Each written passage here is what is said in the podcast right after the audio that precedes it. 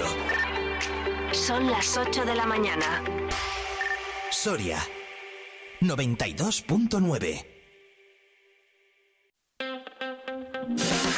Vive la mañana Soria con Alfonso Blasco.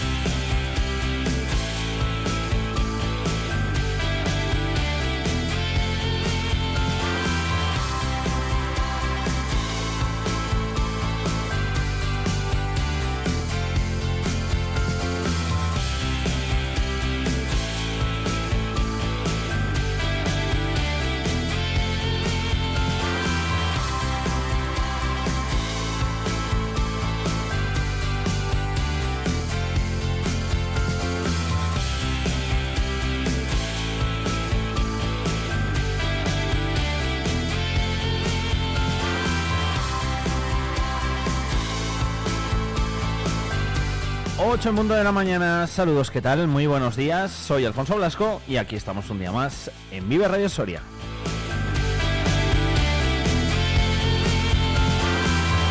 En esta jornada de jueves 15 de febrero, el día amanece muy parecido a los anteriores, eso sí, sin niebla como teníamos ayer, ahora mismo el termómetro marcando los 6 grados centígrados en el exterior de nuestros estudios aquí en eh, Soria Capital. De momento no llueve, los cielos sí que están parcialmente cubiertos, sí que puede llover a lo largo del día. Ahora enseguida detallaremos un poquito más en profundidad la información del tiempo. Solo se esperan lluvias en principio para hoy y quizás el lunes eh, un poquito, pero el resto nada. Bueno, de hecho incluso las temperaturas van a estar eh, más bien altas.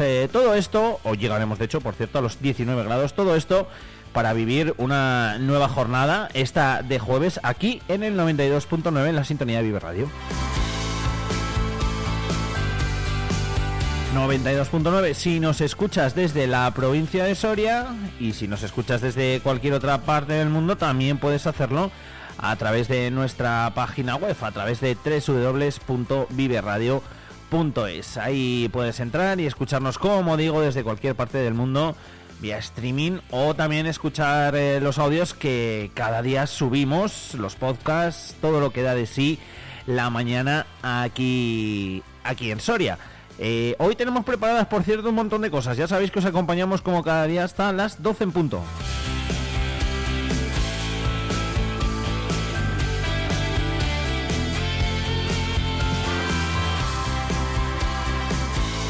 Vamos a hablar enseguida con L. Jiménez, con eh, la diputada de Turismo. Nos acercaremos hasta la Diputación Provincial de Soria para hablar de esa Feria de la Trufa, Feria de la Trufa que se celebra como cada año en Abejar. Eh, establecemos Abejar como ese epicentro gastronómico para este fin de semana. Estamos en plena campaña de la trufa. Ayer, si recordáis, hablábamos eh, con Alfonso Romero del restaurante Trashumante nos comentaba la cantidad de gente que viene de fuera, ya también eh, con eh, motivo de, la trufa, ya no solo la micología, sino que también la trufa está teniendo mucho tirón. De hecho, estamos viviendo durante todos estos días en Soria muchos eventos, ese Soria y Trufa, ese Cocinando con Trufa, la Ruta Dorada de la Trufa y ahora esta Feria de la Trufa que se celebra en Abejar. Así que hasta allí nos iremos a eso de las ocho y media, 9 menos 20 de la mañana.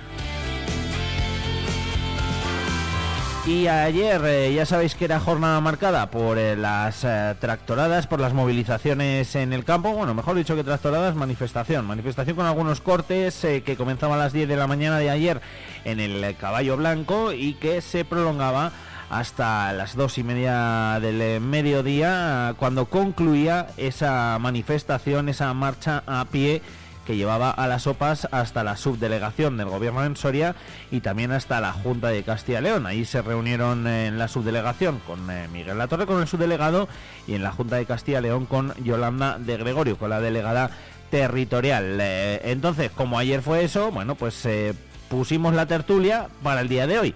Así que hoy, a partir de las 9 de la mañana, estará por aquí Iván Juárez, director de Promecan en Soria, con Soria al día, para analizar todo lo que pasa en España, en el mundo, en nuestra comunidad autónoma, en nuestra provincia, en nuestra capital, en todos los pueblos, etcétera, etcétera. Así que a partir de las 9 de la mañana, no os lo perdáis, Soria al día con Iván Juárez.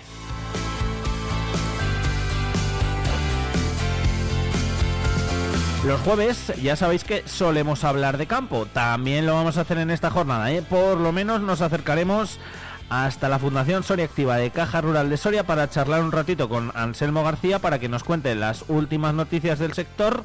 Importantes, ya lo sabéis, muchas de ellas, que luego nos hacéis preguntitas y nosotros las resolvemos ahí con eh, Anselmo. Así que a partir de las 10 y cuarto hablaremos un ratito de campo. será turno también hoy de hablar de deporte. ¿Por qué? Porque la cita la tenemos el Leganés. A esta hora, un equipo de la 8 Soria con Sergio Recio, con Amanda, están camino de Leganés. Porque hoy comienza esa Copa del Rey de Voley en la cual estará el grupo ERCE. Hoy juega de hecho el grupo ERCE, lo hace frente a Manacor. Y allí estará Sergio Recio que esta mañana a modo previa, desde allí mismo, desde Leganés, eh, desde el pabellón polideportivo, pues eh, nos contará la última hora del grupo ERCE, cómo está el equipo, que ya viajó ayer a última hora de la tarde, etcétera, etcétera. Así que hoy iremos conectando con Madrid, iremos conectando con Leganés.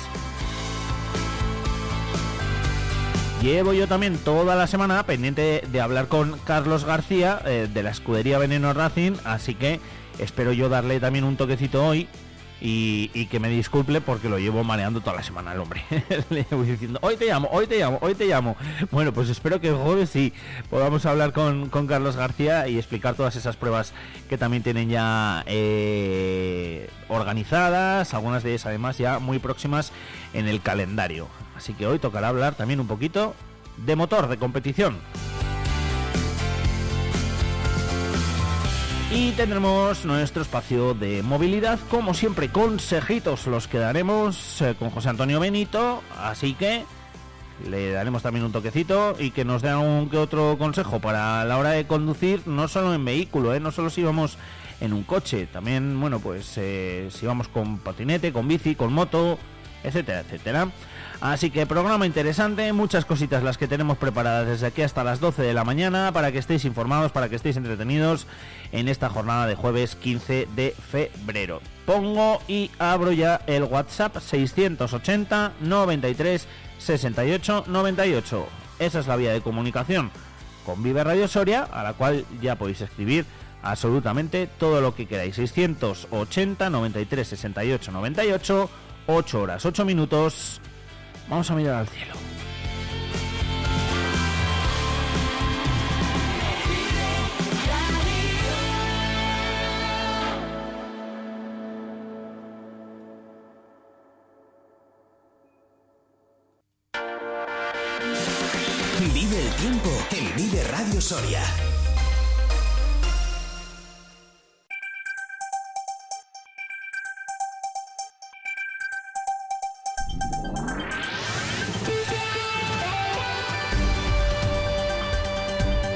Amanece con termómetros que ahora mismo marcan en la capital los 5 grados centígrados en este día en el que las temperaturas máximas serán de 19 grados y las eh, temperaturas eh, mínimas de 5 grados centígrados. Nos vamos a acercar enseguida hasta la Agencia Estatal de Meteorología para que nos cuenten además eh, cuál va a ser eh, el tiempo que vamos a tener en esta jornada, aunque ya os he ido adelantando un poquito antes, luego también repasaremos eh, todo lo que va a dar de sí el resto de el resto de la semana. Marta Alarcón, buenos días.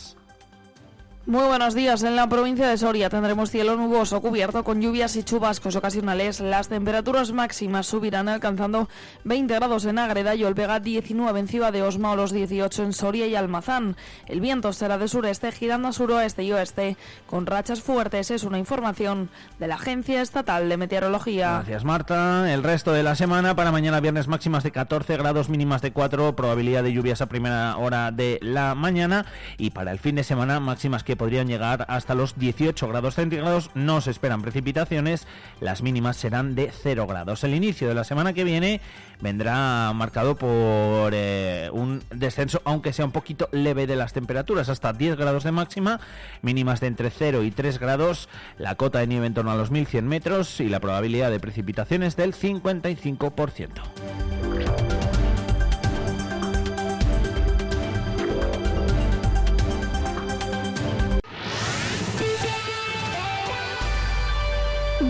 Radio Servicios Informativos.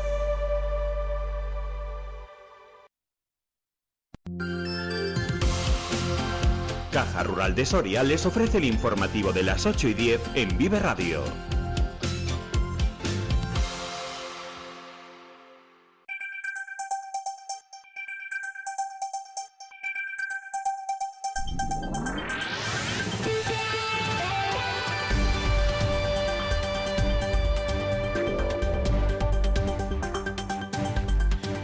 Noveno día de protestas del sector agrario. La movilización convocada en el día de ayer por las OPAs cortaba el tráfico de forma intermitente en la rotonda del Caballo Blanco. 250 personas eran las que se concentraban en ese punto. No se puede desde Europa poner tantos condicionantes a la labor de una actividad tan complicada como es la agricultura y la ganadería. No nos queda otra que salir a la calle y que nos perdonen las molestias que estamos causando. Esto de hacer el cuaderno digital, apuntar tanto como hay que apuntar en todos los libros, los inconvenientes y esto no es agricultura.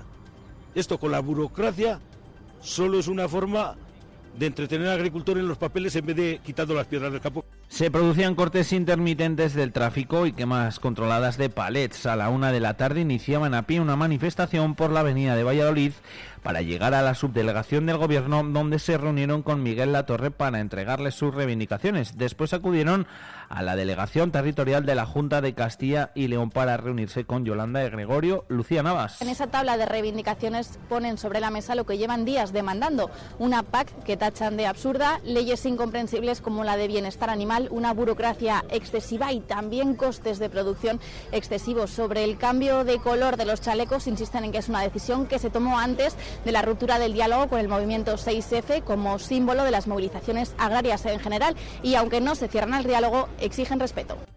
El movimiento espontáneo 6F desconvocaba sus protestas eh, para no interferir con la movilización. Precisamente sobre ese diálogo se pronunciaba el secretario de UPA en Soria, Raúl Ramírez. Ellos no son interlocutores válidos ante las administraciones, entonces ellos mmm, tienen que acceder ¿eh? al diálogo con nosotros. Nosotros no vamos a poner grandes trabas, pero el respeto y dignidad para los que estamos ya muchos años en el campo sí.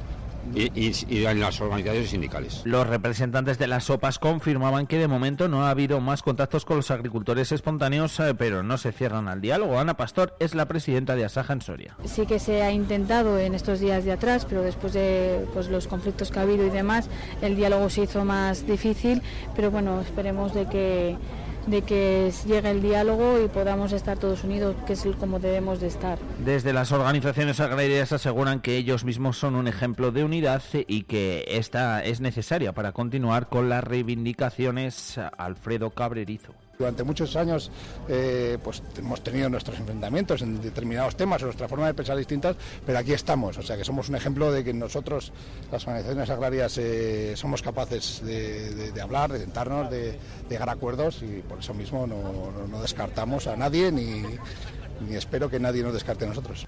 En torno a 350 personas fueron las que a la una del mediodía iniciaron esa marcha a pie, como contábamos hasta la subdelegación del gobierno y también hasta la delegación territorial de la Junta de Castilla y León. Por cierto, los agricultores independientes han convocado una tractorada infantil. Será hoy jueves y dejarán sus tractores y llevarán otros de juguete, en este caso al centro de Soria. En un comunicado, el Movimiento Independiente de Agricultores y Ganaderos Sorianos informa que las carreteras quedarán tranquilas estos días, que necesitan un descanso y que eso sí, para hoy jueves convocan una tractorada infantil a las 6 de la tarde en el centro de Soria, en la Plaza Mariano Granados, para que los manifestantes lleven sus tractores de juguete y marchen con ellos hasta la Plaza Mayor.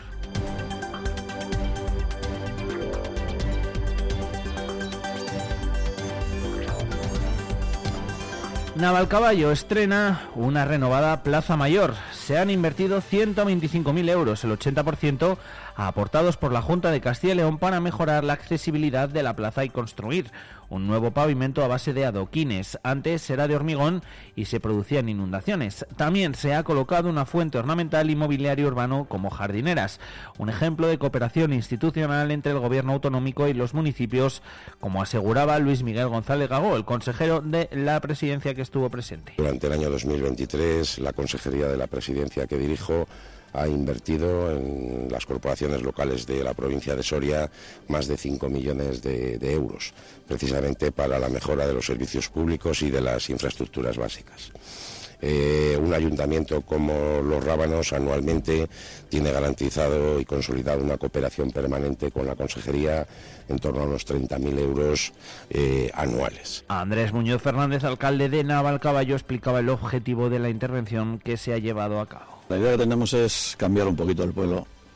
Queremos hacer las entradas de entrada en Navalcaballo. Si habéis entrado, habéis visto que hemos puesto ya un cartel nuevo que pone Navalcaballo y la idea que tenemos es ajardinarlo, las dos entradas, la de Quintana Redonda y la que se entra de Soria.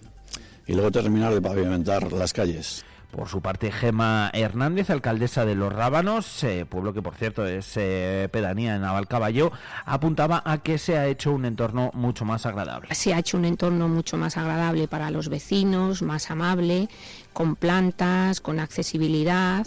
Entonces el cambio ha sido enorme porque, como ha dicho el consejero, antes era arena, había inundaciones y al final la plaza es el centro de vida del pueblo donde acuden los vecinos y hay que hacer una plaza accesible para todos. González Gago se, trasladaba ayer a la capital donde era recibido por el presidente de la Diputación de Soria. Con Benito Serrano han hablado de impulsar la implantación del plan de expansión rural del servicio 012 en la provincia de Soria. Vamos a conocer un poco mejor cómo funciona este servicio con Ángel Roldán, con el jefe del 112 en Castilla y León. Describir el trabajo del 112 es sencillo. Poner en comunicación a las personas que solicitan ayuda con los organismos, bomberos, policía local, guardia civil, etcétera, que prestan esa ayuda. Pero la labor que en sí se desarrolla en el centro de emergencias no es nada fácil. Nuestros gestores hacen preguntas a quien llama para conocer todos los detalles de lo que está ocurriendo. Y en función de lo que ocurra y del lugar donde ocurra, se avisa a los organismos competentes. Y todo de forma simultánea para que la ayuda llegue lo antes posible. Por eso nos dan las claves para que las llamadas que hacemos sean eficaces. Paciencia y serenidad para poder contestar a todas las preguntas que se le hace de una manera precisa. De hecho, uno de los retos a los que se enfrentan es acabar con las llamadas de mala fe, que suponen no solo un despilfarro de tiempo y recursos, sino también una infracción administrativa para el bromista. Pero hay otros retos incorporar las nuevas tecnologías para que no solo nos llegue la voz, se podrá no solo mandar la localización, sino también mandar fotos o mandar vídeos para conocer más qué es lo que está pasando. Como ellos reconocen, es un trabajo invisible y para algunos desconocido. Alrededor del 25% que no conoce el 112 en nuestra comunidad autónoma. Por eso, coincidiendo con el Día Europeo del 112, se organizan varias jornadas de puertas abiertas hasta el día 18. 8 horas 18 minutos, la delegada territorial de la Junta responde a las críticas del concejal de Desarrollo Económico de Soria, Javier Muñoz Espósito, que afirmaba que la Junta lleva 35 años sin hacer su trabajo en la capital en cuanto a desarrollo de suelo industrial. Yolanda de Gregorio dice que Espósito miente porque la Junta sí ha invertido en el polígono de Valcorba. Los datos son amores y las cifras muestran realidades. Y es que el problema del concejal del Partido Socialista del Ayuntamiento de Soria eh, tiene que decir las verdades. 3 millones de euros que se dedicaron fundamentalmente a construir ocho naves nidos, a la iluminación de que es el polígono industrial y a la mejora de aceras. Por tanto, la Junta de Castilla y León sí que invierte en el polígono industrial. Le requerimos que haga ese requerimiento al Ayuntamiento de Soria, lo haga al Gobierno de España, al Estado, porque como ustedes saben, Valcorba es un polígono industrial del Gobierno de España. Por otra parte, sobre la ambulancia de la Unidad Medicalizada de Emergencias de Soria, cuyo jefe de servicio había denunciado que opera con material rudimentario y que la gerencia no suministra otro más específico y avanzado, de Gregorio garantiza la compra de ese material fungible está garantizado totalmente el servicio, que tiene todas las condiciones sanitarias que marca la normativa. Lo único que las cosas hay que hacerlo de acuerdo con el procedimiento establecido. Hay que pedirlo a quien hay que pedirlo, que es al coordinador de emergencias. Y después se traslada a los hospitales y los hospitales ven dentro de su catálogo si tienen ese material y si no tienen ese material y consideran técnicamente que es necesario disponer de él, se procede a su compra. Y la Diputación de Soria ha presentado lo que será la vigésimo primera edición de la Feria de la Trufa de Soria, que dará comienzo este sábado en Abejar. La localidad soriana acogerá hasta 37 expositores. Además, se amplía el recinto para la llegada de maquinaria especializada en la truficultura. Entre las actividades más señaladas del cartel destacan el certamen gastronómico nacional de trufa, en el que participarán 15 cocineros, y el concurso de la caza de trufa, que contará con 25 perros adiestrados. Carolina Romero es la alcaldesa de Abejar. La feria está plenamente consolidada en esta vigésimo primera edición de, que vamos a celebrar este año. Se podrá comprar trufa fresca, por supuesto, plantas microrizadas, productos gourmet, incluso eh, aperos de, de truficultura. En cuanto a la inauguración de la Feria de la Trufa, este año va a ser encargado un francés soriano, como dicen muchos, que es Bertrand Surdais. En la presentación intervino también la diputada provincial de Turismo, Elia Jiménez, que reiteraba la apuesta que se está haciendo por la promoción del oro negro soriano. Son muchas las instituciones que estamos trabajando pues, para convertir a Soria en un referente o, una, o la capital mundial de la trufa, siendo pues, una cita pionera en toda España y que mantiene pues, el atractivo tanto para profesionales del sector de la trificultura nacional como para particulares amantes de la gastronomía y en concreto de la tuber melanosporum. No dejamos de hablar de trufa ya que la décima edición de Soria y Trufa estará presente a través de 22 menús pioneros en la utilización de la trufa negra en Soria. Los cocineros sorianos vuelven a atraer la atención de los amantes de la gastronomía con sus elaboradas propuestas.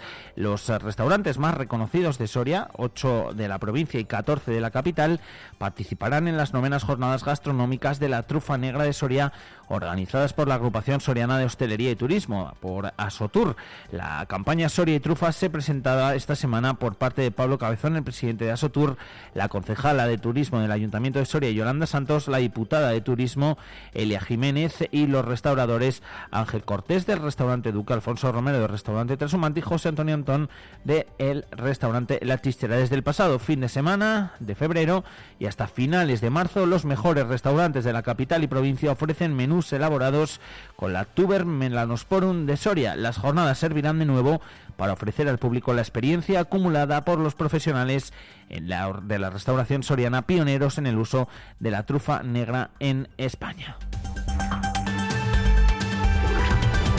8 horas 22 minutos, eh, Fede Pesca y la Asociación de Pescaderías de Soria se unen a las reivindicaciones del sector primario. La diferencia de precios con los productos extranjeros y las exigencias burocráticas, como las sanitarias o los etiquetados, hacen que estos comercios se enfrenten a una crisis empresarial. Manuel Almazán es el presidente de APESCO. Somos un comercio especializado, eh, trabajamos con producto nacional, sostenible. Eh, es imposible que nos igualen con la gran distribución. No tenemos pensado realizar ningún tipo de paro ni de huelga. Eh, no, podemos permitirnos el lujo, ni para nosotros ni para nuestros clientes, el poder cerrar nuestros negocios. Cualquier tipo de actividad que hagamos junto con eh, el, el sector primario va a ser consensuado. A esta situación se suman los cambios en los hábitos de consumo cada vez que se come menos pescado, a pesar de que la inflación solo ha incrementado el precio entre un 4 y un 7%. En la última década, el 30% de las pescaderías de Soria ha echado el cierre. En deportes, hablamos de la Copa del Rey y es que el grupo Erce Soria ya está en Leganés. El conjunto celeste ya se concentra para el torneo. Hoy entrenará en el pabellón Europa a las 10 de la mañana. Debutará a las 5 y media de la tarde ante Manacor. El grupo Ercesoria partía ayer por la tarde a las 19 horas. Salía el autobús del Polideportivo de los Pajaritos rumbo a Leganés, donde ya pernoctan para prepararse para su debut hoy a las 5 y media ante Manacor. La verdad es que ya se notan los nervios y la ilusión. Eso decía Lucas eh, Lorente minutos antes de salir. En la agenda de los de Alberto Toribio está programado un pequeño entrenamiento hoy a las 10 de la mañana en el pabellón Europa para una posterior sesión de vídeo y descanso antes del inicio de la Copa del Rey en la primera eliminatoria de los cuartos de final. Y allí estaremos esta mañana porque, como os he ido contando, eh, Sergio Recio se ha desplazado también esta mañana hasta Leganés para vivir allí ese partido. Así que nos irá contando a lo largo de toda la mañana. También podréis ver todas esas imágenes en la 8 Soria a partir de las 2 de la tarde, también en el magazine a partir de las 4, incluso en el informativo de la noche a partir de las 9 de, de la noche. Ahora son las 8 horas 24 minutos, hasta aquí el repaso a las noticias más destacadas, cualquier novedad, noticia de última hora que se produzca a lo largo de la mañana os la iremos contando en directo, además de recordaros que podéis seguir informados en la sintonía de Vive Radio a las 2 y a las 3 de la tarde. 8.25. Abejar te espera en la vigésimo primera edición de la Feria de la Trufa Negra de Soria, los días 17 y 18 de febrero. Concursos de caza de trufa y gastronómico nacional, vermú trufero, talleres de cata, visitas guiadas. Pon todos tus sentidos en disfrutar de la trufa negra en Abejar, Diputación Provincial de Soria y Ayuntamiento de Abejar. Si tus torreznos son los mejores, demuéstraselo al mundo. Seas profesional o aficionado, apúntate ya en tu ronda comarcal y demuestra que haces el mejor torrezno del mundo. Envía tus datos personales a concurso arroba elmejortorreznodelmundo.com. Organiza Torrezno de Soria y Virrey para Fox. Nos impulsa Junta de Castilla y León. La tierra nos conecta, la experiencia nos caracteriza. Te esperamos en cualquiera de nuestras oficinas para la tramitación de tu PAC 2024 hasta el 30 de abril. Una tramitación personal, profesional, local y reforzada para afrontar los nuevos retos. Contigo cada año, contigo en cada trámite. Caja Rural de Soria, contigo donde estés. Infórmate en cajaruraldesoria.com. Dona sangre, salva vidas. Puede que algún día seas tú el que la necesitas. No cuesta nada, un pinchacito. Te lo hacen con cariño y dura muy poquito. Acércate al Instituto de Estudios de Ciencias de la Salud en el Parque Santa Clara, los lunes de 3 a 9 de la tarde y martes y miércoles de 9 de la mañana a 3 de la tarde. ¿Y tú quieres ponerte en contacto con Vive Radio Soria? Mándanos un WhatsApp o un audio al 680-936-898 y te escuchamos. Vive Radio también eres tú. Recuerda, 680-936-898. ¿Tú qué radio escuchas? Vive Radio. Vive Radio. Sí, tenemos algo diferente. Vive Radio. Vive Radio está guay.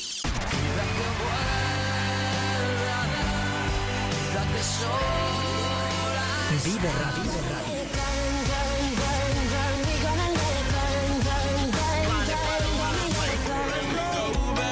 This is the moment,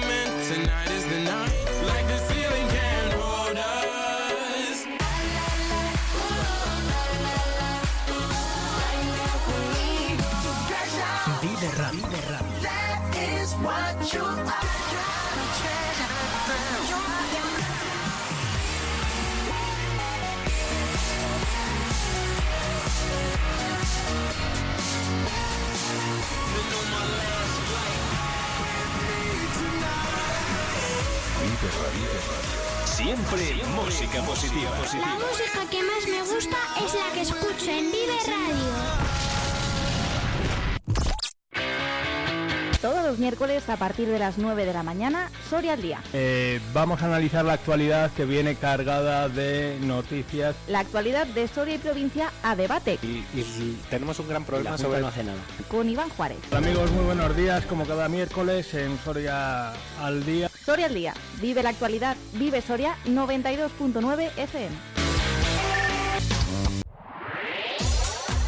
En Vive Radio tienes una cita con Robin Cutsi de lunes a viernes. De lunes a viernes. Desde las 6 a las 8 de Desde la las tarde. 6 a las 8 de la tarde. Vive la música. Vive la música. Vive los éxitos. Vive los éxitos. Vive el recuerdo. Vive el recuerdo. Vive Radio con Robin Cutsi. Donde vive tu música. Soria 92.9. ¡Hey! Di que nos escuchas. Vive Radio.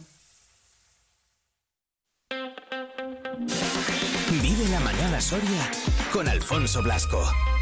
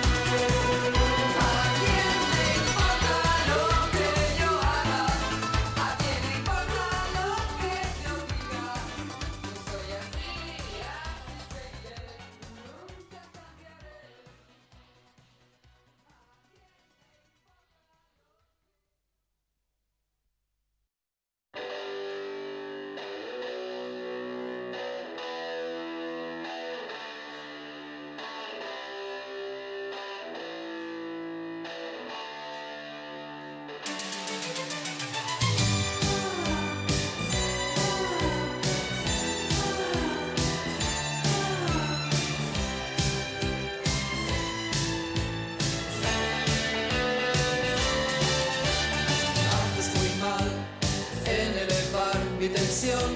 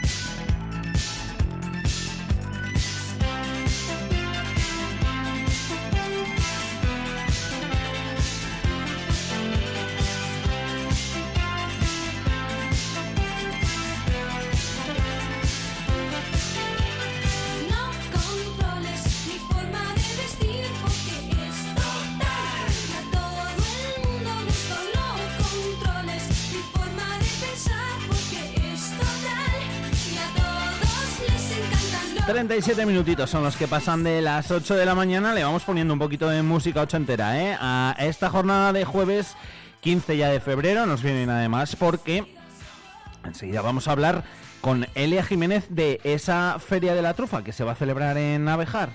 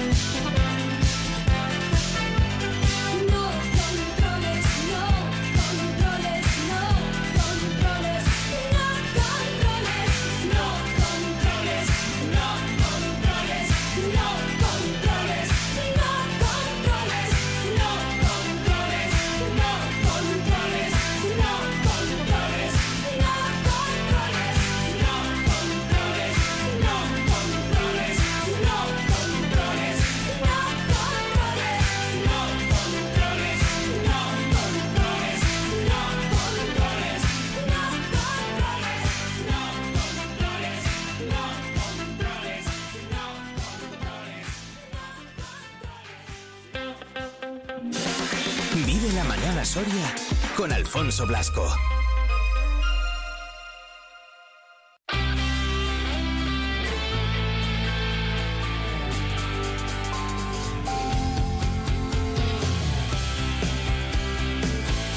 no. 40 minutitos los que pasan ya de las 8 de la mañana, con el termómetro marcando los 5 grados aquí ahora mismo en eh, la capital, en esta jornada de jueves, como decíamos, 15 de febrero, en la cual a esta hora toca hablar de trufa, de nuestra trufa, de la trufa negra, de la de aquí, la de Soria, y por lo tanto de la feria que va a tener lugar este mismo fin de semana en Abejar. 21 ediciones van ya, madre mía, cómo pasa el tiempo, nada más y nada menos que 21. Ayer se presentó esta feria en la Diputación Provincial de Soria. Allí estuvo Elia Jiménez, la diputada de Turismo, a quien ya saludamos. ¿Qué tal, Elia? Muy buenos días. Hola, muy buenos días. Digo que 21, madre mía, ahora cuando lo he visto he dicho, pero 21, ¿cómo pasa el tiempo de rápido, Elia? Pues sí, es verdad que, que son muchos muchos años ya celebrando esta feria y organizándola, que tiene que tener lo suyo. Mm. Y bueno, pues eh, apostar porque sean muchos más y reconocer esa marca o esa, sí, más que marca Sí. de garantía, esa calidad que nos dé un reconocimiento mundial, ¿no? Eh, Elia, te vas a volver una experta en trufa, ¿eh? Con todo lo que se está haciendo y lo que está apoyando la Diputación, digo, jolín. Pues, Sí, la verdad es que llevamos unos días un poco trepidantes, ¿no? En este sentido y, y bueno, yo una total desconocedora de lo que es el mundo de la chufa, poquito a poco pues vamos conociendo algo más. Ya el otro día con las eh, con el concurso culinario eh, que también tenemos aquí una buena sorpresa, ¿no? Que se va a realizar durante todos los años. Sí. Eh, va a ser una cita anual, el Cocinando con Trufa, gracias a la Junta de Castilla y León. Y bueno, ahí ya pude descubrir un poquito, un poquito de lo que es una cata de trufa, eh, o sea, todo el misterio que este producto tan, tan valioso para todos los, los sorianos eh, tiene. O sea, un poquito, ¿eh? Pero bueno, prometo que voy a hacer los deberes y voy a ir poquito a poco eh, informándome y formándome más alrededor de este producto tan valioso. Se está apostando, lo está haciendo la, la Diputación por, por la trufa negra. Eh, al final, Elia, eh, bueno, pues es un valor más que tenemos aquí en Soria. Ayer hablábamos con alguno de los eh, restaurantes que participan, bueno, pues dentro de todas estas jornadas eh, diferentes que se están o- organizando desde diferentes, bueno, administraciones o, o entidades. La Diputación, como digo, Elia, sigue apostando por, por este producto muy nuestro, por seguir poniéndolo en el mapa y además, bueno, pues en esta época del año, la de febrero, que también nos sirve muy bien para atraer turistas durante un mes, bueno, pues que tampoco es muy, muy bueno, ¿no? En cuanto, en cuanto a turismo, aquí tenemos eh, otra excusa más para venir a Soria. Claro, es lo que comentábamos el otro día en la presentación de las eh, jornadas de la, de la trufa, eh, con, con tres cocineros concretamente, y bueno, eh, es lo que hay que tratar, ¿no? Eh, desde Diputación se sigue trabajando, llevamos ya varios años eh, intentando desestacionalizar ese turismo. Entonces hay que potenciar todos esos productos que nosotros tenemos en las distintas épocas del año y por supuesto competir contra otras provincias o otros lugares que puedan ser mucho más atractivos turísticamente con los productos extraordinarios que nosotros tenemos, como es en este caso, en esta temporada del año, la trufa negra de Soria. Entonces, eh, bueno, pues eh, seguir colaborando con asociaciones y con otras administraciones para hacer, pues, eh, como ya he dicho varias veces, eh, un referente en Soria como puede ser la capital de la trufa negra. Eh, eh, Elia, esta feria de la trufa, como digo, 21 ediciones, está más que consolidada. Nos pone durante todo el fin de semana, pone la localidad de Abejarra en el, en el mapa. Eh, bueno, viene como siempre cargada de, muchas actividades. Es el día 17 y 18. Se celebra, como digo, en Abejar, entre otras cosas, eh, 37 expositores en los cuales, bueno, pues la gente puede ir, puede comprar trufa fresca, puede comprar plantas microrizadas. eh, en fin, todo lo que tiene que ver con el mundo de la trufa lo tenemos eh, ahí concentrado este fin de semana en Abejar.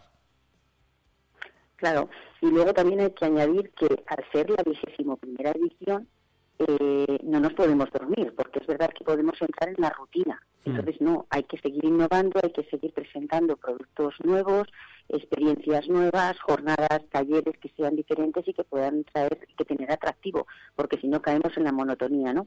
Entonces, eh, bueno, pues se ve que las cosas se están haciendo bien, pues porque es verdad que son 37 expositores, se ha ampliado lo que es el, el, el recinto, Sí. eh, no el recinto cerrado, sino lo que es el recinto expositor con, con el aledaño de esa calle donde van a poder tener eh, maquinaria y, y otra serie de, Aperos, de cosas ¿no? que a los agricultores, pues sí, exactamente que, que a los trifricultores pues les va a ser de, de interés y por supuesto pues que también va a ser las delicias de, de todo aquel que tenga o sienta cierta curiosidad a nivel gastronómico, a nivel cultural, a nivel eh, no sé agrícola, ¿no? Sí. Entonces, eh, pues bueno, mm, eso, que, que hay que seguir eh, apostando por, por este producto, pero a la vez innovando, ¿no? Porque por eso, por no caer en esa monotonía. Mm. Y claro, son 37 expositores, pero es que también hay que destacar la cantidad de, de inscritos que hay para lo que es eh, una de las actividades importantes como es el concurso de caza, de caza con trufa, Sí. de trufa con perros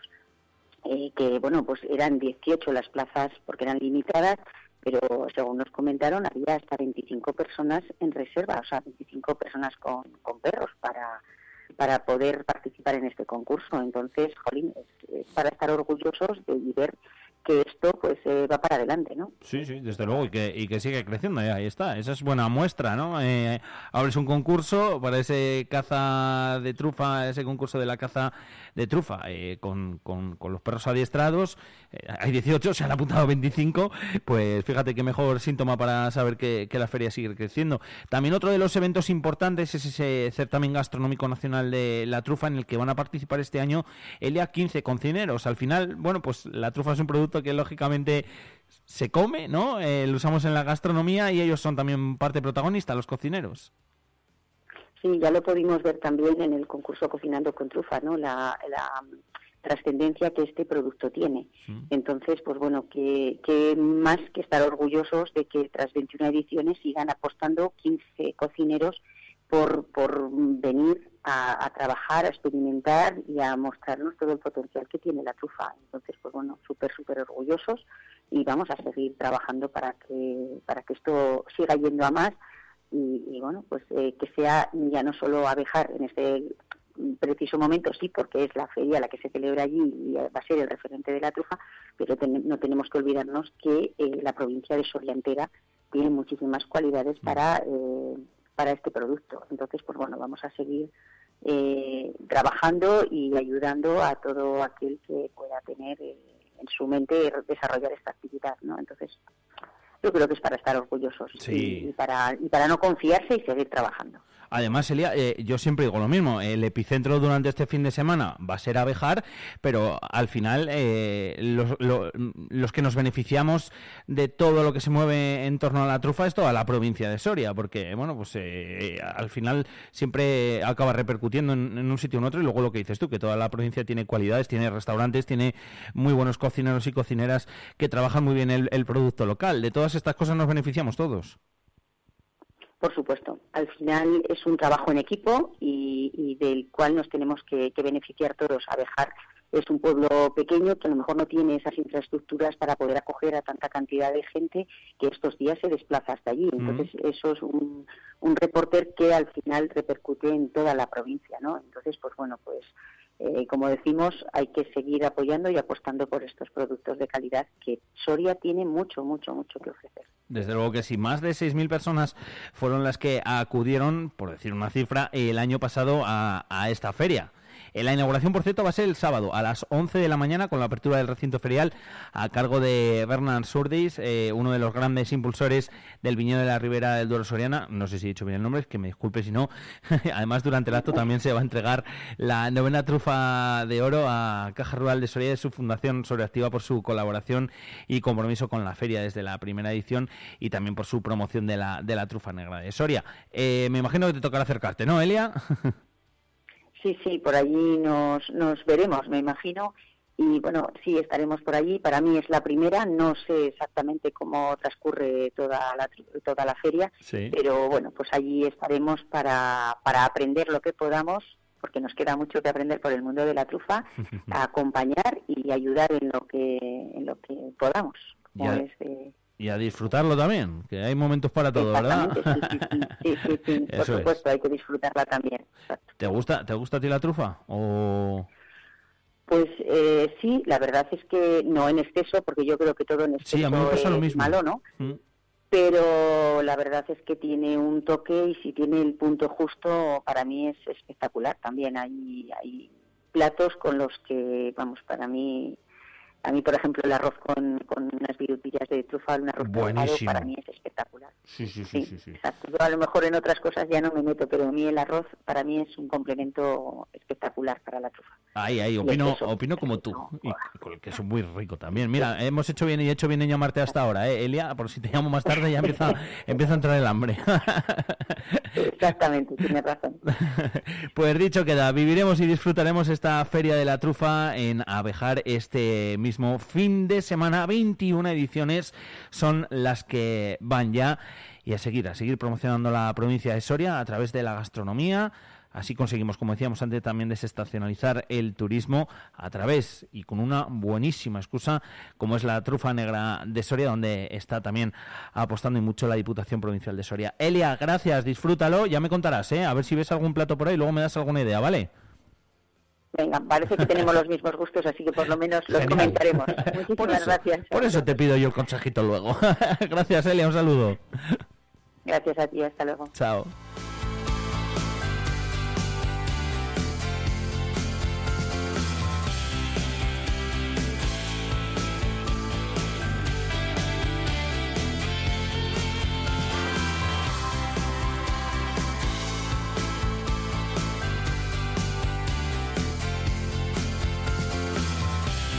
21 ediciones, madre mía, ¿eh? ¿Cómo pasa el tiempo? Como decía antes, de esta Feria de la Trufa que se celebra en Abejar este mismo fin de semana. Como digo, comenzará a las 11 de la mañana con esa apertura del recinto ferial con uno de los grandes impulsores del viñedo en la Ribera del Duero, Soriana. Se va a entregar esa novena trufa de oro a Caja Rural de Soria y su fundación Soria Activa por su colaboración, su compromiso con esta feria, con la trufa y con lo que ellos la promocionan. Recordamos que está esa ruta dorada de la trufa ahora mismo. Hay muchas cosas las que se están haciendo. Además de esa ruta dorada de la trufa, está el cocinando con trufa, que lo organiza la Junta de Castilla y León, que lo hemos vivido eh, también el pasado fin de semana. Está el Soria y Trufa, que lo organiza mm, Asotur, la ruta dorada de la trufa, como decíamos antes. Y ahora durante este fin de semana, esta nueva edición, la 21 ya, vigésimo primera de la Feria de la Trufa en Abejar. Eh, ¿Es para cocineros? Sí. ¿Es para aficionados? Sí. ¿Es para cualquiera que le guste pasar un buen ratito el fin de semana? Pues también. Así que lo que podéis hacer es pasaros por allí, como decimos, un montón de expositores, vais a poder comprar trufa fresca, vais a poder eh, comprar, bueno, pues aperos también, incluso eh, alguna que otra planta micorrizada, que son las que producen la trufa. De hecho, nosotros seguiremos hablando de trufa también durante todos estos eh, días. Desde mañana mismo, desde el eh, 16, hay ya seminario, seminario científico de la Feria de la Trufa. Va a ser de 5 a 9 en el Salón de Actos de la Junta de Castilla y León. Lo organiza el Ayuntamiento de Abejar, European Myconcil Institute y la Asociación de Truficultores de Soria. A las 5 de la tarde será la inauguración de ese seminario. A partir de las 5 y cuarto, el estudio de las interacciones de trufa suelo árbol para la mejora de las plantaciones truferas.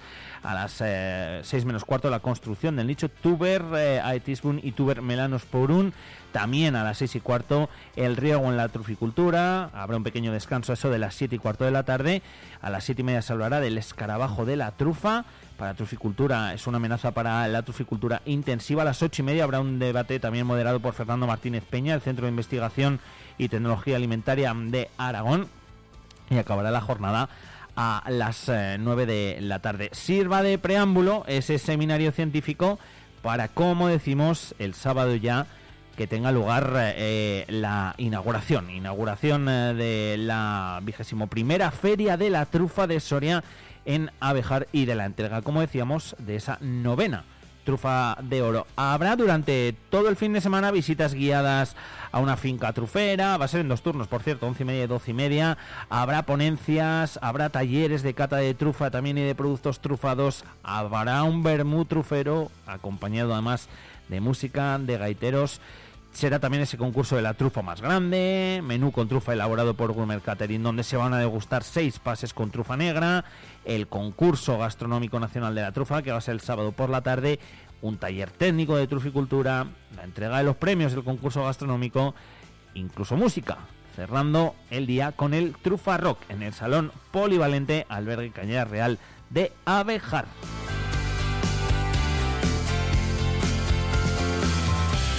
El domingo también tenemos más cositas eh, relacionadas con esta feria de la trufa que os iré contando porque mañana también Charlaremos eh, con eh, la alcaldesa de Alvejar, con Carolina, para que nos cuente qué es lo que significa para la localidad eh, esta feria de la trufa y para entrar también un poquito en profundidad y recordaros todas las actividades que hay preparadas para este fin de semana allí en Alvejar.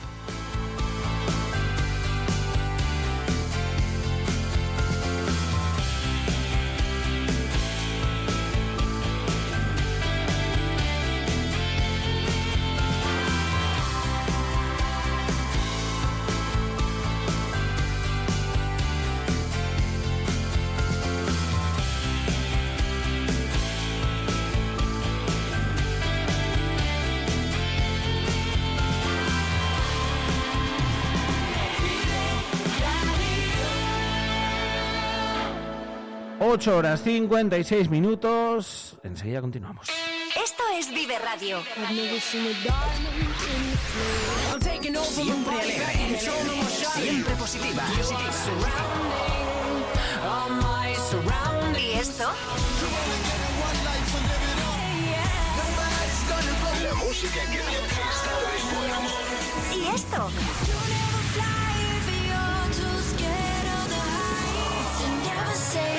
¿Y esto? Siempre música positiva. Esto también es Vive Radio. Las canciones que te alegran el día. Siempre con un poco más de vida. Vive Radio.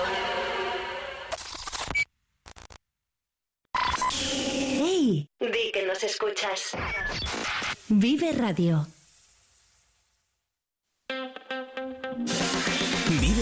Soria con Alfonso Blasco. Llenamos el caldero.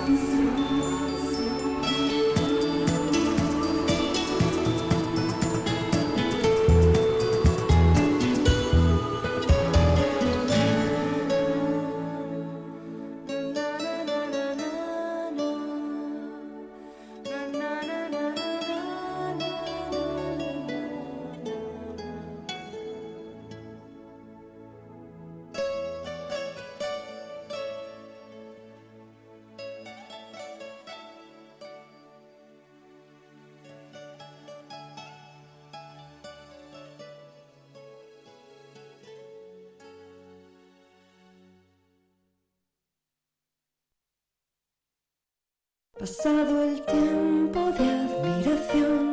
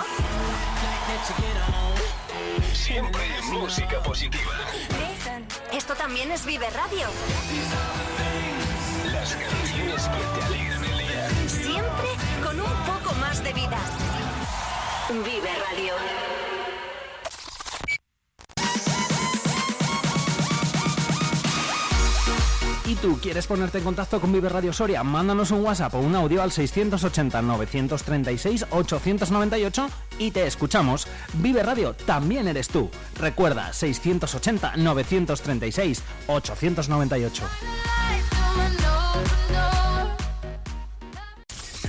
En Vive Radio escuchamos lo que pasa a nuestro alrededor y te lo contamos. Para informarte. Para entretenerte. Para emocionarte. Con las voces más locales Y los protagonistas más cercanos. Vive tu ciudad. tu provincia, Vive su cultura. su música, Su actualidad. su deporte, Sus gentes. Vive lo tuyo. Vive tu radio. Vive Radio.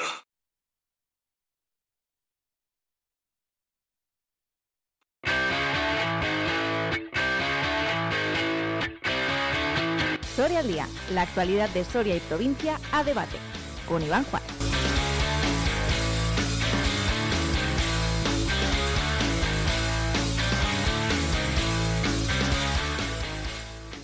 ¿Qué tal amigos? Muy buenos días, bienvenidos una semana más a Soria al Día. Cambiamos eh, de día por esta semana únicamente, de miércoles a jueves. Fueron muchos los que nos llamaron ayer preguntándonos qué pasaba con la tertulia, con Soria al Día. Casi tuvimos una tractorada en la puerta preguntándonos qué, nos, qué pasaba con este programa de referencia.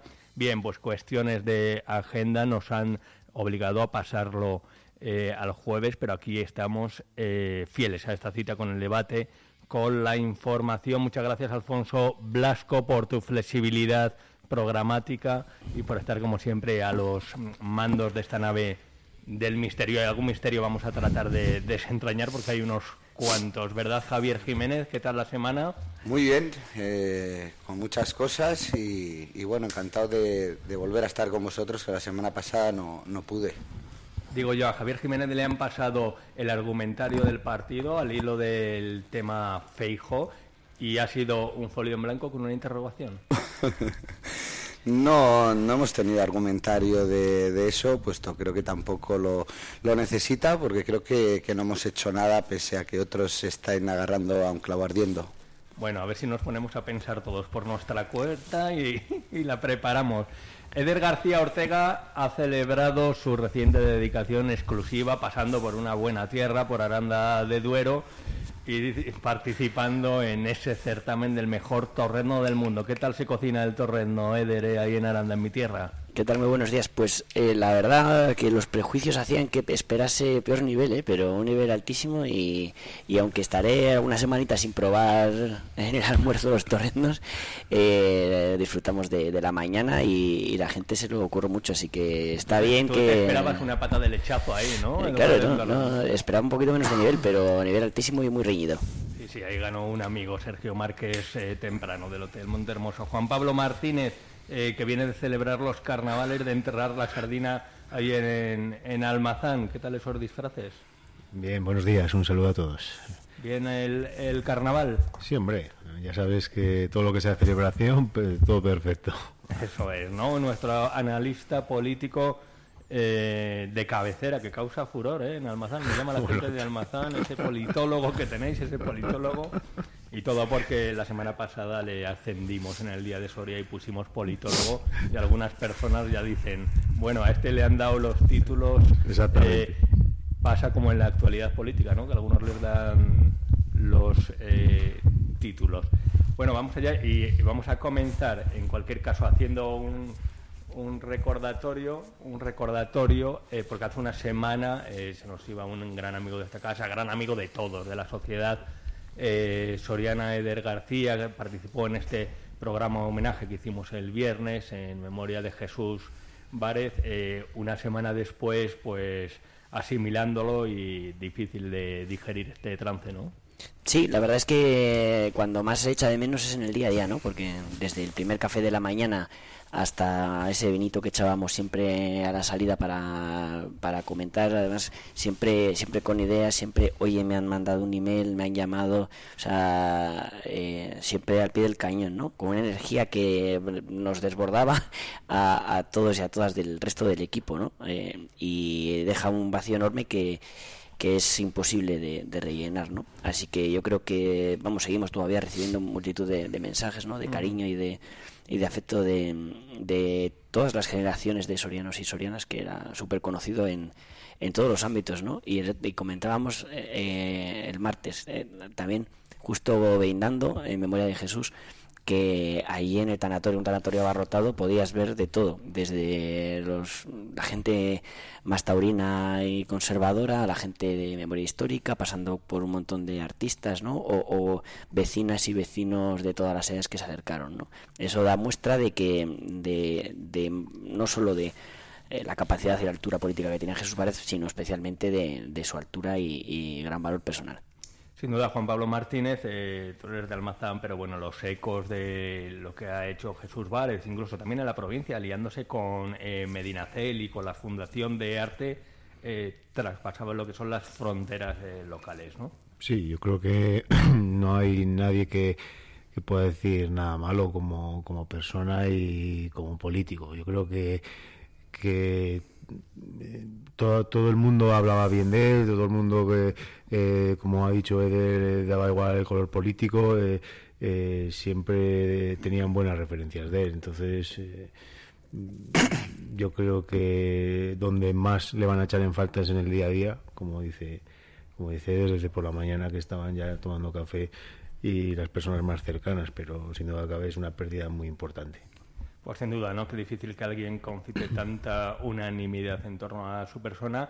Eh, Javier Jiménez, tú lo has conocido, eh, bueno, porque eres soriano también de pro, últimamente también en el ayuntamiento eh, de Soria.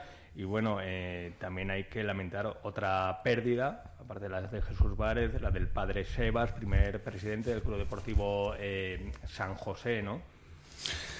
Pues sí, es, ha sido una semana eh, dura, creo que para la sociedad soriana, ¿no? Porque dos personas eh, que, han dejado huella eh, de una forma muy muy profunda, ¿no? Entre entre todos, ¿no? Independientemente de, de la ideología, ¿no? Y creo que eso lo compartían el padre Sebas y y, el señor eh, Várez, ¿no? Creo que, que dos pérdidas muy muy importantes, cada uno en, en su materia. Creo que, que el mundo de la cultura eh, hoy se siente huérfana por la pérdida de, de Jesús, una persona trabajadora eh, con mucha ilusión que que, bueno, eh, yo le conocí más profundamente en el ayuntamiento, así que sí que le conocía de, de antes y comparto todo lo, lo que lo que ha dicho eh, Eder, ¿no? Creo que, que es una pérdida que, que no va a ser eh, no se va a poder suplir, ¿no? Al menos en el departamento de cultura, pero también en, en la calle, que es lo más importante. Y del padre Sebas, pues, pues qué decir, como franciscano y como miembro del Club Deportivo San José, pues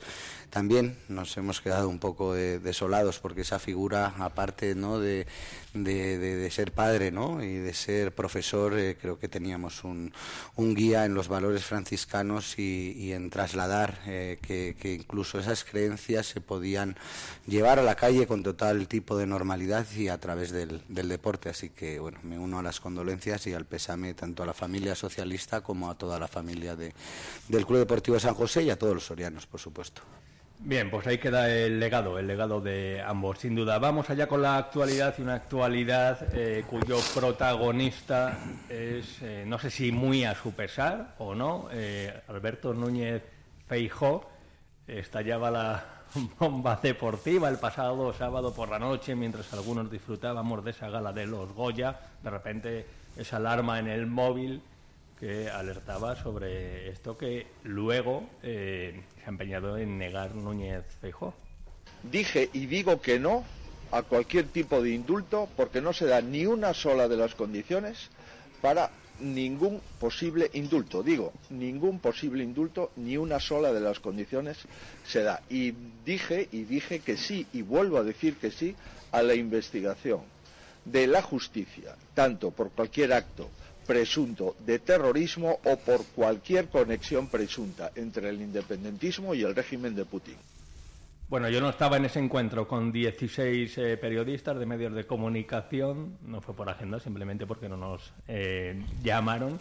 Pero bueno, ahí se comentó algo, se dio una información que tenía que salir embargada, como se suele decir en el ámbito periodístico, hasta el domingo, hasta el domingo que fue cuando se lanzó eh, medios de comunicación de distinta índole, de distinta tendencia, más progresistas, conservadoras, eh, 16 medios en los que hubo de todo eh, y un alto dirigente del Partido Popular que no ha trascendido eh, quién es y ya se ha provocado las reacciones de diferentes partidos. Vamos a escuchar a Santiago Abascal.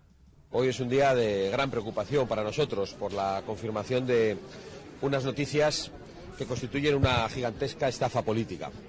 El hecho de que se haya conocido por fin no solo la confirmación de los contactos del Partido Popular con Junts, es decir, con un partido golpista, sino que se haya conocido que el Partido Popular llegó a plantearse durante 24 horas la legalidad de la ley de amnistía, que es algo que a nosotros no nos habría durado un segundo. Y en el ámbito local queremos conocer también las reacciones de Luis Rey y también, sobre todo, de Benito Serrano. No sé si dar un indulto no es atentar a la igualdad, eh, como pregonaban, pregonaban. Hay un montón de recortes de prensa del señor Serrano con todo esto. Bueno, pues ahora yo creo que tendría que pedirnos disculpas a algunos, ¿no? O agachar la cabeza y pedir disculpas, no a nosotros, ¿eh? a la sociedad soriana. Sí que parece ser que hay medios o partidos que por llegar a una eh, o tener a la vista unas elecciones como son las gallegas, pues han manipulado una información. Yo para mí es una manipulación clara y manifiesta de una situación que se negoció hace tiempo y que lo han sacado ahora pues por el interés político. Bueno, deporte nacional, disparar al pianista. Eh, Javier Jiménez, eh, ¿cómo se explica eh, esa información? ¿Tú crees que es manipulación mediática de otros partidos? hay que recordar e insistir en que se publicó en medios de comunicación de distinta mm, tendencia, ¿no? Bueno, eh, yo creo que no deja de ser curioso que esto sí se publicó por, por muchos med- medios, ¿no? Todos se hicieron eco, pero no deja de ser curioso que esto saliera en cuatro medios simultáneamente y a la misma hora. 23.30 del sábado cuando se estaban celebrando los premios Goya. Los cuatro primeros medios que lo hicieron a la vez fue la SER, El País, La Vanguardia eh, y El Diario. Eh, bueno, sí que hablo de manipulación, creo que, que lo es, porque creo que el Partido Socialista se está agarrando a un clavo ardiendo justo en, en las elecciones o en la recta final de, las elecciones. ¿no? Yo creo que lo que intenta hacer todo el equipo de opinión sincronizada de la Moncloa es acusar al Partido Popular de sus pactos para mantenerse en el, en el gobierno. Yo no he escuchado al presidente del PP decir nada distinto, ¿no? que Feijó contempla indultos condicionados a que los independentistas sean juzgados, expresen arrepentimiento y haya una reconciliación real. Bueno, yo lo único que dice el PP y lo hemos escuchado tanto a Benito como sobre todo a Feijó es que el PP dice no a cualquier amnistía por dos razones, porque es ilegal, es eh, inconstitucional y porque rompe el principio de igualdad de todos los, los españoles. Y creo que el PP no ha hablado de dar ningún indulto, eh, lo único que ha dicho que se supone que, que se tendrían que dar una serie de, una serie de situaciones eh, para que esa figura se contemple legalmente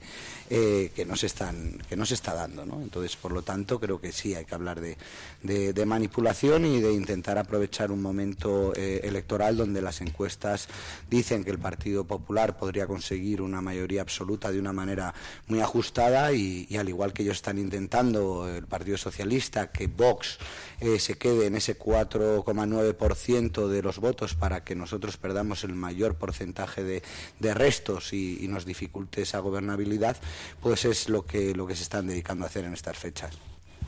Eh, esto viene después del Todo se sabrá, que parece el título de una película de terror.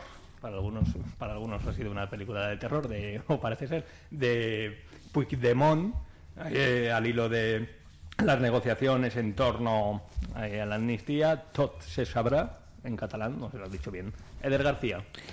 Bueno, pues eh, estamos primero eh, ante, ante un control de daños del Partido Popular, por ese todo se sabrá. Y luego ya, pues, eh, a la parte de matar al mensajero, el triple salto mortal con tirabuzón para intentar amortiguar ese propio control de daños y, y eh, esa salida del Partido Popular con, como decías, ¿no? Eh, 16 medios de toda índole, más allá de cómo se produjese, si de hecho beneficiaba al Partido Popular que estos medios de la convención judío-masónica salieran el sábado a las once y media de la noche cuando todo el mundo estaba pendiente de los Goya, ¿no? Que habría sido, eh, si, si la intención hubiese sido la de dañar y no la de informar, habría sido en otro momento en el que la gente estaba más pendiente. Pero en general sí que mm, eh, estamos en, en- en lo que ya veníamos estando, ¿no? Es decir, no hay nada nuevo, es el Partido Popular que que durante todo este tiempo, y como siempre también hemos recordado aquí, vive en el constante, el mundo se hunde, España se rompe, eh, vamos a morir todos, en la con- constante hipérbole, eh, generando crispación en la sociedad, convocando delante de las sedes del Partido Socialista, eh, utilizando, porque creo que es sincera, la, eh, ese sentimiento de, de mucha militancia del Partido Popular y gente de derechas de, de este país de, de que compraban perfectamente ese discurso, pero claro, lo que no contaban y es que efectivamente que ojo veo positivo ¿eh? que, como un partido de estado y de que aspira a gobernar este país también estuviese abierto a una negociación para reconciliarse con, Cataluña no pero aquí le pilló la pinza de de, Vox, ¿no? Necesitaba los votos de Vox y era inviable y por tanto se desechó. Pero vamos, que, que la cuestión está de, de- del PP eh, diciendo y convocando frente a una cosa y haciendo por detrás la contraria, pues es lo que todo el mundo esperaba, pero que ahora se confirma. Jiménez, que hay gente que ha gastado mucha escuela, ¿no? En manifestaciones, ¿eh? Sí, eh, yo el primero. Eh, me gustaría que el señor Ede vol- eh, Eder García volviera a repetir que, o que diga que el Partido Popular ha organizado alguna protesta o manifestación en alguna de las sedes del Partido Socialista, que es lo que acaba de decir. Me gustaría que, que lo volviera a repetir porque eso es completamente falso y eso sería atentar contra, contra la verdad. Eh, las manifestaciones que ha promulgado y que a las que se ha sumado el Partido eh, popular, eh, ninguna se ha celebrado en ninguna sede del Partido Socialista como ustedes hicieron eh, en años eh, atrás. Vamos a ver, esto es muy fácil. La primera norma del marketing político es muy clara. Tapa una polémica con otra superior, aunque sea artificial. Eso es a lo que, a lo que ustedes eh, están. O sea, eh, ni siquiera todo esto que, esta estrategia en la que ustedes quieren emponzoñar estas, esta recta final de, de las elecciones, ustedes lo hacen para poder gobernar en Galicia. Ustedes ya tienen asumido que ya no son un equipo, sea, un partido de, de gobierno, porque solo van a poder gobernar cuando se alíen y, ce- y- cedan a todo tipo de chantajes con sus socios en cualquier territorio. Es decir, ustedes no hacen esto para gobernar, ustedes hacen esto para evitar que el Partido Popular gobierne eh, en Galicia. Y eso es bastante triste. ¿Por qué? Porque ustedes solo pueden eh, gobernar con los comunistas, con los marxistas, con los leninistas, con los golpistas, con los independentistas y con los herederos de una banda eh, criminal. Entonces, por mucho que quieran, no van a poder evitar que el Partido Popular gobierne en Galicia, no van a poder tapar su negligencia y su abandono a la Guardia Civil, como hemos visto tras el, asesinato de los guardias civiles en Barbate. No van a poder tapar el abandono a los agricultores de nuestro país. No van a poder eh, tapar la concesión a la alcaldía de Pamplona a los proletarios de Bildu y, y los oportunismos socorros a los presos etarras. No van a poder tapar sus indultos, sus indultos, no los del PP, y no van a poder tapar la próxima amnistía a los partidos golpistas catalanes. Su amnistía y no la del PP y no la de Feijóo. Juan Pablo Martínez, eh, ¿cómo interpretas pues eh, este anuncio, esta información periodística, este encuentro con 16 periodistas? Eh, hay quien dice que, claro, el PP, el Partido Popular, se está dando cuenta de que tal vez con Vox no le llega para gobernar en un futuro, eh, que necesita ampliar su espectro pactista y entraría pues también la, por la derecha catalana, representada en Junts. Eh, también ha salido en las últimas horas Esquerra diciendo que también ha habido conversaciones con el Partido eh, Popular. Todos quieren también salir en esa foto, obviamente. ¿Cómo interpretas a Bueno. una semana de las elecciones eh, gallegas, además? Bueno, aquí, aquí hay dos, dos formas de ver las cosas como estamos viendo. El, Partido Popular y el PP totalmente diferentes. Yo creo que ni todo es blanco ni todo es negro. O sea, aquí está claro que hay una estrategia por parte del Partido Socialista de, de, de reventar las, las elecciones gallegas, pero pero también está claro Que se que han dejado en la línea de gol. Claro, Vamos, claro, claro. ah. A eso voy. Y, El gol y- de Zarra, chico. a eso voy. Y, y- pero está claro que el Partido Popular ha mantenido conversaciones, porque recordemos que Junts, eh, unas declaraciones de Puigdemont, que dijo que con el Partido Popular estaba claro que no le hubiera pasado esto cuando eh, él había mantenido conversaciones ya una semana antes de estas declaraciones, de todas estas informaciones, había, había dejado caer que había mantenido conversaciones con el Partido Popular. Eh, ¿A dónde nos lleva todo esto? Pues que la ciudadanía ya no se fía de nadie, o sea, porque al final eh, nos damos cuenta de que nos toman el pelo unos y otros, hablando así con, claridad.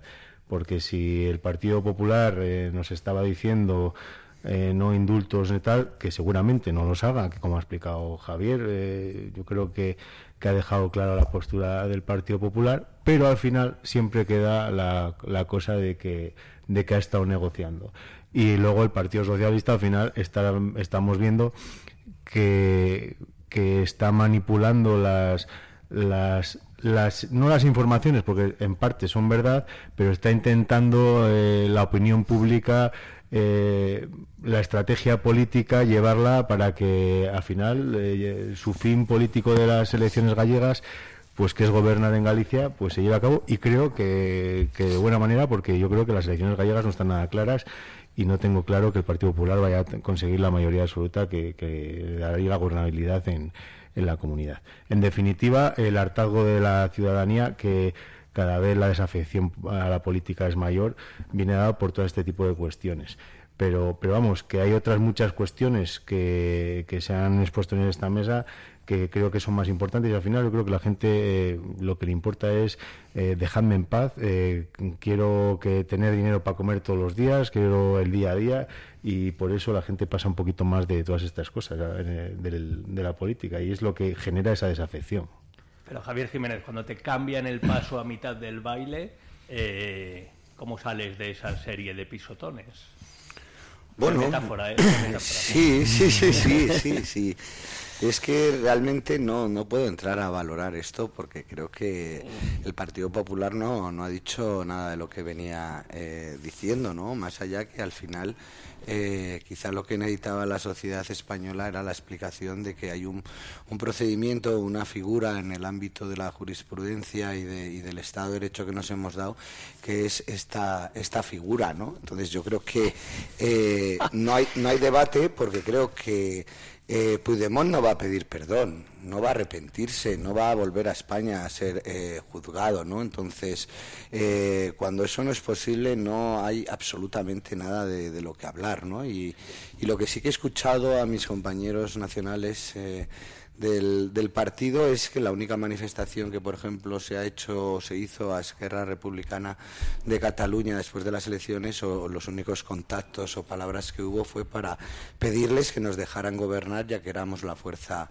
eh, más votada, ¿no? Que yo creo que, que eso debería ser lo normal en democracia y que el señor Feijó en el debate público de la, de la campaña electoral de, de las elecciones sí que le propuso al, al señor Sánchez ese pacto de que se dejase eh, gobernar a la lista más, más votada, ¿no? Yo creo que todo viene de ahí, más allá de que, de que bueno, que, estos, estos señores quieren, como digo, pues, eh, pues echar un poquito de barro a, la recta final de, las elecciones gallegas.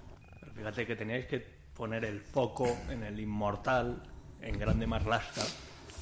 Y aquí estamos eh, hablando de, de Feijó, ¿no? De Feijó y de esa conversación con 16, o esa información con 16 periodistas eh, de un dirigente de alto nivel. Eh, ¿Quién puede ser ese dirigente, Javier? ¿Sospecháis? No lo sé, la verdad que no, no ha No me llegado. gustaría a eso. entrar en esos grupos de WhatsApp diciendo what the fuck, ¿qué ha pasado aquí, no?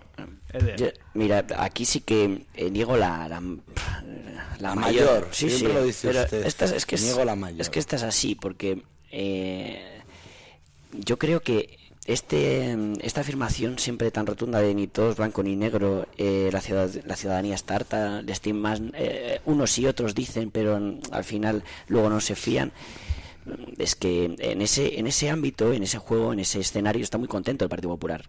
Lo hace aquí en Soria eh, también, y, y en la de todos somos iguales, esto es un desastre, eh, y ya está. Bueno, pues somos malísimos, porque sabe que tiene un electorado fiel y que esto desgasta a otros partidos, pero no, es que aquí no nada de esto es, es así, ¿no? Aquí tenemos al Partido Popular, que eh, durante cuatro meses ha calentado la calle de forma eh, execrable, que, que además no ha parado en ningún momento en tener eh, las, ma- las declaraciones más gruesas y, y- más extremas sobre lo que estaba haciendo el gobierno ilegítimo, corrupto, con todos los tipos de calificativos.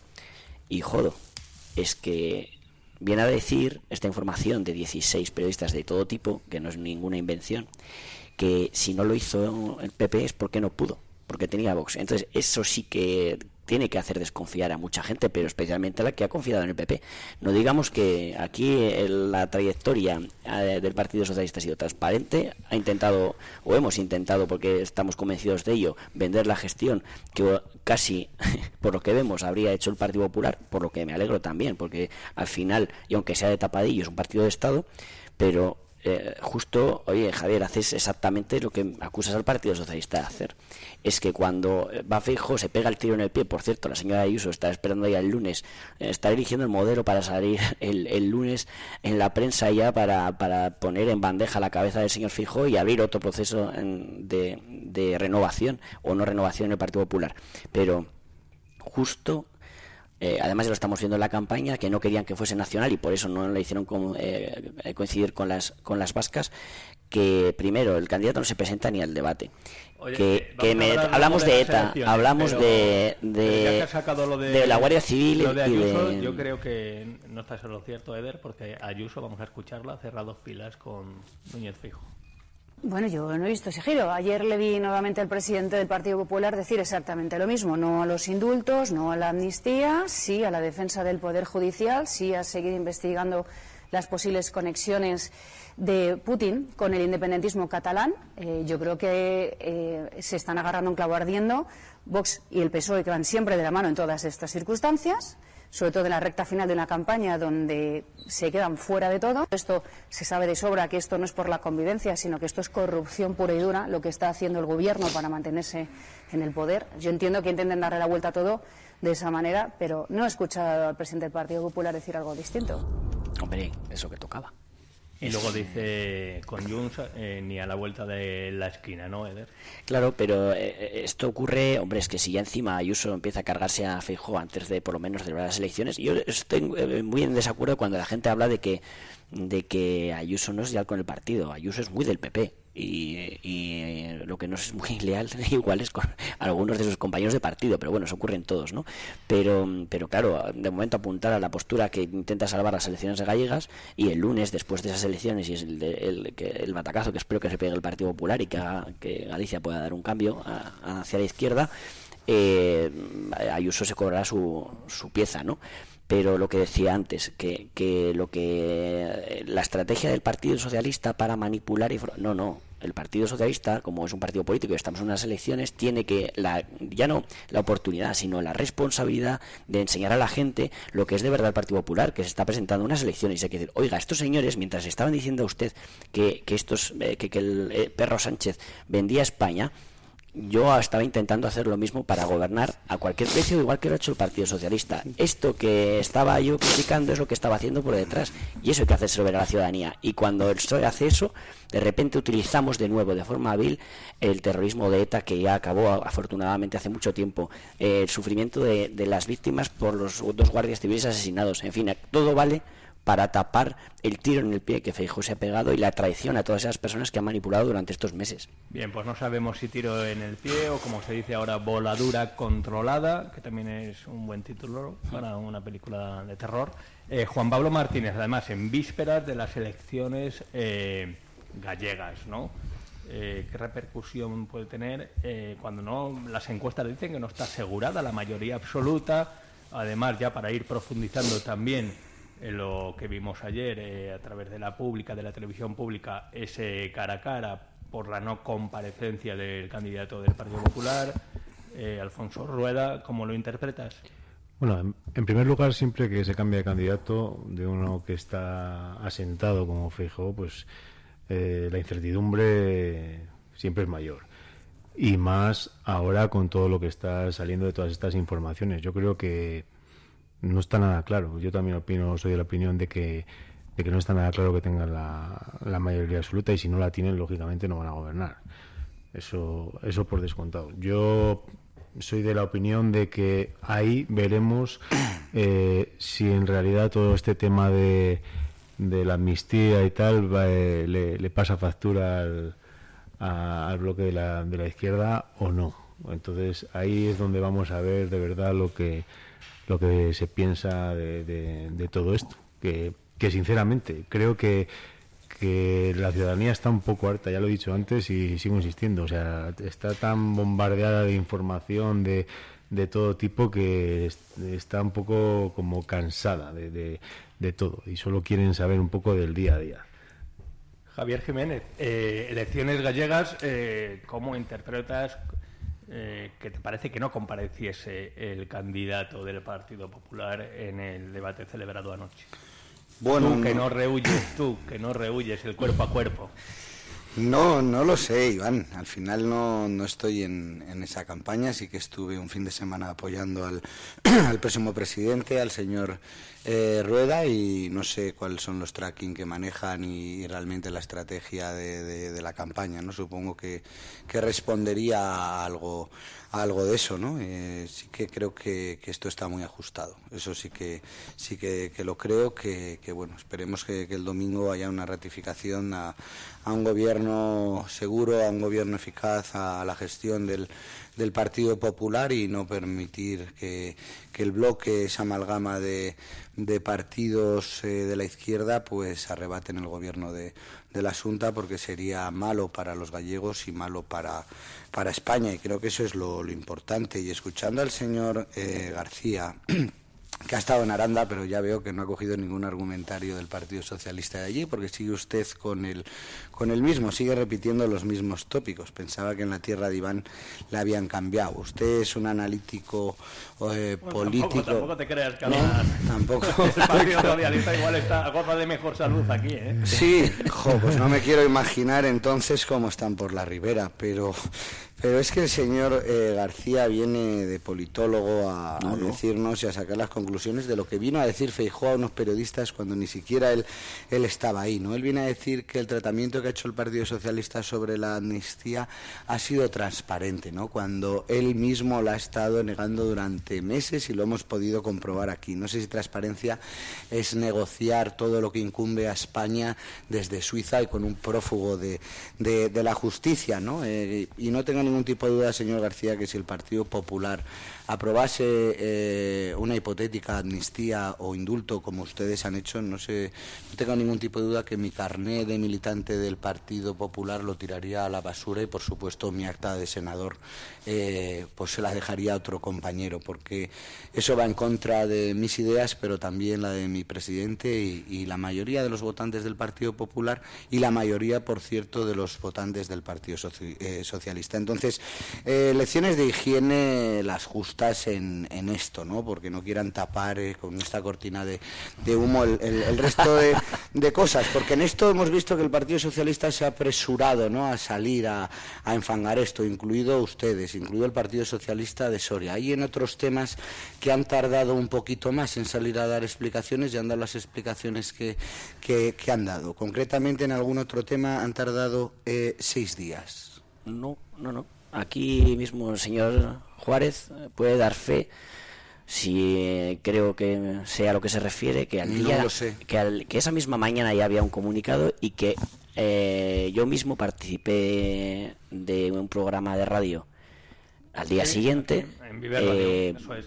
como entiendo que como miembro de, de la ejecutiva provincial del partido también no solo se me se me coja cuando critico a algún compañero para hablar de de que es la posición del partido, sino que entiendo que primero un comunicado y mi intervención al día siguiente sí se puede considerar una intervención del partido. Pero aún así, esto de la cortina de humo, eh, para cortina de humo, lo que decía, ¿no? Siempre otra vez volver a terrorista, eh, amalgama social comunista, pero sobre todo esto de además ahí está ahí también está la, la de cómo hablaba yo de la amnistía porque yo sí que no soy de los que escupen hacia arriba porque yo sí decía que encima de la mesa no había ningún texto eh, para poder criticar y que cuando lo hubiese mm, se vería, pero que eh, cuando se hablaba ya y se anunciaba y ya se criticaba por parte del Partido Popular y se negaba una amnistía, eh, nosotros lo negociábamos en Suiza, pero no sé en qué bar o dónde lo negociaba el Partido Popular. Pero mientras nosotros lo negociábamos, no decíamos que jamás lo íbamos a hacer, cosa que se ha hecho el Partido Popular, traicionando, entre otros por lo que veo, a ti, ¿no? Que, que estás convencido de ello, pero esto eh, que es, es evidente que se negoció. Bueno, hombre, eh, Es evidente que se hay, negoció. eh, Eder, hay, hay Y- dos y es cuestiones. hecho, Se ha estado negando la amnistía hasta un mes antes de que se hiciera, hombre, de- por parte del presidente del gobierno. Hay cosas que son que son hechos Pero es que empíricos se que, puede- que- pero, que- pero que- ahí está la diferencia, por eso no podemos hacer poner No. al PSOE y al PP en, No, la, en la el misma PSOE línea, y el especialmente a mí PSOE cuando soy muy cuidadoso cuando el hablo de PSOE ha amnistía. estado negando que se iba a hacer eso eh, antes de la campaña, durante la campaña y hasta un mes antes de que, o sea, hay cosas que no nos pueden, no Sí. nos pueden decir eh, que, que, que no, o sea, han, han dicho que no se iba a hacer nada de, de la amnistía. Y, se ha ido cambiando el argumentario y la hemeroteca está ahí. Eso es. y que y se ha ido cambiando el argumentario por parte del Partido Socialista. En, en cinco meses se cambió. Entonces hay cosas que no nos pueden engañar. Y por eso yo siempre digo que nos hablen claro. Si que antes de las elecciones hubieran dicho que iba a pasar esto seguramente el Partido Socialista no hubiera tenido los votos que hubiera tenido. Entonces vamos a ser claros. Y lo que hay una cosa clara eh, ayer salió el ministro de Justicia diciéndole a Junts que no se preocuparan que de cara a la próxima tramitación del, de, de la ley de amnistía iban a caber todos los casos que entraban en el en, en el tema de, de- de esto de, de la independencia. 1.200 personas. Claro, pero está engañando a Junts otra vez, porque ahí no van a entrar los casos de terrorismo que estén como tal. Y tampoco y eso y todos los que tengan que ver con el tema de, de Rusia y con el tema de la investigación que está Europa muy preocupada de eso. Entonces, muchos no van a entrar. Entonces, Junts eh, Pero- eh, están están engañando otra vez a sus socios. O sea, vamos a hablar con claridad. Yo no estoy defendiendo ni al Partido Popular, pero hay una cosa que son la realidad de lo que está pasando. Y, y eso es tu esta- realidad, por lo que no, pero no, los- no, las palabras del ministro están ahí para cualquiera que las quiera coger. Para ti es un engaño para Junts, pero para mí no.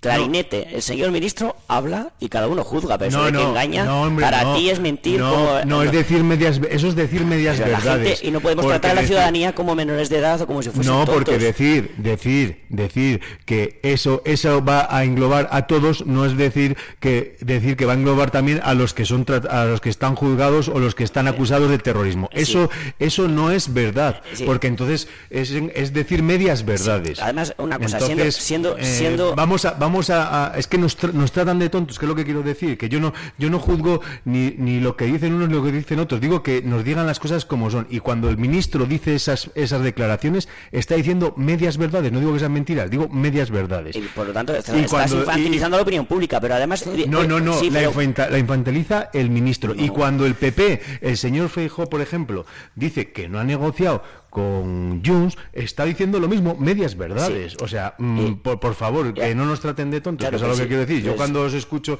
decir y poner las posturas tan para un lado y para el otro, digo, hombre, por favor, eh, yo no sé.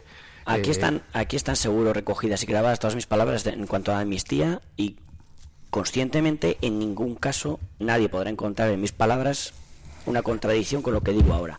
Y es que además, ya por una cuestión, hablando en, ya casi no, Eh, aprovechándonos de tu condición de, de politólogo, yo creo que coincidirás conmigo en que para el Partido Socialista el tema de la amnistía está más que amortizado. Por eso el Partido Bueno, Popular intenta no- pasar de puntillas. no está amortizado pero porque la está está- más está amortizado. Lo vamos a ver en las elecciones gallegas, que, que incluso el PSOE ha recuperado, yo pensaba, y sinceramente lo digo, eh, creía que iba a desaparecer del panorama gallego con, con el Benegano y el tipo de, de trabajo que hacen los compañeros ahí en Galicia, el tema de, así como, como el PSC, eh, sí que, creo- que abrazó el catalanismo y, y de hecho es primera fuerza, el, el PSOE en, en Galicia está en tierra de nadie, ¿no? Esto como autocrítica y es, y es una evidencia. Pero, pero para el Partido Socialista, lo vemos en nuestros congresos, vamos a tener, eh, tuvimos una conferencia política, está más que amortizada, ni siquiera, ni Está siquiera Paje y los, y los a nivel de partido, autonomías. a nivel de partido, Pero no, no porque La no- gente ya lo tiene no claro. está- te voy a decir y por- más con estas yo cosas. creo que no está- el PP también lo negoció. Pues claro, Eh, es te que voy a decir somos- que yo creo que no está, no está amortizado y te voy a decir por qué. Porque están haciendo una tramitación de esa ley y precisamente no está amortizada porque no está tramitada. Porque en el primer trámite no le salió y ahora mismo no lo tienen nada claro lo que va a pasar. Entonces, por eso no está amortizada, porque no se ha llevado a cabo la, la tramitación. Entonces, eh, por eso, y, y veremos a ver cómo evoluciona, y por eso he dicho antes que en las elecciones gallegas vamos a ver si de, si de verdad está amortizado o no está amortizado. Ahí veremos un indicador de lo que puede pasar, ahí, ahí se verá si, si de verdad está amortizado o no en la ciudadanía, porque a nivel de partido tengo claro que lo el partido y los afiliados lo tienen asumido, pero igual la ciudadanía no. Y por eso es Digo, digo más, este, este que algunos llaman tropiezo en la tramitación de la ley no hace sino reforzar la figura de liderazgo de Pedro Sánchez cuando, eh, oye, dice, hasta el PP ha negociado por una solución eh, tranquila y de convivencia para Cataluña, hemos llegado hasta aquí con un esfuerzo eh, enorme de en capital político para, para mi partido y hay otros que están ya pidiendo eh, la luna, ¿no? Eso para mí... Y luego hay otra cuestión que yo creo que ya Pedro Sánchez también está acostumbrado, el Partido Socialista, desde la legislatura pasada con Podemos y tal, a múltiples eh, diferencias y a sacar determinadas pero leyes sí. ya con muchas si la, si la negociación no es, no es mala en, ninguna, en ningún ámbito. El problema, el problema es el, el dar, dar la vuelta a la intentar retorcer la legislación para, para llevar a cabo eh, negociaciones que te favorezcan. Ese es el problema que yo veo de todas esas cuestiones. Yo, No- no- ojalá, no, no o- la negociación. ojalá tuviéramos, oye, yo soy el primero, y lo digo en serio, ¿eh? que seguro que aquí vamos a coincidir de plano eh, Javier y yo. Soy el primero al que le encantaría tener una mayoría socialista en el Congreso de los Diputados, una mayoría absoluta, como pasaba antaño, cuando todo era mucho más tranquilo. Y, o sea, yo no soy de los que hablan, eh, como el compañero Alberto, que seguro dice que, que en, la, en la diferencia, en el debate y en el pacto está la bondad. No, a mí me gustaría una buena mayoría 200 absoluta, como, como el meme este, ¿no? ¿A quién no le gusta un baptisterio romano del siglo I? Pues a quién no le gustaría una buena mayoría absoluta en el Congreso, claro, pero es que, ostras, eso ya pasó. Entonces nos adaptamos, negociamos y sacamos las leyes Yo como donde tocan. Esté, donde esté un buen rodillo, Javier Jiménez. Eh, una cuestión, con el corazón en la mano. Y por cierto, hemos grabado, quedan grabadas esas palabras de dejaría mi acta de senador. Sí, sí, sí. Ha quedado grabado, ¿eh? Ah, Está grabado. Eh, sí, eh, sí. ¿Tú no crees, eh, con el corazón en la mano, eh, y viendo también un poco las relaciones, y vamos a ver qué sucede también en las elecciones gallegas, y porque también hay muchos factores que influyen, y no solo estas últimas eh, noticias, pero el electorado del Partido Popular, que últimamente vive mucho en la calle, de manifestaciones y demás, ¿no? Eh, por el escenario político, igual agradece un giro hacia otras eh, posturas que es lo que quiere intentar eh, Núñez Feijó. Eh, hay interpretaciones políticas que dicen que tal vez pues eh, ampliar esa base, ampliar eh, los apoyos, las negociaciones, porque finalmente, obviamente, eh, Feijóo no ha sido presidente porque solo tenía ah, un partido a, la de- a su derecha. Bueno, Y el- nadie quería pactar con ese partido. A raíz de ahí hay una necesidad, porque si no los números eh, no salen y tal vez no le vayan a salir en la vida. Claro, eh, igual no ha sido una cuestión de oportunidad política eh, lanzar esto cuando se ha lanzado, pero tal vez el electorado del Partido Popular eh, más centrado, así más eh, moderado, también agradece estos giros con el corazón en la mano. Yo me, me incluyo en cualquier caso en ese espectro de votantes, ¿no? Me considero una persona de centro derecha y reconozco personalmente, yo no sé si esto ya es una teoría del partido porque no puedo hablar en nombre de ellos y de la dirección nacional y de y de, este tipo de cuestiones, ¿no? Que, son demasiado profundas o, o concretas y yo no estoy ahí, pero yo sí que me considero de ese espectro de la sociedad de centro derecha y yo sí que reconozco que a mí me gustaría pactar muchísimas más cosas con el con el Partido Socialista que, que quizás con, con Vox, no sé si luego hablaremos del vicepresidente eh, Gallardo, pero eh, yo sí que estoy en esos postulados. Creo que el Partido Popular es un, es un partido de, Estado. Eh, el Partido Socialista lo ha hecho. El Partido Socialista ha demostrado a lo largo de la historia que, que- ha sido ese partido de Estado donde eh, hemos conseguido entre todos y ellos también eh, muchos avances sociales a los cuales se los tenemos que- que agradecer. Y, y yo soy eh, o formo parte de esa de esas personas de la sociedad que, que sí que reclama esa cercanía, pero es que hay que reconocer que ahora mismo no con el socialismo, eh, con el sanchismo, ¿no? Es completamente imposible y es, es verdad, eh, señor García, eh, es así. Es- lo comentábamos en el pleno de hace unos pocos días. Al Partido Popular no le gusta tener que pactar con Vox, por supuesto eh, que no. Eh, que lo vamos a seguir intentando en aquellos casos que lo necesitemos, sí, por supuesto. Que a mí personalmente me gustaría pactar antes con el Partido Socialista que con otras fuerzas, también lo, reconozco. Soy una persona de, de- de centro, ¿no? Pero es que el Partido Socialista está jugando a que a que Vox eh, se deje el mayor número de, de restos en Galicia y que nosotros no podamos gobernar. Hay que recordar que a Feijóo le han faltado muy pocos votos. Hay que recordar que, por ejemplo, en, en- en Gerona nos quedamos a 1.200 votos de un diputado más. Había otras circunscripciones a nivel nacional que el daño que nos ha hecho Vox con esos restos nos ha impedido eh, gobernar. ¿no? Entonces, por supuesto, el Partido Popular tiene que estar abierto a negociar con todas las fuerzas políticas, eso es así, pero hay con algunas o con algunos dirigentes que representan esas fuerzas po- políticas que es imposible y el sanchismo eh, es una figura que ahora mismo no solo está haciendo daño al Partido Socialista, sino también a España y también dificulta, imposibilita que el Partido Popular pueda llegar a acuerdos con, con ellos, desgraciadamente. Bueno, cambiamos de tercio Sí. rápidamente. Rápidamente, que antes se me lo he dejado con el tema de que gobierna la lista más votada. Esto sí que es engañar a la peña, a la gente, ¿no? Decirle constantemente, eh, tiene que gobernar la lista más votada cuando es la mía, pero luego pactar para gobernar y quitar el gobierno a la lista más votada si no es la mía. Esto sí que es lo que es tratar a la gente como, ¿Dónde, como tontos, ¿no? Eh, donde podéis. Siempre la lista más votada es la vuestra, si no, el pacto es cojonudo. El, Esto es- el- el- esto el es- único lado esto que lo así. hemos hecho ha sido en Valladolid, que, que ganó las elecciones el señor Puente eh, y, y sí que nos unimos para eh, quitar a la ¿Y alcaldía al señor? Puente, eh, pero es que eso lo hicimos para hacer un, un favor a España y para que España ganase un ministro de la entidad de ese señor. O sea, que hemos hecho un favor a España. En el resto de laos, no. En, en Burgos, tal vez. Siempre la lista más votada, ¿no? Claro, sí, sí. No, solo, si es, solo si es la vuestra. Es que, es que yo no creo en eso. Ustedes no tienen ese problema Lo en que tenéis Soria. que es hacer yo es no creo. cambiar la ley electoral, cambiar, Es que no le- cambiar entre los dos partidos la ley electoral, ¿Qué va? si queréis Sí, hacerlo. Que es que no queremos hacerlo. No, Sí, pero y ellos tampoco, no. lo que pasa es que nosotros no lo decimos. No, y ellos sí. sí, bueno, lo se dice, se dice cuando les interesa a unos y a otros. No, porque yo lo he oído también. Claro, de- porque le decimos a los señores del PP, oiga, si ustedes No. están diciendo en campaña electoral que gobierne la lista más votada, cuando es la mía, déjeme gobernar. Pero Pero, es yo no he escuchado en mi vida al señor quitado, secretario nos general. quitado una alcaldía en un quiere. pueblo de Valladolid que se han tenido que unir con los de Vox para, eh, para quitarlos de, de la Y están alcaldía. expulsados del partido. Bueno, vamos con otra de cine. Eh, gala de los eh, Goya, pasado sábado, y citaba eh, Javier Jiménez, al que le ha quedado muy bien ese discurso de pactar y demás. eh, bueno, ya luego con lo del sanchismo ya se ha metido aquí un poco, pero bueno, ha quedado bien. ¿eh? A mí, de este episodio del Off the Record, en el que se dice el qué, pero no el quién, que algún día se sabrá, se terminará sabiendo, ¿no? Eh, lo que más me gustó fue lo de la reconciliación, ¿no? que siempre es esa palabra que hemos dado unos títulos de películas un poco tétricos y eso de reconciliación ya queda un poco más eh, ñoño, ¿no? más bonito.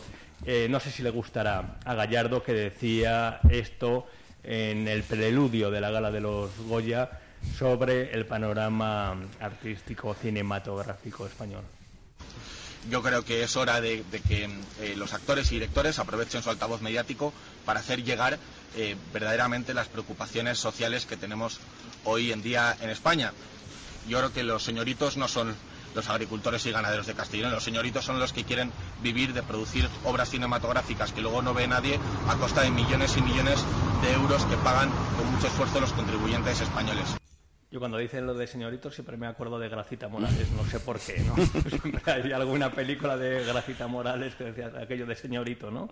Eh, bueno, luego ya sabemos la respuesta de Almodóvar.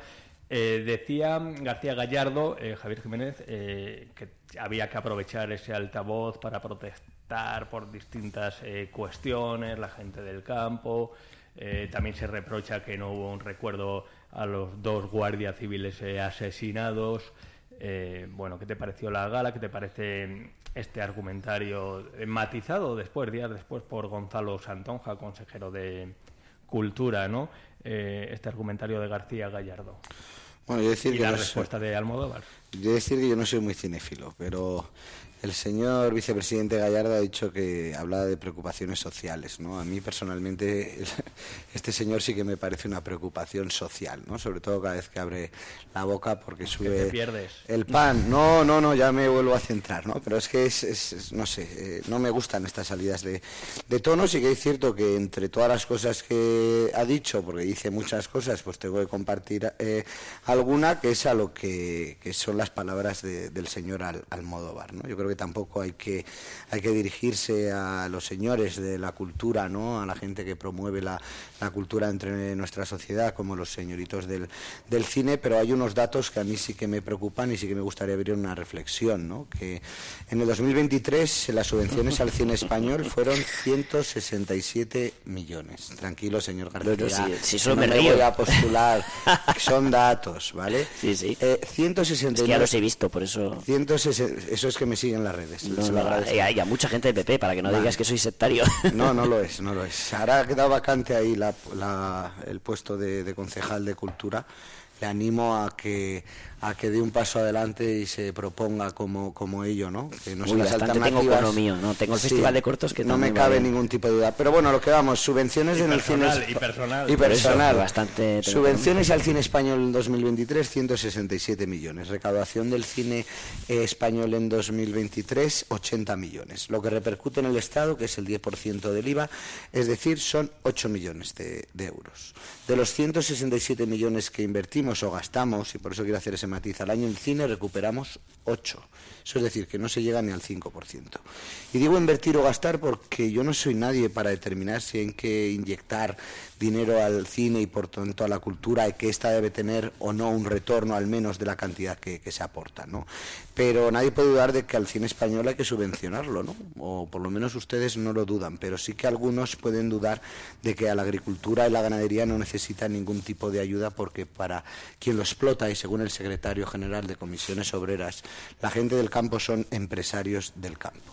Eso sí, al señor Almodóvar que dijo que el dinero lo devolvemos con creces, se le olvidó decir que cuando hizo el primer taquillazo y sacó bien de, pasta, en vez de devolverlo al Estado, lo que sí que hizo fue abrir una offshore en un paraíso fiscal para sacar dinero de España. Eso sí que es con lo que me quedo, ¿no? La hipocresía de algunos culturetas de segunda mano que ya van quedando en España, que ustedes tanto les gustan y lo utilizan como vimos en, en la gala de, los Goyas con televisión española puesto a disposición de Mr. Sánchez y todo el séquito de pelotas mientras, mientras en la calle se manifestaba curiosamente los sindicatos, los agricultores y justamente ese día habían fallecido dos guardias civiles que ni siquiera tuvo la decencia ese presidente del gobierno y todos ese- esos culturetas, como digo, ni siquiera de guardar un minuto de silencio por esos dos asesinatos. Culturetas eh, de segunda mano eh, o culturetas vintage, que se dice ahora.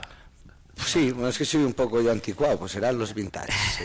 Pero bueno, Almodóvar ya no sé lo que le queda de vintage, la Juan verdad. Pablo. Martínez, eh, ¿qué te pareció eh, la gala de los Goya? Que te- siempre con cierta eh, polémica y también eh, con esas declaraciones de García Gallardo que no sé si Bueno, yo- un poco el ambiente y yo provocaron las declaraciones- reacción. Y es que las declaraciones de este hombre siempre es que es lo mismo, siempre meten unos berenjenales que, que no tienen sentido.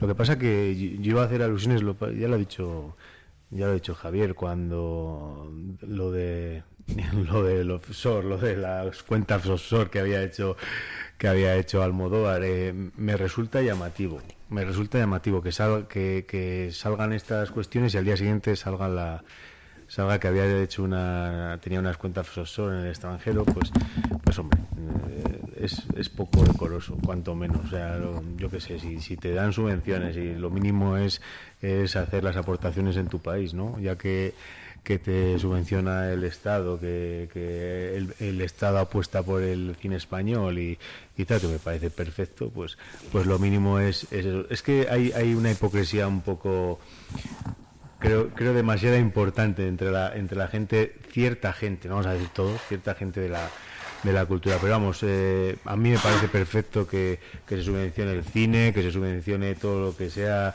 cultura y sobre todo Gallardo es que es mejor que se esté callado porque cada vez que abre la boca eh, sube el pan que dicen por ahí. o sea, Bueno, pues eh, concitó mucha parte de la atención de una gala donde además comparecieron películas, yo, yo creo que de nivel, eh, de diferente temática eh, social eh, y muy actual, Hombre. especies de abejas, eh, con Eu- Eugenio también como protagonista en algunas, eh, mucha variedad y mucha calidad, ¿eh, Eder? Sí, pero ostras, vaya pirueta pega aquí el amigo Javier Jiménez. ¿eh? Déjeme en paz, señor García. Es que, ¿Cuánto me echa de menos? Déjeme en paz. Sí, es verdad que la semana pasada, eh, pero ostras, qué pirueta. Empezamos a decir que, que el vicepresidente sin ningún tipo de competencia más que. que Es que no sé cómo ustedes, que comentar, se puede- se que puede comentar es, compartir y- es abruptos y demás y meterse con la gente, eh, bien, ¿no? Esto de hoy que mal Gallardo metiéndose con la cultura para luego hacer esa pirueta, dar el giro radical para meterse con los culturetas de segunda mano. Esto es alucinante, ¿no? Vintage. Vintage, eso es. Pues eh, lo Bueno. que, lo que la, la pirueta, la pirueta es, es buena, ¿no? Y, y es que, oye, yo sí que hablo de inversión en cultura. Y cuando hablo y cuando se habla de, de la agricultura, también se habla de inversión en agricultura, porque, hombre, eh, otra cosa. ¿no? Hay algunas películas Pero- que son gasto directamente. pero, pero en, en el campo hay bastantes subvenciones, ¿eh? que, es- que, que es bueno, porque mm, para potenciar un sector pues hace falta invertir dinero público. Pues yo soy completamente progresista, creo en estado de bienestar y el, y el dinero público fluyendo, ¿no? Entonces, esto bien, pero, pero lo que no les gusta ni a Gallardo y tampoco al PP por lo que vemos, porque al principio guardan un poco las formas de esto de apoyamos la cultura, pero no nos gusta que los artistas sean rojos. Y es verdad que esto ocurre y, así pasa. O sea, que, que y- y- y ha ocurrido en toda la historia de las campañas Hable de los electorales. datos que le he dado. Me acuerdo. No entra en los claro, por datos, eso es claro, que, es eso que todo- eh, claro, es que es lo que les ponen su argumentario al PP porque directamente tienen que atacar con algo al mundo de la cultura con que es que, fíjate, no devuelven nada. Pues claro que devuelven con creces. Eh, cada persona puede pensar en, en- en todo lo que le devuelven a él en tardes de domingo viendo una plataforma o yendo ¿por al cine. pero- Entonces, eh, que el retorno no sea económico, estrictamente económico, no quiere decir que tenga un gran retorno. Por eso se habla de inversión en cultura y hablar de cada euro que retorna eh, la taquilla de la inversión que se hace es, es perfectamente eh, lo contrario a, a defender lo que decías al principio, ¿no? de esa apuesta por la cultura. Es inversión en cultura y a lo que, lo que no le gusta al Partido Popular es que la gente de la cultura hable generalmente para criticar a, a- a los gobiernos de derecha. Nos acordamos de No a la Guerra, nos acordamos de, señor de García, una que- campaña buenísima que hizo en las segundas elecciones Zapatero, que hice yo con, con De la mi ceja, juventud. de la ceja. Eso es, eso es lo que le molesta al PP, ¿no? Que sea esa gente.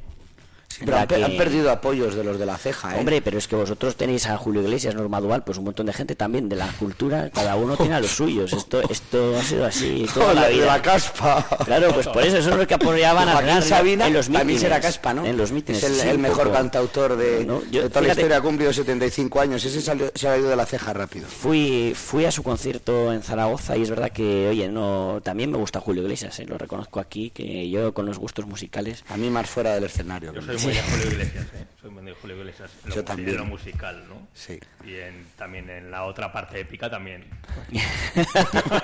Pero ahí habla la envidia, igual. Ya, ¿qué? claro, claro, claro, claro, al final, Y lo ¿no? sabes. No, y también por el, y por el bronceado, también, ¿no?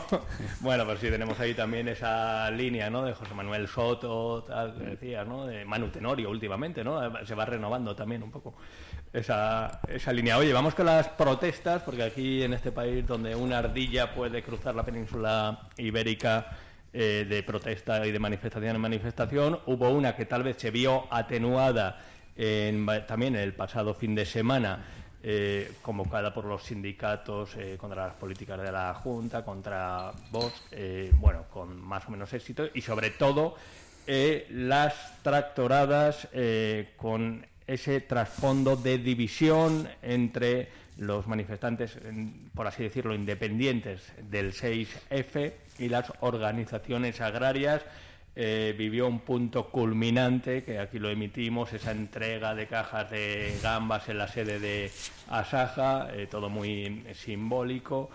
Eh, y luego también con esas manifestaciones que se han vivido aquí en los últimos días. Manifestaciones del campo. Juan Pablo Martínez, analista político enclavado en el medio rural, si así entendemos, en una localidad como Almazán. ¿Cómo interpretas estos episodios, la división, eh, cuestiones eh, que se pueden solucionar aquí, algunas parcialmente, pero que dependen de fuera? Está complicado todo, ¿no? Bueno, yo creo que esto Por no decir las molestias que ya supone eh, coger el vehículo y verte en una de esas ahí en medio, que eso ya es harina de otro costal y, y no voy a decir nada porque igual me montan una tractora de la puerta. Bueno, hay, va- hay varias cuestiones. Eh, en primer lugar, eh, pues, esto se venía a venir desde hace muchos años ya. O sea, estaba claro que cuando te metes en la Unión Europea y te acoges a unas reglas del juego, las reglas del juego mm, vienen desde el principio. Al principio te, te subvencionan para hacer los cambios de explotación o para adaptarte a los,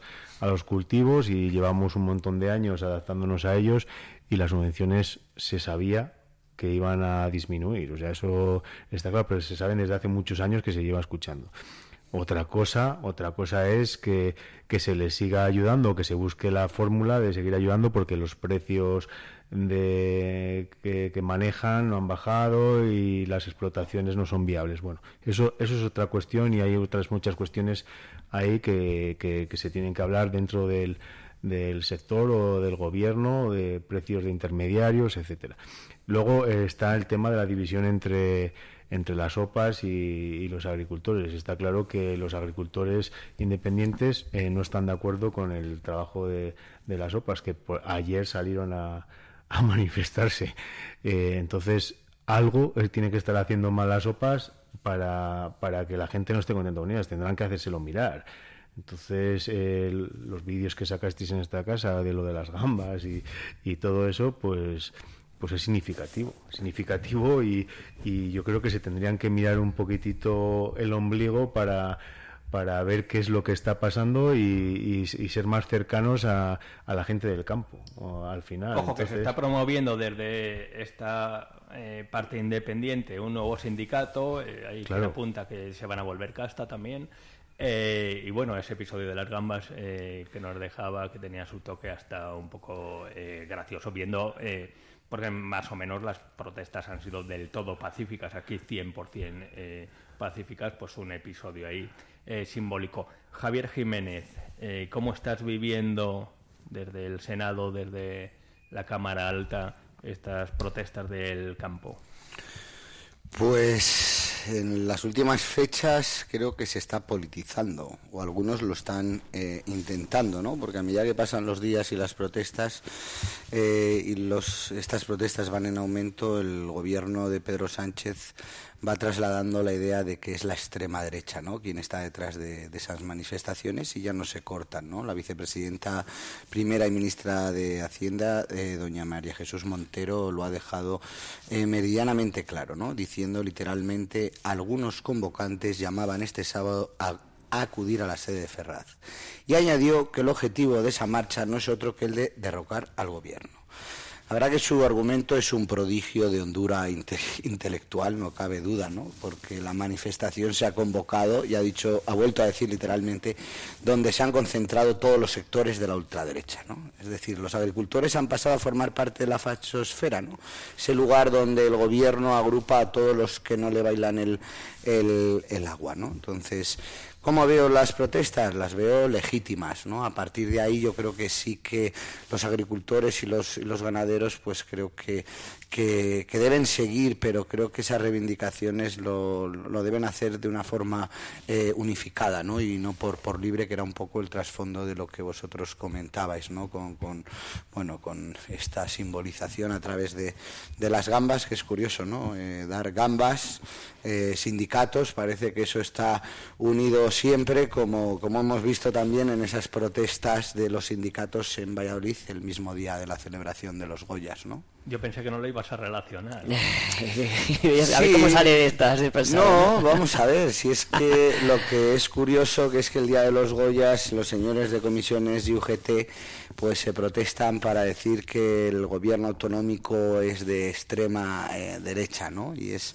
es, es curioso, ¿no? No se han manifestado en cinco años que lleva Pedro Sánchez, no se han manifestado cuando subió la luz un 40%, pero sí con Rajoy cuando subió un 8% o cuando subió la electricidad un 120%, ahora que la cesta de la compra es un 20% más caro que el año pasado, o cuando se han encarecido las hipotecas una media de 340 euros al año, o ni siquiera cuando somos líderes en Europa del paro, del paro juvenil y segundos en el paro eh, femenino. Pero esto es lo que hay, ¿no? Los sindicatos, en especial estas dos agrupaciones, tienen que estar calladitos y rindiendo pleitesía al gobierno, porque hablando de indultos, pues, están esperando los indultos a estos sindicalistas que ayudaron a desmantelar 680 millones eh, de euros en el caso de, de, los ERE de, de Andalucía y que estos señores, pues como digo, a través de esos cursos de formación eh, se gastaron eh, los 680 millones de euros pues precisamente en gambas, en cocaína y en prostitutas. Entonces, por eso estos señores tienen que salir cuando quieren,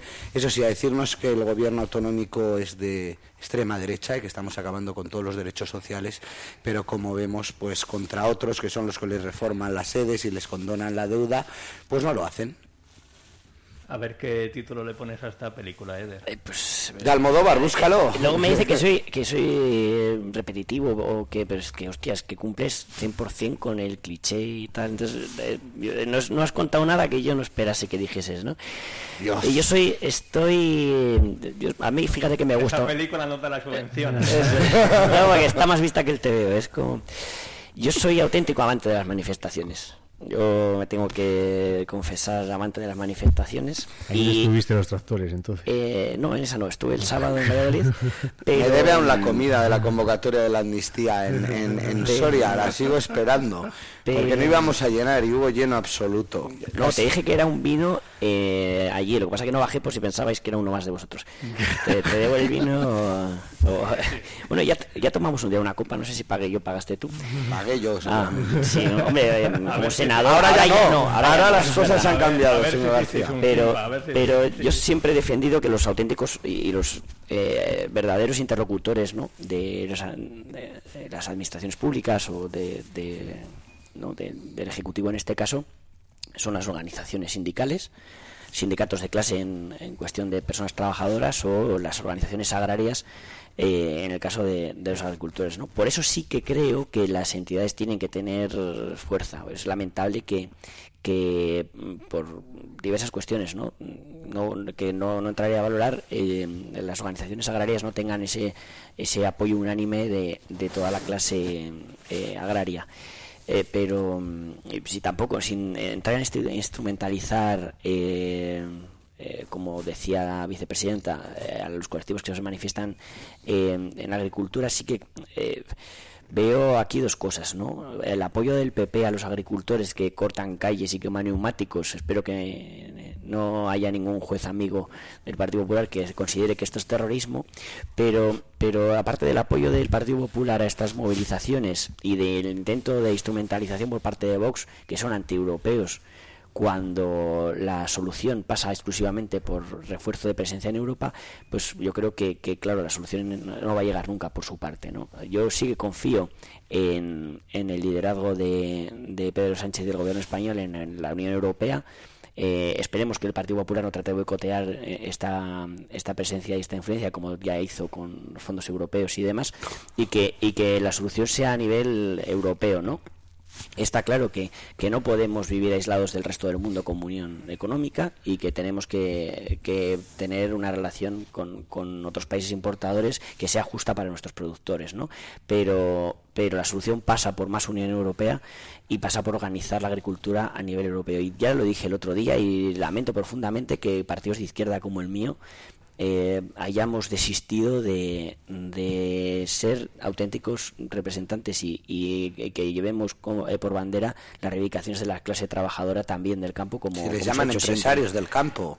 Eso ha sido comisiones, yo no he dicho eso. Yo he dicho que, Como que debemos, debemos recuperar esa bandera. Y ojo, yo fui a la del sábado en Valladolid y reconozco que fue un pinchazo. Yo, eh, y, y creo que ahí hay una cosa eh, clara también que nos dice eh, ya la experiencia y no sé por qué nos empeñamos también en este tipo de manifestaciones de, de por todo y eh, que, que estaba muy bien ver a un montón de colectivos que a mí me representaban Bueno, en el, su- día 25 en, en el día que 99%. salieron a la calle con el feminismo también pincharon, que fueron Pero- 200 personas. Eh, Se una están- mala tarde la tiene- se están Claro. acostumbrando a Pero- pinchar pero demasiado bueno, últimamente. pero pero sí que, que es verdad que, que mm, eh, yo creo que las organizaciones eh, sindicales como cualquier otro colectivo nos va mejor en las manifestaciones cuando cuando la gente sabe exactamente por qué estamos protestando, qué reivindicamos o, o por qué, o en, en contra de qué estamos, ¿no? So- solo un apunte. Lo único que llevamos mal de lo que ha dicho Eder es algún, cuando ha dicho lo de si algún juez amigo eh, de- declara, como ha dicho, eh, que puede ver en estos cortes de ellos ven terrorismos buenos y es que- terrorismos malos. Es que cuando se, los cuando jueces se- así, pero cuando se señala, es cuando se señala a los jueces que Pero como sí. que pueden prevaricar o que pueden eh, sí sí sí Sí, porque oye, Feijó, o sea, No, los, no, los no, periodistas estás- este sábado dijeron que no veían terrorismo tampoco. pero que pero es que quién es un quién es un periodista no es un juez entonces el juez es el juez PP, y, el PP y, decía. me da igual o sea cuando un político tú eres político o cualquier político señala a un juez un juez amigo dice no sé qué yo me siento fatal entonces lo tenía que decir Vale, porque yo, al yo he dicho final que espero diciendo que ningún juez amigo pues eso mismo, es que no, es que no hay ningún juez terrorismo. amigo, porque un juez es un juez y, y dictará dependiendo de lo que vea Sí, sí, en, pero- las- pero, en la, eh, en la causa. sí, o sea claro. que, que, hombre, Y- y- no, hombre, no, pero- me, no me parece, no me, religión no, y la no me- auténtica separación de poderes, tú que lo conoces, es que el control sea no me parece, no me Total. parece bien que, que ¿No? desde que, que cualquier político diga diga eso y ya está. Solo quería decir esa Pues yo digo que no señalo a ningún juez en particular, solo digo No, que en algunas pero- ocasiones ha habido pero- jueces en este país que han visto en cortes de carreteras y en quemas de neumáticos actos terroristas, porque Pues eran porque- organizados. pues Por eso digo, pues pero, porque yo- igual lo es que era, yo- pero es que yo no, yo igual lo yo no sé lo, o sea, yo no, no estoy capacitado para, para evaluar ellos- lo que eso no es, pero, que ellos- igual pero esto que ellos- es lo pero ellos sí, usted está comparando esto con lo sí. tsunami democrático. Que- ah, no es que me, Bueno, me yo, so- yo solo he hecho el apunto ese. que nos perdemos. Pero Bueno, ya está. Pero que yo que soy muy elemental, yo que soy muy elemental y recojo el sentir de la calle y, eh, y vas a la, a la frutería, a la carne. eh, claro, la gente cuando oye en esto de los jueces, eh, y no digo de jueces amigos o enemigos, pero eso de conservadores y progresistas, Es que me, está- me- me empieza a explotar ahí la Pues no, cabeza. está ¿no? bien que lo sepamos. Si es que en otros países hasta les eligen en elecciones, ¿eh? que es que esto hay que, hay que también, eh, como decía antes, ¿no? Ese, hablarlo claro, uno públicamente. y- intenta imponer esas mayorías y tal, ya se está como desvirtuando, pues es Totalmente. ¿no? Pero, pero lo que lo sepamos, los jueces no son seres extraterrestres que viven, tienen obligación de ser imparciales y obviamente que tengan la ideología que tengan, eh, habrá garbanzos negros con cualquier otra profesión, serán independientes dentro de, de su función, claro. Pero es que no está mal que sepamos cuál es su ideología, porque, ¿por Y qué luego no? ya otra cuestión es lo de los jueces amigos o enemigos, ¿no? Que eso ya. Eh, quería acabar con una cuestión. Aquí en la capital soriana se ha reabierto eh, la calle Alfonso VIII todavía. Yo creo que hay algún pivote, todavía queda alguna actuación por hacer. No sé si pintado de los aparcamientos, eh, pero bueno, ya se puede mm, transitar. Hemos recogido algunas eh, reacciones y las voy a poner, yo creo más o menos eh, son favorables. Vamos a escucharlas. Todo que se arregle me parece de maravillas. Para el centro de la ciudad, perfecto. Estamos acostumbrados a coger el coche en Soria y no hace falta cogerlo tanto. Lo único que nos han quitado plazas de aparcamiento para que vaya la gente al parking. Como vecino y como peatón, me parece muy bien. Pues este señor le parecía fetén, Javier Jiménez, bueno, lo del parking, pues ahí a, ir al parking y que tampoco hace falta coger el coche eh, para todo, ¿no? Esto es el preludio, Eder García, de una zona básica de emisiones. Eh, eh, como ciudad menor de 50.000 habitantes no teníamos obligación de, de, eh, acudir a esa zona de bajas emisiones. Mm, Lo hemos hecho porque además abre una puerta a financiación europea. Y como decía, se abre Alfonso VIII. eh, se ha recepcionado parcialmente la obra, queda poner alguna jardinera y demás, y está mm, eh, señalizado, ¿no? Y, y, y protegido lo que lo que falta por terminar que es el, el carril bici ¿no? y alguna eso como decía alguna maceta y alguna cuestión ornamental así como ahora mismo se está arreglando la acera de, de Nicolás Raval en esta zona de desde la iglesia que era mismo no sé si es San Francisco no la iglesia de San Francisco Sí. eh, hacia arriba hacia hacia la calle Santa Rosa de Marillac eh, eh, arreglándose esa acera que además eh, se ha decidido, se iba a poner un semáforo, pero como no resultaba muy muy práctico, actualmente lo, se encargan dos personas de la empresa de regular ese flujo de tráfico, ¿no? Pero sí, esa es la idea, y lo decía claramente alguna de las, de las intervenciones, ¿no? Es que eh, yo mismo que hago un uso excesivo del coche, hay que ponerlo difícil o complicado para que para que dejemos de utilizarlo para cuestiones que no sean estrictamente necesarias ¿no? y yo creo que, que incluso cuando ha estado cerrado hemos visto cómo la gente hacía uso de toda esa calle y, y yo creo que ahora mismo aunque tenga aceras eh, también eh, anchas y demás pues pues que el tránsito por el por el centro es muchísimo más amable de lo que era hace hace 15 años en esta ciudad Eh, es, es un proyecto yo creo que coherente, ¿no? El que el modelo de ciudad que, que venimos desarrollando desde hace, como digo, muchos años y que a- ahora eh, vamos eh, eh, de- crece- o sea, vemos, vemos eh, que de forma exponencial eh, eh, crece ese cambio, ¿no? Debido a los fondos europeos que tanto trabajo cuesta encontrar, conseguir y, y para lo que también hay que agradecer enormemente el, el- el esfuerzo gigante que hacen los empleados y empleadas municipales en, en estar ahí eh, siempre trabajándose las subvenciones, ¿no? Eh, Javier Jiménez, ¿te gusta cómo ha quedado? Ha escrito de una parrafada de la leche, no sé.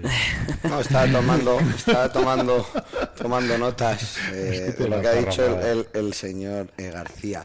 A esto lo llaman humanización estos señores y yo creo que la verdad que se están pasando de, humanizar, ¿no? Eh, no me puedo poner a, a e- a lo que han hecho, ¿no? Porque al final es, su línea, es su modelo de, ciudad que yo no comparto, pero dentro de, de esto, pues bueno, esto se tenía que haber eh, abierto en, en noviembre, se abrió el día de la cabalgata para que pudieran pasar eh, y bueno, van con, con ese retraso de tres meses y, y queda un poquito más. Dentro de empatizando con ellos, pues es el modelo de ciudad que ellos quieren y entra dentro de, de la lógica. Por lo tanto, más allá de decir que yo no lo comparto, pues, pues lo entiendo ¿no? dentro de ese procedimiento. Yo sí que me gustaría eh, hacer un matiz ¿no? a lo que ha dicho el señor García, ¿no? que él ha confesado que era lo que estaba escribiendo Juan Pablo, que ha dicho que es que hay que ponerlo difícil a los sorianos para que cojamos el coche. Y es que fíjate si lo están consiguiendo. O sea, es que de hecho es lo que han conseguido. Yo lo llamaría, usted le llama poner dificultades, yo lo que digo es que,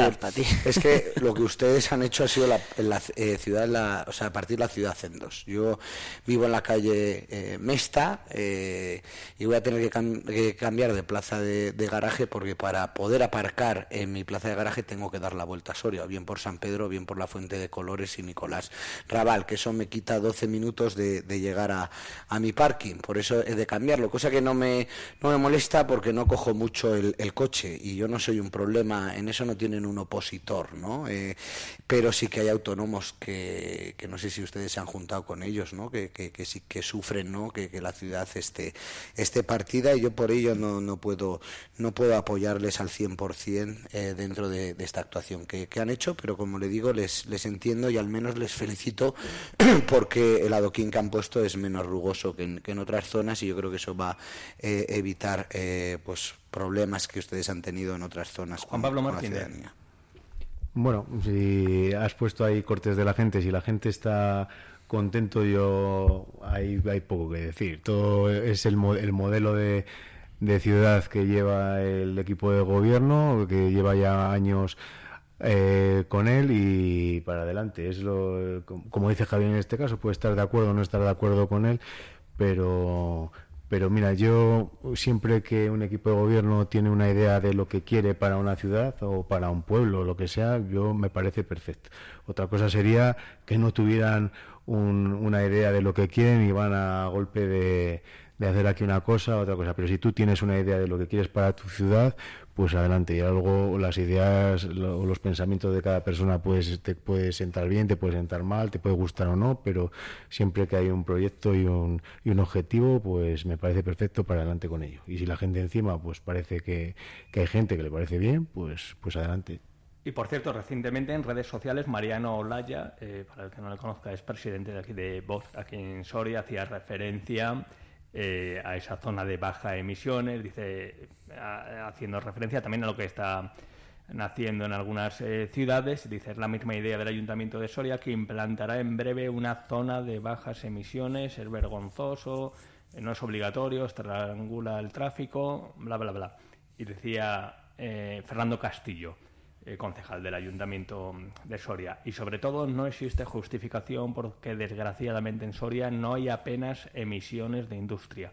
Que nadie, du- que nadie dude de que lucharemos en los tribunales si hace falta contra la zona de bajas emisiones. Eder. Bien, pues Bueno, yo creo que lo que has dicho de, de- de si con eso se consiguen subvenciones de otro tipo, yo creo que ya es bastante bastante justificación, ¿no? O sea, mm, eh, va- vemos también ejemplos, yo que sé, con las travesías y con eh, que, que hay que aprovechar esa a oportunidad. mí la explicación que ha dado Eder me parece correcta. O sea, Vamos. llevan un modelo de proyecto, llevan de ciudad, llevan eh, se pueden acoger a subvenciones europeas por estar dentro del tema de bajas emisiones y tal. Para mí, para mí como ciudadano me, me sobra con esa explicación. Pero deberíamos convivir todos eh, en la ciudad, eh, Sí, los, sí, sí, sí, sí. los viandantes y también los coches, porque no solo en los coches va el que quiere ir al gimnasio, es que los vehículos eh, eh, también son utilizados por muchísimos autónomos. eh, eh, entonces, eh, creo Sí. que tienen que convivir las dos cosas y, y lo que yo no comparto con este equipo de gobierno es que solo quiere que, que convivan unos, ¿no? Y creo que tenemos que,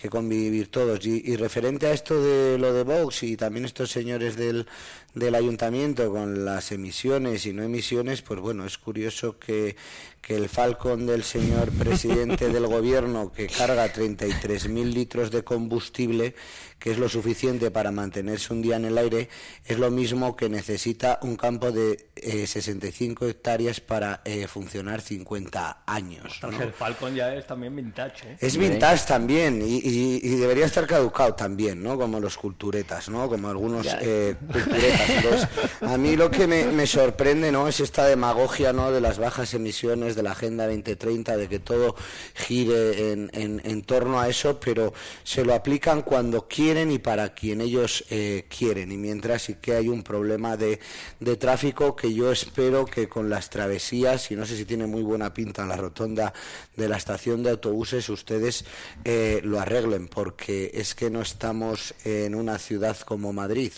Es que no se puede Oye, tardar. las, obras en la- las obras en las travesías ha sido cortafuego para los tractores, para Sí, que sí, no llegaran. claro. Pero es que fíjate, el, el PP en estado puro, ¿no? También con el tema del Falcon. ¿Qué más Del Falcon.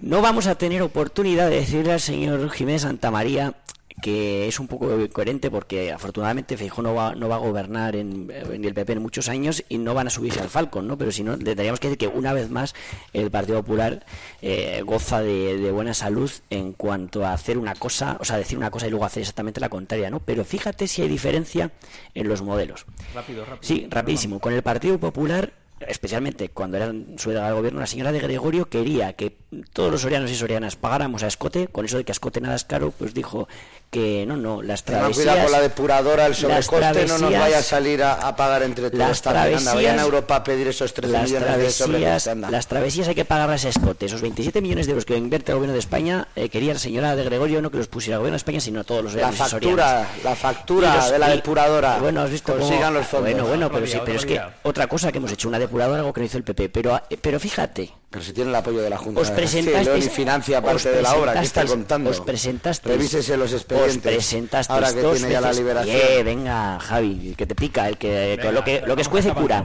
Lo que escuece cura. Fíjate que os presentasteis dos veces a las elecciones con aquel mítico eh, túnel para conectar Soria Norte y Soria Sur. Y por lo que sea, eh, con escaso con escaso eh, éxito, ¿no? Y es que como el PP también hace como siempre, tranquilos que ya os sumaréis como siempre tarde, también como Vox, a todo lo que los avances que consigue el Partido Socialista. Lo vemos y lo veremos. Así que A escote, a escote, a pachas, ¿no? Eso. Como A escote mí, nada es caro. Es, es Eso decía lema, Yolanda de lema- Gregorio. es un lema del socialismo. Es- eso decía Yolanda de Gregorio con las travesías. Menos mal que vino Perro Sánchez a pagarlas, porque si no, bonita- no habla así de su Qué presidente. Pues a ver si aparca ahí en el aeródromo del Falcón y nos damos una vueltecita. ¿eh? A mí me gusta. Así tendría algo de uso el aeródromo de de Garray, sí, por la- también por la épica de montar en el Falcón, ¿no? Bueno, lo vamos dejando y bueno, ya veremos cómo eh, queda finalmente también esa zona ya cuando eh, se concluya esa nueva intervención en la capital soriana. Muchas gracias, eh, chicos, gracias por estar aquí, por opinar. Juan Pablo Martínez, feliz regreso a esa gran urbe que es eh, Almazán. Por supuesto. Ay, que no vacilo, que me no, una, No, no, una pues gran villa, una sí. gran villa, ¿eh? A ver si... Además, donde se me tiene mucho cariño, no sé por qué, no sé qué méritos he hecho. Muchas gracias. Muy bien, un saludo. Javier Nos vemos la Martínez, próxima semana. eh, gracias por intentar eh, explicar. Pues yo creo que nos ha quedado todo más claro Intentar, eh, lo que ¿eh? ha sucedido. Intentar. Pues muchas gracias, No, lo hemos sí, conseguido. clarificador, ¿eh? Muchas gracias, Iván. El próximo miércoles, por cierto, no sé si podré estar porque vamos a ir a reprobar al señor Marlasca, que hoy se me ha escapado en esta tertulia, pero no se preocupe, que ya daremos cuenta la próxima semana. He citado en varias ocasiones a ver si... No he querido hacer daño, he venido hoy demasiado blandito para se lo que se lo deja para el miércoles que viene. El miércoles que viene reprobaremos a ese Pues yo te señor la, y yo ya te daremos la he cuenta. lanzado para que te lucieras y te has ido por el lado cultureta. o No he querido hacer daño. Bueno, pagaré yo el café para que le pase el trago de, de la amnistía hoy a Javier. Eder ¿Me parece García, muchísimas gracias como siempre. Gracias a vosotros. Y nosotros les dejamos y felicitamos, como no, en esta semana de fastos en la que se ha celebrado el Día de la Radio Alfonso Blasco, que ni- ni se ha dignado eh, a traer unos pasteles. Felicidades a toda la gente de la radio, por supuesto.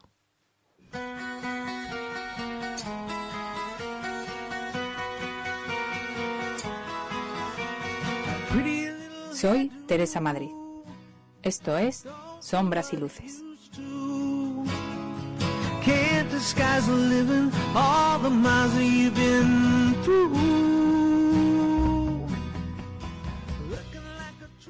Cerraba mi última columna sobre la gestión del uso de los móviles en las aulas, refiriéndome a lo que supone que las decisiones sobre educación se tomen a salto de mata, y como este es uno de los problemas que arrastra la planificación de nuestro sistema educativo. Pero aún más grave que esto son las dificultades derivadas de un problema de financiación que vienen padeciendo los centros no universitarios dependientes de la Junta de Castilla y León, ya que a día de hoy la Consejería de Educación aún no ha pagado el 40% del dinero presupuestado en 2023 destinado al normal funcionamiento de colegios e institutos, y que hace ya tres meses que se debería haber pagado. Esta es una situación que afecta a todas las provincias y que supone que haya centros que se encuentren con que no pueden afrontar sus gastos corrientes. Gastos que van desde la calefacción y la electricidad hasta el papel para fotocopias. Y que esto lo sitúe al límite de su sostenimiento. Porque ese 40% que ya estaba presupuestado es mucho dinero. Y además nadie sabe a ciencia cierta dónde ha ido a parar. Una noticia esta que por otra parte se entiende mejor si la sumamos a otra, y es que hay direcciones provinciales de educación con graves carencias organizativas y de personal, como es el caso de León, donde la falta de funcionarios ha derivado en problemas de gestión sobre todo al inicio de curso. Ambas informaciones son muestra de una profunda falta de respeto a lo que debería ser uno de los pilares de la sociedad, y que aunque ahora se les intente dar una mejor o peor solución, gracias sobre todo a la presión de distintos sectores de la comunidad educativa, a muchos nos llevan a pensar en próximos recortes en educación. Además, en este contexto, oír a Mañueco afirmar que en Castilla y León tenemos la mejor educación de España y atribuir ese resultado a la buena gestión del gobierno autonómico, mientras que desde la consejería no se da una respuesta clara, o mejor, no se da ninguna respuesta a qué ha pasado con ese 40% del presupuesto que nadie sabe dónde está, produce más cabreo que sonrojo. Dice también Mañueco que hay que seguir perseverando para mantener la excelencia del modelo educativo en Castilla y León. Yo digo que de acuerdo, pero que la excelencia solo se consigue con un compromiso real para mantener y financiar una educación pública y de calidad.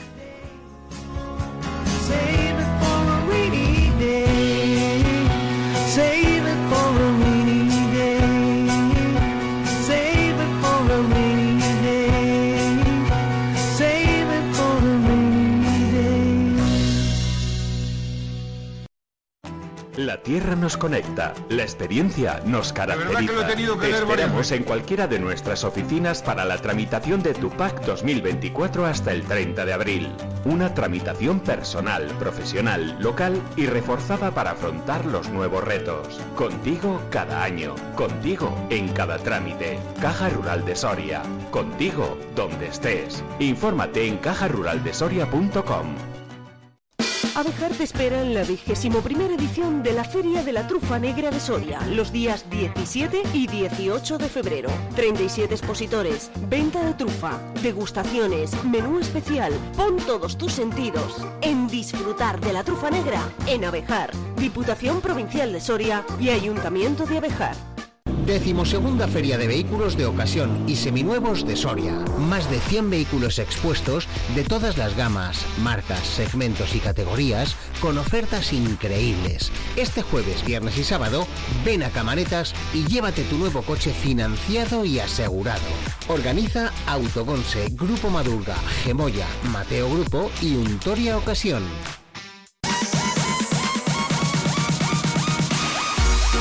¿Y tú quieres ponerte en contacto con Vive Radio Soria? Mándanos un WhatsApp o un audio al 680-936-898 y te escuchamos. Vive Radio también eres tú. Recuerda, 680-936-898. Los miércoles a partir de las 9 de la mañana, Soria al día. Eh, vamos a analizar la actualidad que viene cargada de noticias. La actualidad de Soria y provincia a debate. Y, tenemos un gran problema sobre- Con Iván Juárez. Amigos, muy buenos días, como cada miércoles en Soria al día. Soria al día. Vive la actualidad. Vive Soria 92.9 FM. El sector primario en Castilla y León es el protagonista cada mañana en Vive Radio. Desde las 7 y 10 de la mañana, de lunes a viernes. De lunes a viernes. Jaime Sánchez Cuellar te ofrece toda la actualidad informativa. Relacionada con la agricultura y la ganadería. y la ganadería. Para estar al día. Para estar al día. Vive el campo.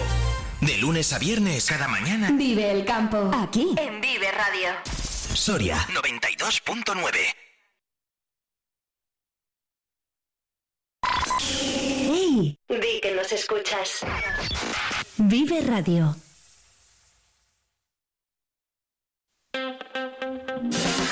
Vive la mañana Soria con Alfonso Blasco.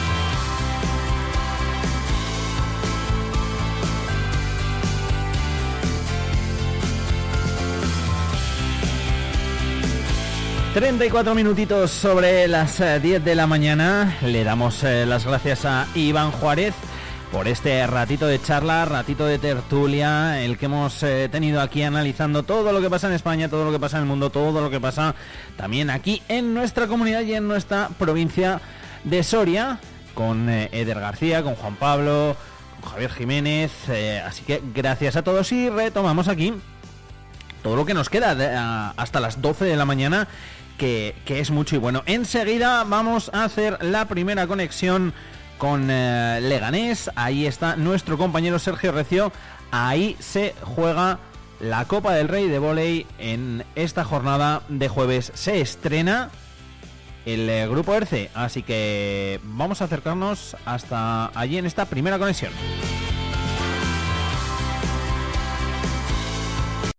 La tierra nos conecta, la experiencia nos caracteriza. Te esperamos en cualquiera de nuestras oficinas para la tramitación de tu PAC 2024 hasta el 30 de abril. Una tramitación personal, profesional, local y reforzada para afrontar los nuevos retos. Contigo cada año, contigo en cada trámite. Caja Rural de Soria, contigo donde estés. Infórmate en cajaruraldesoria.com.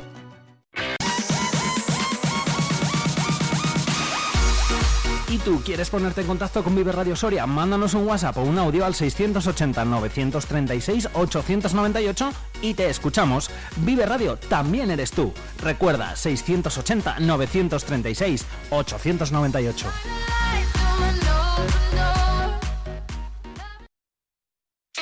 Esto es Vive Radio. Siempre alegre. Siempre positiva. ¿Y esto?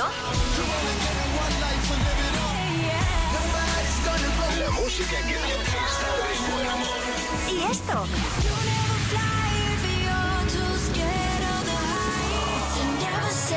¿Y esto? Siempre música positiva. Esto también es Vive Radio. Las canciones que te alegran el día. Siempre con un poco más de vida. Vive Radio. Vive el deporte en Vive Radio Soria con Alfonso Blasco y Sergio Recio.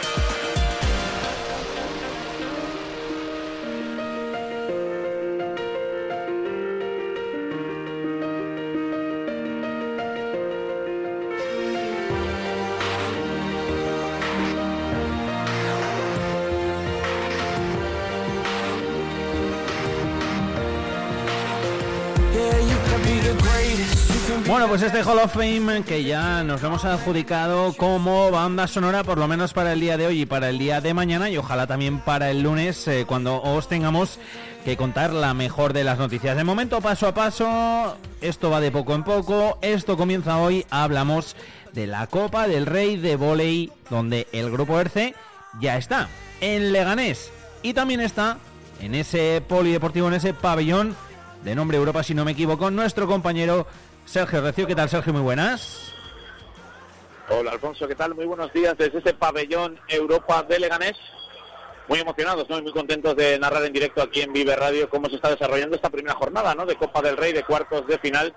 Y el grupo Artesoria se está ahora mismo ejercitando en las instalaciones del propio polideportivo. Tengo los jugadores apenas un metro en esta primera sesión que Alberto Toribio está desarrollando como activación, ¿no? Como toma de contacto a, esta- a este polideportivo. Alfonso, así que cuéntame, pregúntame lo que quieras, que estamos a tu entera disposición. Maravilloso. Gracias lo primero por acercarnos toda la información desde allí.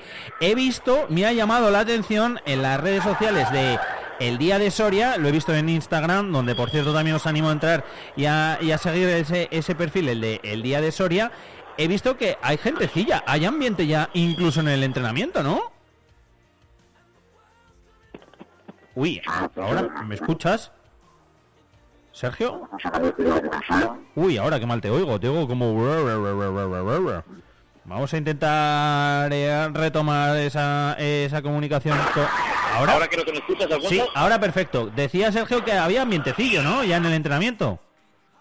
Sí, hay ambiente porque desde la organización, desde la Federación Madrileña de Voleibol, eh, han invitado a escolares, a niños, a los colegios a, a estos entrenamientos previos y unos 400 escolares están ahora mismo viendo ese entrenamiento del grupo de Soria. Tienen además en sus manos las planillas de los jugadores con las que eh, tendrán luego una firma de autógrafos, incluso no estas actividades paralelas Ah, que se guay. desarrollan en la Copa del Rey para que puedan eh, también eh, meterse un poco la gente, ¿no? Y llenar el pabellón. Pero ahora mismo hay 400 espectadores, todos escolares, eso sí, viendo este, este entrenamiento del grupo de Soria.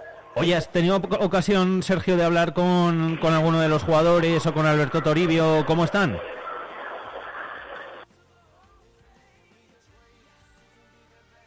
¿Sergio? ¿Alojo? Ahora.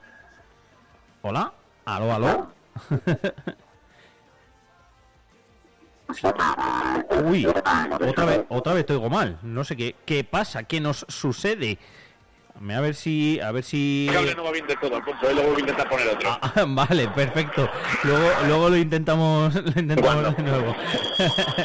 Sí, ahora, ahora me dices, bueno, pues Sí. bien, hemos visto esos primeros minutos de esa primera charla de Alberto Toribio, en el que, como suele hacer en este tipo de citas, eh, ha dado normalidad, ¿no? Ha repasado lo que iban a hacer, el plan de entrenamiento, que está consistiendo en mucho balón, en saques, en puntos de juego, en activación, y dándole la normalidad necesaria, ¿no? A, a estos días, que, que es lo que suele hacer. Alberto no es de discursos épicos, ni de momentos, digamos, eh, de máxima tensión, simplemente se dedica a dar el planning del día, a decir lo que hay, a si alguno tiene alguna molestia, todos han dicho que también, y a entrenar, ya te digo, son todos puntos de juego, son partidos, pequeños partidos a, a pocos puntos para adaptar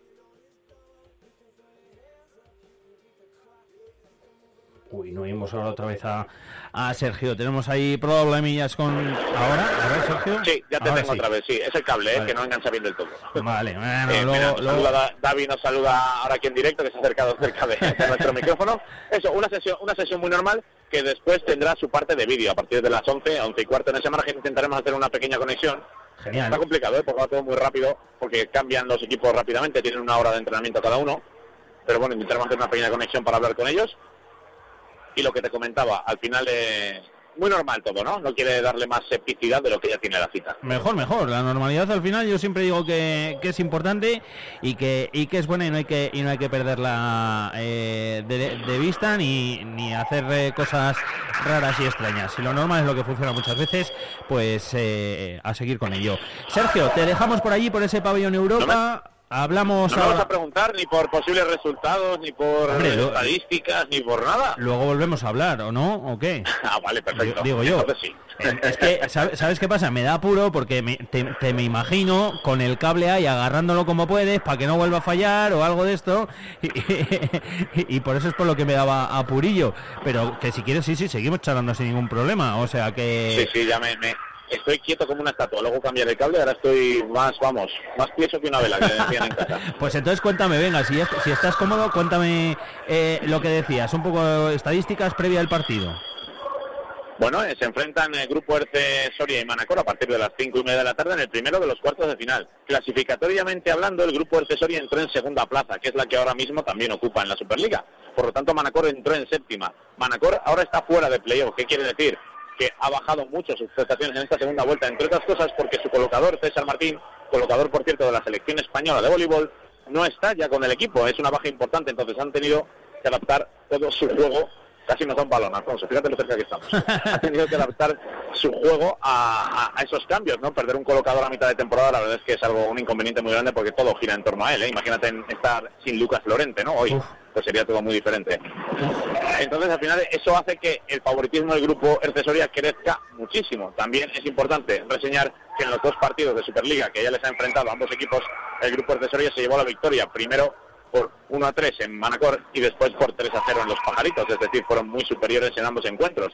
A lo que hay que sumar dos partidos de pretemporada en los que los de Alberto Toribio también ganaron sin perder ni un solo set. Eh, viendo las dinámicas, viendo las sensaciones, viendo que todo está bien en el grupo Artesoria, sería raro pensar en, en un sorpresón.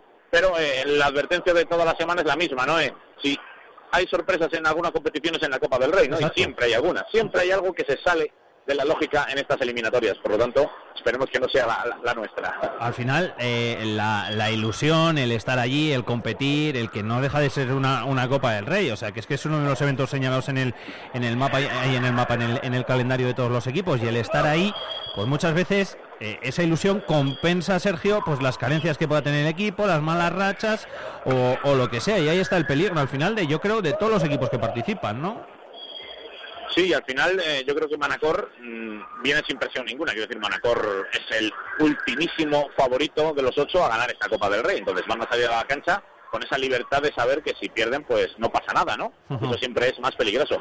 Pero insisto, creo que mm, se tendría que dar un partido muy, muy raro y tendría que salir muchas cosas mal para que el grupo Artesoria no se clasificase para esa semifinal. Mira, ahora los tengo enfrente, los estoy viendo calentar, son todo buenas caras, están tranquilos, sonrisas, complicidad entre ellos, habituados, ¿no? Ya también Ay, que te pierdo. A ver si recuperamos a, a, a- a Sergio. Tengo que revisar. yo- Habituados a, o ver. A ver, Sergio. Aló, aló. Tengo que revisar ese cable. ¿eh? En cuanto vengas de, de Leganés mañana, lo primero que hago es revisar el, el cable para que para que no nos vuelva a fallar la, la conexión. ¿Nos escuchas? Ahora sí. Ahora sí. luego ahora miraré bien este cable. Sí, luego Si quieres desconectamos, luego hablamos y Perfecto. técnicos que estamos teniendo. Venga, perfecto. Pues eh, luego lo, lo solucionamos y volvemos a hablar contigo, que seguro que además tenemos ocasión de hablar con algún protagonista. Hasta las 11 de la mañana, entrena el grupo ERCE, previa de esta Copa del Rey. Sergio Recio desde Leganés. Gracias, amigo. Gracias a ti, luego hablamos. Luego charlamos.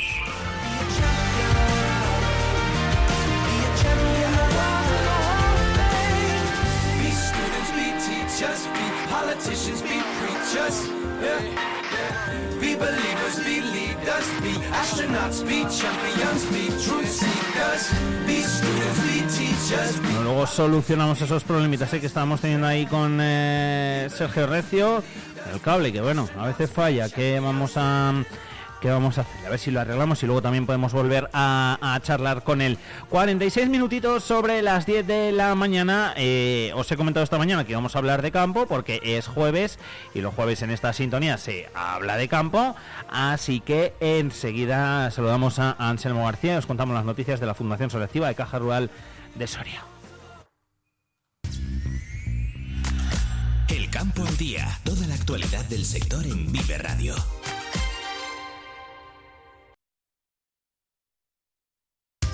Somos campo.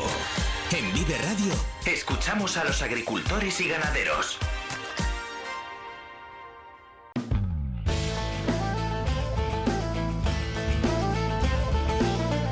Sintonía de campo a las 10 horas 47 minutitos aquí en Vive Radio con 10 grados los que tenemos en el exterior de nuestros estudios aquí en la capital. Vamos a charlar con Anselmo García, nos vamos hasta la Fundación Selectiva de Caja Rural de Soria.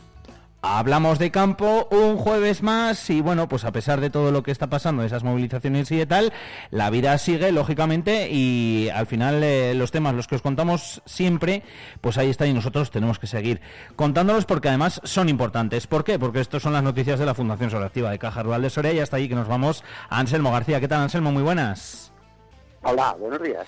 Eh, lo primero de todo, Anselmo, un mensaje de atención que es el que tenemos que mandar, que esto es importante y es que tenemos el gorgojo ya en el tallo de la colza y esto hay que vigilarlo.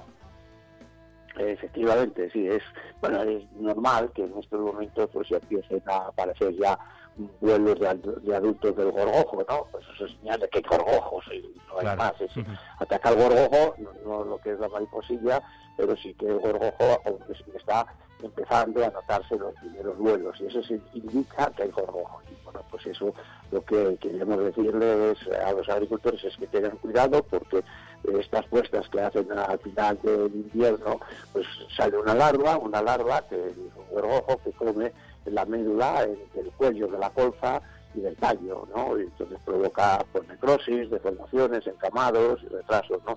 Si no lo combatimos a tiempo. Entonces simplemente que se fijen a ese vuelo, a saber si está pues en, en el- en lo que se da en la parte de abajo, el cuello un poco tocado, roto, comido, y entonces pues eso es más síntoma, más ya síntoma de que efectivamente hay que hacer un tratamiento. Simplemente que lo tengan cuidado, se, se están notando ya, según me está contando gente, eh, estos estos adultos ya que ya están volando ya, ya son en fase mariposa, bueno, porque se tenga cuidado con ellos, ¿no? No, Yo creo que no cuesta nada pues dar una vuelta por las partes de que tenga de colza. Sé que este año se ha puesto menos colza, bien, pues vale, pero bueno, la que haya, la que haya, ¿no? Pues se ha puesto menos colza porque como había una sequía grande, pues no se pudo, no se pudo sembrar, ¿no? Es decir, que es eso, ¿no? Así que, que se tenga cuidado con eso. Y luego, sobre todo, pues es un mensaje que ya lo hemos dicho más veces, es que, bueno, que se tenga cuidado con los envases vacíos, que no se tiren, que no se arrojen a, a un arroyo, que no se dejen tirados en el campo, que, se, se metan y se lleven precisamente a un punto de recogida específico, porque se pueden llevar y se deben de llevar y si no podemos tener una sanción, ¿no? Igual que los botes de plástico que tengamos, los sacos de papel, las cajas de cartón, ¿no? Que también hay que llevarlos a circuito, ¿no? Por eso pues ya aprovecho para decirlo, hay que tener cuidado con todo esto, porque eh, podemos tener un disgusto con una sanción importante, ¿no? A través de SEPRONA o a través de, de cualquiera que va a dar una denuncia, podemos tener problemas, ¿no? Y bueno, pues eso es lo que yo quería decir, que, que los los herbicidas, los insecticidas, los, sacos de papel, ¿no? Todas estas cosas que, que, bueno, que a veces o antes se, se dejaban en cualquier sitio abandonado, pues que ahora no se debe y no se puede hacer. Por lo tanto, mm, las, y los botes o las garrafas de plástico, en fin, todas estas cosas que no se pueden hacer, dejarlas en cualquier parte, hay que llevarlas a un punto donde se nos recojan, se escrito, se entregue y no de, y de nuevo, no se olvide uno de pedir el albarán. ¿Por qué? Porque si no va a venir una inspección, si nos toca la inspección, y nos van a pedir, bueno, usted ha echado este herbicida, este producto puesto, eh, que es por ejemplo, pues ahora que estamos hablando del gorgojo, usted ha echado esto, ¿y dónde está el producto? ¿Dónde está, vamos, el producto? Si, si le ha quedado algo, si ha quedado algo, ¿y dónde está el, el envase? No, pues lo he entregado, pues o lo ha quitado, pues, pues ya está la sanción. Si dice que lo ha entregado uno a un punto de recogida de sigilito, te van a exigir, lógicamente, lo que estoy diciendo. Claro. Es decir, pues un albarán de que he entregado ese, ese bote, o entregado ese papel, o lo que sea. Un albarán que justifique que yo lo he entregado como manda y la ley, ¿me entiendes? Eh, Yo creo que eso es lo que tiene que hacer el agricultor, es decir, no dejarlo, no tirarlo a un arroyo, eh, que es lo que se, se ha hecho mucho, ¿no? Pues bueno, que tengamos cuidado porque hoy hay unos controles bastante grandes y que pues, podemos llevarnos una sorpresa. Pues dicho que no es un poco pronto para, para el gorgojo o eh, esto es al final Pues no, de no, no, no, es la época ahora. que ha- Ya, hombre, no, Sí, por temperatura ideal. Las salidas del invierno, a la salida, pero luego encima las temperaturas que hemos tenido este mes, pues mm, son no temperaturas de invierno, son temperaturas ya de primavera, ¿no? Y claro, pues entonces esto está adelantando un poquito, siempre se ha salido del invierno, pero este año todavía hay más por esa razón. Por eso otros, otros años no, no dice nada, pero este año que, que ya me han dicho que hay por ahí gorgojo, que está volando ya los adultos, eh, pues ¿por qué? Pues porque, porque hemos tenido casi un mes o 15 Sí, sí, días sí, con sí. unas temperaturas que no eran propias de, de- de un invierno soriano, ¿no? Total. Bueno, pues que se, que se tenga cuidado con eso porque eso ha ayudado a adelantar un poco todo el ciclo y por eso no es pronto todavía este año, ¿eh? Es, es- es- está saliendo, entonces que se tenga cuidado. Eso, pues nada, muy atentos y a vigilarlo. Era lo primero y el primer aviso que queríamos eh, dar. También tenemos que contar que ha bajado la subvención base, pero ha subido también una serie de subvenciones adicionales. Ha llegado una carta, si mal no tengo entendido, Anselmo, no hay que dejarla de lado, hay que atenderla y estar atentos a esos cambios que no son iguales en todos, me imagino. Sí, es una circular, la uno, la uno, la número uno de NESA, que es eh, el organismo autónomo que lleva los seguros agrarios, ¿no? Eh, luego eh, todo lo gestionado los seguros, bueno, pues han, recibido, o están recibiendo una carta, eso si quieren es eh, el día, o sea, el día casi no sé si fue el día 28 o el día 29 de diciembre, se publicó en el Boletín Oficial del Estado el nuevo plan de seguros, el 45 plan de seguros de agrarios para este para este ejercicio, ¿no? Y entonces, pues ahí ahí viene, pues que, que bueno, que entre otras cosas, y en esa carta lo dice, que no se aplicará la subvención a los recargos, bueno, eso está claro y, y es lo normal, ¿no? Pero baja la subvención base 10 puntos y aumenta el incremento de unas subvenciones adicionales en función de las características del asesorado. Esas características del asesorado, algunas son correctas porque no hay ningún problema, pero hay otras que mm, me tienen que, o me piden que justifique que soy agricultor de estas características o simplemente que estoy al tanto de la seguridad social y bueno, todas esas cosas que se hagan y se hagan con tiempo, que no se deje para el último día porque Eso. entonces podemos correr el riesgo de que si me hayan bajado la, la subvención base no me hayan incrementado los ocho puntos de las subvenciones adicionales. Por lo tanto, tener mucho cuidado. Si decidimos la carta y vemos que estamos un poco en algún aspecto que no cumplimos, hagamos los trámites que tengamos que hacer para ponernos y que no tengamos esa bajada que luego, ay, que me ha bajado, claro, ha bajado porque por una es bajada y por otro lado es subida. Por lo tanto, tengamos cuidado con eso y hagamos lo que nos están diciendo, ¿no? Es decir, que eso yo creo que, mm, porque además es que la subvención esta de modulación se hace por tramos, por lo Mm. tanto, no lo podemos dejar, ¿no? Es decir, hay que hacerlo, hay que dejarlo cuanto antes todo establecido y bueno, pues ahí en ese en, ese boletín que decía del día 29, me parece, de diciembre, dice claramente que también que las subvenciones más y más pueden llegar al 70%. Este año han llegado al 70%, hay más con lo que han aportado las comunidades autónomas, ¿no? Bueno, pues, pues entonces ahí se dice, claro, porque eso recuerda que la Unión Europea no permite más del 70% en- en el recibo de la prima y con las subvenciones de las comunidades autónomas no se puede pasar del 75%. Por lo tanto, tengamos cuidado con esta carta, hagamos lo que nos dicen, lo hagamos con tiempo para luego no encontrarnos con sorpresas. Efectivamente, eh, sobre todo eso y con tiempo, ¿eh? como, como ha dicho Anselmo, que es, que es lo importante. Eh, lo anunciábamos también el otro día, Anselmo, ya lo íbamos contando, era una de esas medidas, una de esas reclamaciones que, bueno, Europa ya anunciaba que iba a cambiar, podemos decir que ya está el reglamento, que ya es oficial, esa medida que, como anunciábamos el otro día, llega desde Europa, está relacionada con el barbecho y son buenas noticias. Sí, bueno, pues ya lo dábamos un poco como primicia, ya se Sí. sabía, ya sabía que se estaba negociando, que estaba que estaban de acuerdo casi todos los países, que yo, los importantes me refiero, ¿no? Pues que iba a, a reducirse, ¿no? Iba a flexibilizarse, ¿no? En principio para este año, pero yo creo que esto puede ser eh, en principio para un cambio total. Ha salido un nuevo ya reglamento en el cual ya es oficial, con efectos en vigor a partir de, de- de hoy, 14 de, de febrero, o, o mañana, ya no sé si, si es hoy, yo creo que es hoy, ¿no? El día 14, Sí. el día 14 fue ayer. El día 14 fue ayer. bueno, pues el día 14, entonces ya está en vigor, y pero con efecto retroactivo desde el día 1 de enero, ¿no? Por lo tanto, lo del barbecho del 4% se suprime, que ya eso, esto ya pasa a mejor historia, ¿no? Eh, obligatorio de barbecho eh, y que se iba a sustituir, en, el en principio se estaba negociando y le ha ofrecido la Unión Europea el 7% mm, que, que, que darse este 4% por un 7% lo que era para eh, cultivos fijadores de nitrógeno, Sí. las lentejas, garbanzos, habas, pues todas las leguminosas en principio, así más o menos, ¿no? Bueno, pues se ha cambiado y ha quedado en el 4%. Todavía mejor, porque así tengo más flexibilidad, puedo poner más, pero lo mínimo es el 4%. Es decir, se ha, se ha, se ha regularizado, yo creo que eso es una buena idea. Que pasa luego, ya se estaba negociando desde primeros de año, o sea, eh, ha sido una de las reivindicaciones de estos últimos días y bueno pues eh, se ha puesto y yo creo que en ese sentido pues está bien porque mm, además lo que son las las leguminosas los cultivos fijadores de nitrógeno yo creo que, que viene muy bien porque eh, tiene un doble objetivo esa medida es decir eh, flexibilizar a los agricultores no el tema del 4% y por otro lado buscar una promoción y seguridad alimentaria y sobre todo sostenibilidad porque mejoramos la salud de los suelos fijamos por ejemplo el diógeno gastamos menos o no tenemos que abonar tanto Eso. y encima mejoramos lo que es un poco la materia orgánica y lo que es un poco la salud de los suelos vivos no yo creo que eso es una medida que me parece que técnicamente es correcta que lo mismo se tenía que haber hecho eso desde el primer momento bueno pero pues vamos a ver si lo vamos haciendo ajustes y vamos mejorando un poco pues toda esta reforma de la política agrícola por lo tanto en principio yo creo que es una buena noticia es una de las reivindicaciones pero que ya se estaba negociando desde primeros de año Efectivamente, poco te equivocaste, ¿eh? que lo dijiste el otro día.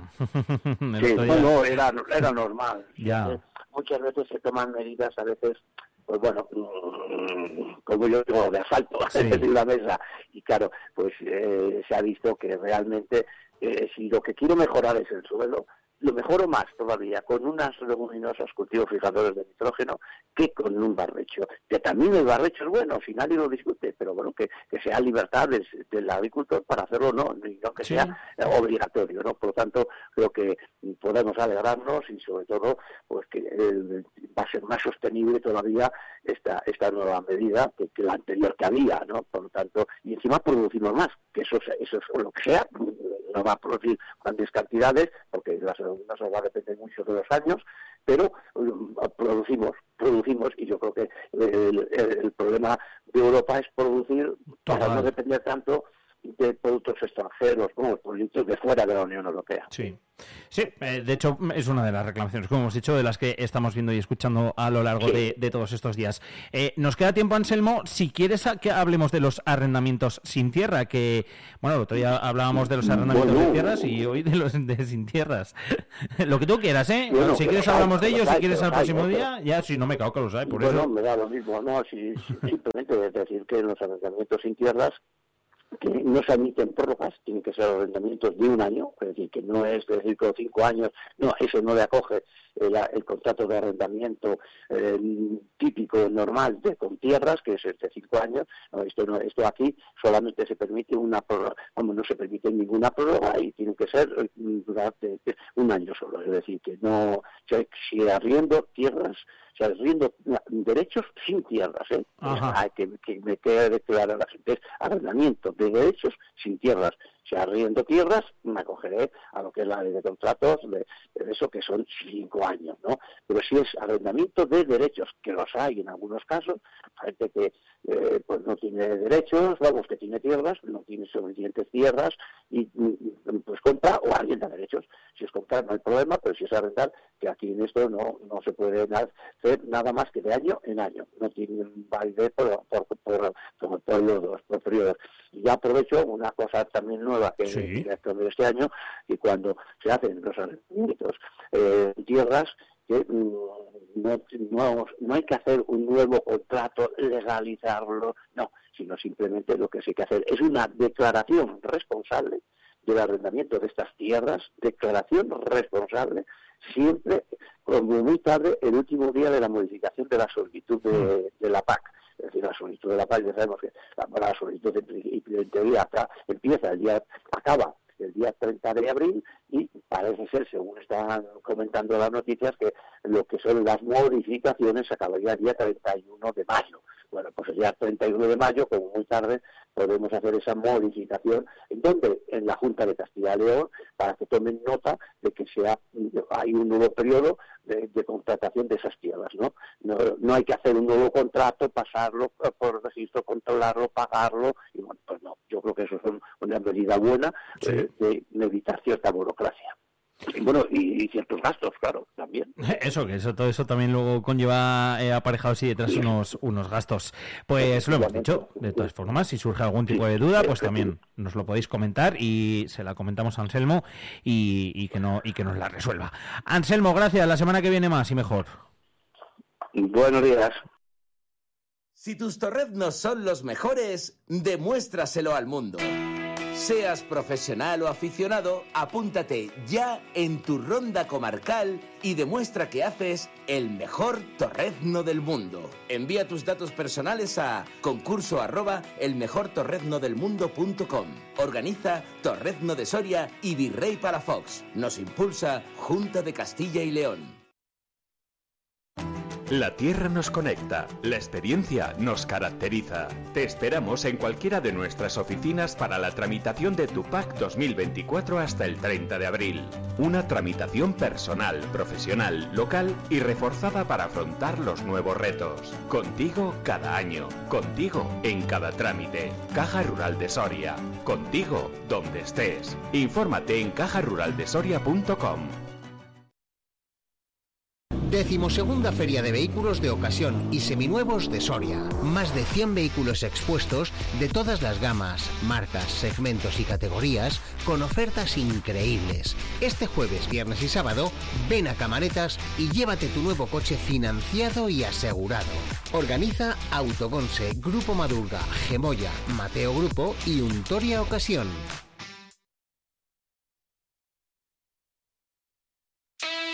Es Vive Radio. Siempre alegre, siempre positiva. ¿Y esto? La música que buen amor. ¿Y esto?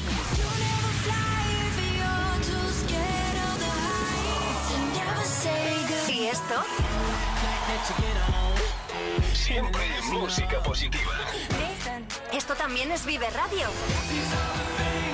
Las canciones que te alegran. Cuatro minutitos sobre las 11 de la mañana. Nos volvemos hasta Leganés, volvemos hasta ese pabellón Europa. Sergio Recio, ¿qué tal, Sergio? Muy buenas.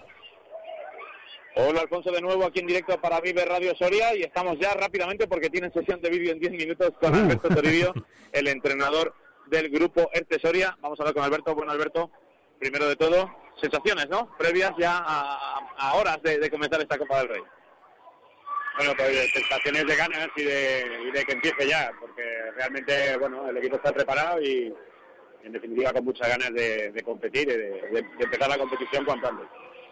Hoy todos los esfuerzos se centran en Manacor, Manacor, Manacor, es algo que has querido repetir durante toda esta semana y es lo que toca. Sí, es nuestra final. Al final, este, este tipo de torneos es lo que tiene. No, no puedes pensar mucho más allá del primer partido porque si no lo sacas, estás fuera, ¿no?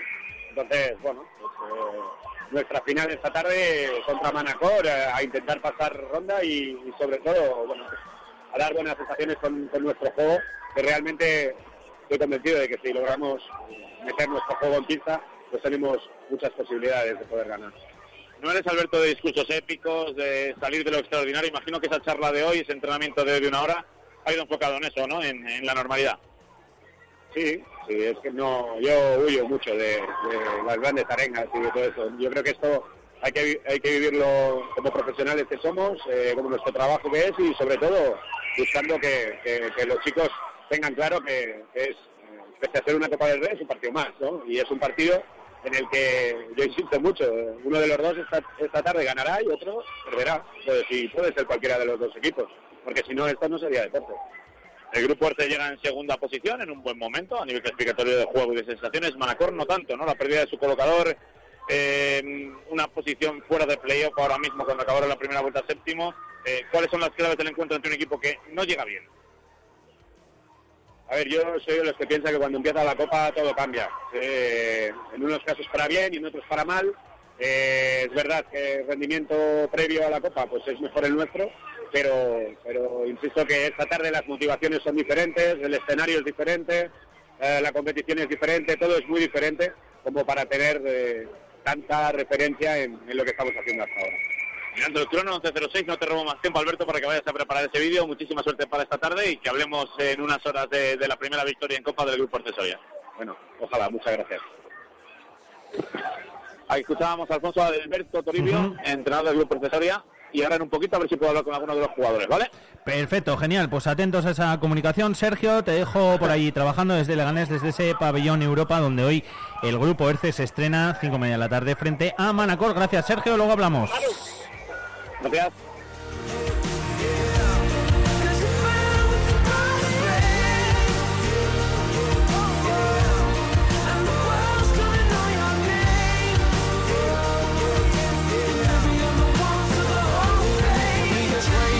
Muy atentos a lo que dé de sí ese partido que, como decimos, se va a disputar a partir de las cinco y media en Leganés. El estreno del grupo ERCE en la Copa del Rey de Voley. Hoy frente a Manacor. Y empieza esa Copa del Rey, lo hace en Leganés. Ahí está nuestro compañero. Ahí está Sergio Recio y con él eh, estamos hablando a lo largo de toda la mañana. Un privilegio, eh, la verdad, y un lujo el poder escuchar a, Alberto Toribio nada más finalizar ese entrenamiento, nada más eh, terminar ahora sesión de vídeo y luego, bueno, pues imagino que un poquito de relax, concentración para preparar ese partido frente a Manacor. Como decimos esta misma tarde, podréis ver imágenes de todo lo que está dando de sí la mañana en el grupo ERCE previa al inicio de la Copa del Rey en eh, la 8 Soria a partir de las 2 de la tarde. Y también durante el eh, tiempo de magazine con nuestro compañero, con Pablo, con Sergio desde allí, desde Leganés, a partir de las eh, 4 de la tarde y luego por la noche a partir de las 9 también en el informativo nocturno. eh, toda la información eh, de lo que haya dado de sí ese partido y de lo que esperemos sea el paso a la siguiente ronda de la Copa del Rey del eh, grupo del grupo ERCE. Le deseamos toda la suerte del mundo. Cualquier novedad, noticia que se vaya produciendo a lo largo de esta misma mañana, os la iremos contando desde allí. Desde Leganés, donde, insisto y repito, tenemos a Sergio Recio preparado. A ver si es posible tener a alguno de los eh, jugadores que nos ha dicho, aunque está complicadete porque tienen sesión de, de vídeo ahora en unos instantes. Mientras tanto, preparo yo por aquí todo. Vamos con más temas que todavía quedan cosas que contaros. You can run the mile, you can walk straight through hell with a smile. You could be the hero, you could get the gold. Breaking all the records they thought never could be broke. Yeah, do it for your people, do it for your pride. Are you ever gonna know if you never even try? Do it for your country, do it for your name. Cause there's gonna be a day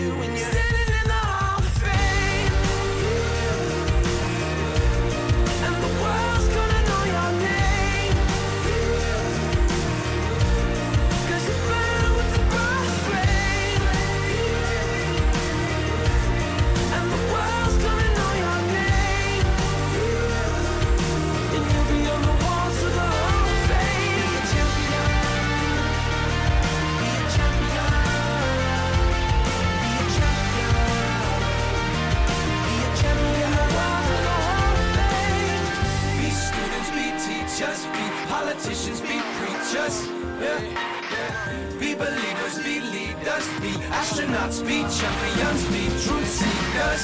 Be students, be teachers, be politicians, be preachers, preachers. Be believers, be leaders, be astronauts, be champions.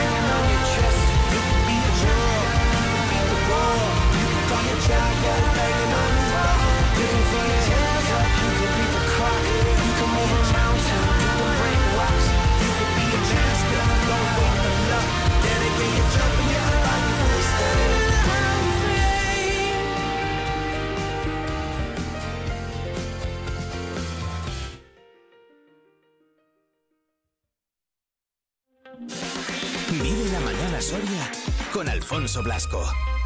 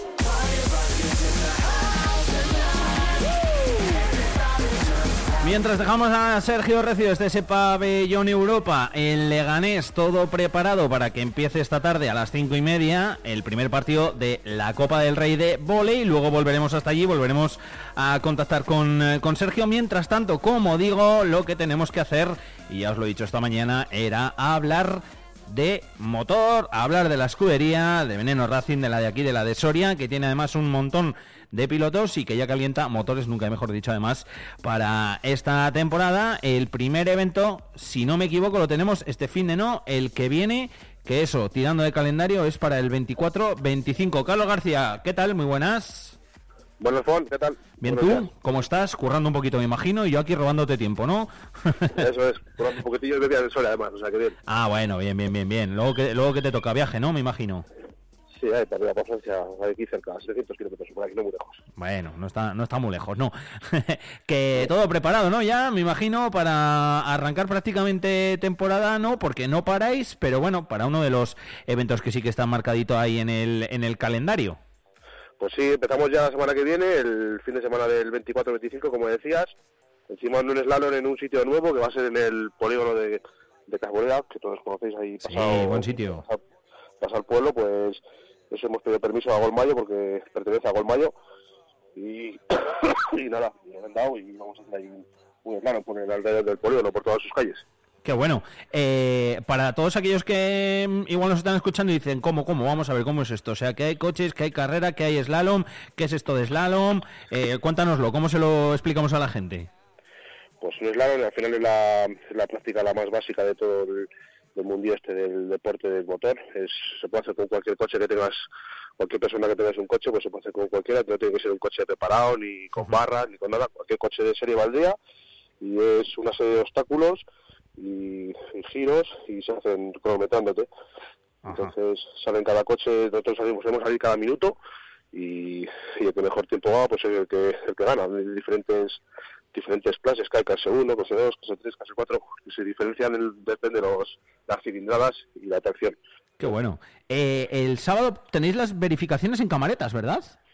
Sí, al final eh, esto es una cosa que es excepcional porque tampoco te permiten hacerlo en dos días, pero como al final nos deja el pueblo, pues nos deja el polígono, pues nosotros queremos hacer que se vean un poquitito los coches y vamos a ir por la tarde del sábado pues para, para que la gente lo vea un poco en camaretas con los coches que van a correr, que vean un poco el ambientillo del motor, no sé, algo, algo diferente para que para que nos movamos un poquitillo y vea a la gente todo. Y nos han dejado la calle que hay entre el McDonald's y la típica rotonda de camaretas. donde Sí. Sí, sí, sí, sí. Esa calle, Ah, vale, sí. Toda la calle larga donde está el campito este de fútbol a la izquierda, ¿no? Que también hay ahí, si no me equivoco, un bar, creo, algo así, no sé lo que... Sí, exacto. Muy bien, eh, toda esa calle que es larga, que es una, una recta ahí para... O sea, ahí todo el que quiera se puede acercar y, y ver los vehículos y demás, ¿no? El sábado por la tarde. Sí, mitad de calle va a ser como, supongo que estará como aparcamiento porque hay una cochera y nos dijo el ayuntamiento de Camaretas que no se puede, no se claro. puede tapar. Así que a partir del segundo paso de cebra hacia adelante tendremos ahí un vallado y es donde estarán nuestros coches y montaremos también la carpa de verificar pues para que la gente vea un poquitillo en directo cómo se hacen las cosas, pues cómo se verifica un coche, lo que tienes que llevar, el casco, pues si lo quieren ver en directo pues lo pueden ver. Ah, qué bueno. Siempre es bonito. Pues sí, la verdad es que sí, que es eso de lo que eh, no solemos ver. Todo ello para prepararos para el día siguiente, para ir a Carbonera desde las 10 de la mañana, desde bien prontito comenzará ese slalom. Decía yo antes que es la primera cita eh, de un calendario que, bueno, más o menos ya tenéis fijado, ¿no? En, en la escudería, en Menor Racing. Sí, tenemos siete pruebas nuestras y esta es una de ellas de las que no puntúa para el campeonato de Castilla y León, pero sí puntúa para un campeonato interno que hemos hecho nosotros de escudería, que va a consistir en cinco eslalón y este va a ser el primero de nuestro campeonato interno que también puede venir a participar cualquier otra escudería de fuera, que de hecho creo que va a venir gente de fuera a probar coches o a lo que sea, pero al final esto no entra, no es puntuable para el campeonato de Castilla y León porque solo te permiten hacer dos pruebas por escudería en el campeonato. Ajá, vale. O sea que esta es más hecho pues para entre entre vosotros, pero que sirve muy bien además pues para ir cogiendo kilómetros, ¿no? Y para ir también eh, calentando, entrenando un poquito, etcétera, etcétera. Claro, y además, como el año pasado hicimos dos pruebas, bueno, más bien tres, y se nos quedó un poco corta, dijimos, pues vamos a hacer algo más, hacemos un campeonato interno, y por lo menos podemos pues pasárnoslo bien entre nosotros y la escudería, que somos muchos para participar. Encima este año también hemos hecho una Copa Senior, Sí. Vamos a poder- va- pueden participar eh, personas de más de 55 años, hay varios padres ya que se han animado, Qué bueno. y vimos, vimos que, pues eso, que había, había, había para hacer la Copa y lo hemos hecho, van a venir dos o tres padres a correr, así que estamos bastante contentos también con eso. Oye, Cacote, ¿cuántos sois en la escudería? Porque esto está creciendo, ¿eh? Sí, sí, sí, somos ahora mismo, ya ayer entró el piloto número 50, que lo estamos ahí a ver cuándo entra, a ver cuándo entra, y justo ayer entró, que además un chaval de Soria joven también, así que muy contento. Y luego, pues, socios somos unos 120, más o menos, por ahí, 130 quizás este año ya. Fíjate, ¿eh? cuando empezó esto, que empezasteis, bueno, pues eh, los amigos, que ya no erais pocos, ya erais unos uno- unos cuantos, ¿no? Y, dijisteis un día, venga, va, que hacemos la escudería, que hacemos Veneno Racing y a ver qué, qué es lo que va pasando. Nos juntamos aquí los viernes un poquito en, en un bar, hablamos de todas las cosas que se pueden hacer, de dónde podemos ir a, a hacer este hobby que os gusta y de ahí en adelante 50 pilotos, ciento y pico socios y esto tiene pinta de que, de que siga subiendo, claro. Sí, sí, el año pasado ya fuimos 41 pilotos y bueno, íbamos con miedo de que algunos sabíamos quién iba a seguir, alguno pues eh, tema de hijos, el otro que no tiene dinero, pues eso, y íbamos con miedo, pues a ver cuántos seremos este año, seremos menos, seremos más, y de repente se apuntando gente, te llama uno, te llama al otro, oye, me apetece, oye, tal, y el boca a boca, y que tenemos un buen ambiente, pues ya te digo, 50, y creo que alguno más está por llegar, o sea que, no sé, muy, yo muy contento, la verdad, muy, no me lo esperaba, vamos, nunca me había esperado esto. Qué bueno. Eh, ¿Qué requisitos o qué es ¿quién se puede apuntar? Eh, ¿Tienes que tener un coche eh, o preparado o algo para, para poder formar parte de, de la escudería o para poder competir? ¿O depende de las pruebas, me imagino, claro, lógicamente? Sí, depende de las pruebas. Lo que te he dicho, para correr el Lalo lo único que hace falta son ganas, un coche, que cualquier coche no tiene que ser ni más potente, ni menos, ni diésel, ni gasolina. Lo que tú tengas, lo que te apetezca, tener ganas, sacarte una licencia, eh, la más básica, que es la, res- la restringida que se llama, y ya con eso, y la licencia de escudería, a correr. Luego ya sí, luego ya si quieres correr rallies o quieres correr subida o tal, pues ya necesitas un coche ya preparado con sus barras, con sus arneses, sus baquets, pues ya toda la normativa, que eso ya eh, pues es como un paso más arriba del slalom. Que mucha gente este año ya pega el paso del año pasado, hizo slalom tal, y este año ya pega el paso y ya hace rally sprint o alguna subida, así que pues sí, ir entrando, te vas calentando un poco más y al final pues acabas Efectivamente, al final acabas eh, viviendo para, para el coche entre otras cosas, claro, lógicamente, ¿eh? que luego... a ver, vives al final todo para las pruebas. Pues, eh, yo me he pasado, me pasé bastante, hice 19 pruebas, pues Wow. imagínate, 19 fines de semana liado, más todas las que vas a echar una mano a amigos de escudería fuera, o sea que igual tus 20, 25 fines de semana, pues te pegas viajando haciendo pruebas, que son unos cuantos, ¿eh? al final. Oye, es un mundillo en el que la gente se mueve, la gente se mueve mucho. Vosotros vais a otras provincias, gente de otras provincias viene aquí a Soria. Al final también, pues toda esa gente que, que viene, jolín, es gente que se queda aquí, gente que se queda a dormir, gente que come, gente que tal. al fin- definitivamente, eh, en definitiva, gente que deja aquí también su dinero. Que hablamos mucho de turismo y tal, y bueno, pues muchas veces no tenemos en cuenta eh, quizás mm, eh, campeonatos o otras modalidades deportivas, como es esta, como es el mundo del motor, que también atrae gente.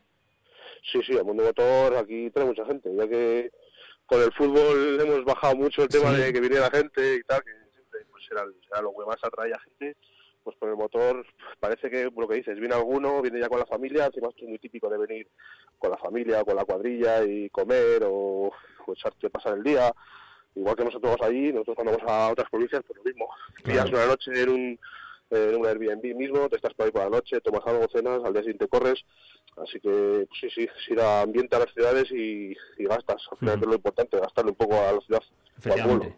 Oye, no te quiero robar mucho tiempo, que sé que andas eh, trabajando y, y tenemos el tiempo un poco limitadillo, pero sí que quería preguntarte, aunque hablaremos más veces, eh, de hecho la semana que viene te llamaré un poquito de previa también de ese slalom en Carbonera, eh, ¿cómo tenéis más o menos el calendario de este 2024? ¿Tenéis muchas pruebas aquí en Soria? Pues en Soria Capital vamos a, vamos a hacer dos, porque nosotros nos hemos propuesto hacer pruebas más bien en la provincia. Era una cosa que hablamos Sí. entre la directiva y teníamos muchas ganas, yo me apetecía mucho, y aquí en Soria haremos dos, dos slalom, en mayo y en, y en, octubre, y luego vamos a ir eso, a pueblos. Este primero Carbonera, que prácticamente es Soria, pero al final no deja de ser un pueblo. Luego vamos a uno que nos gusta mucho, que es Borovia, en agosto, al Slalom de Borovia, que es eh, en un pueblecillo, Borovia ya lo conocéis, es muy pequeñito y, Sí. y al final se llena de gente.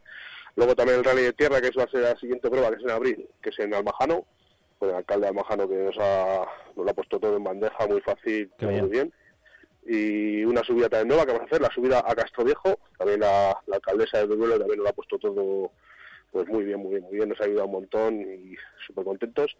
Y también haremos otro slalom, que yo tengo muchas ganas, por todo lo que nos ha dado ese pueblo y por lo que me lo paso siempre por allí, que es Almazán. Así que vamos a hacer un slalom en Almazán eh, en septiembre, que se va a ser además puntuable para el Campeonato de Aragón. Ojo. O sea que yo creo que se va a llenar de gente. Va, va- ese tiene muy buena pinta de que va a haber bastantes coches, sí, sí.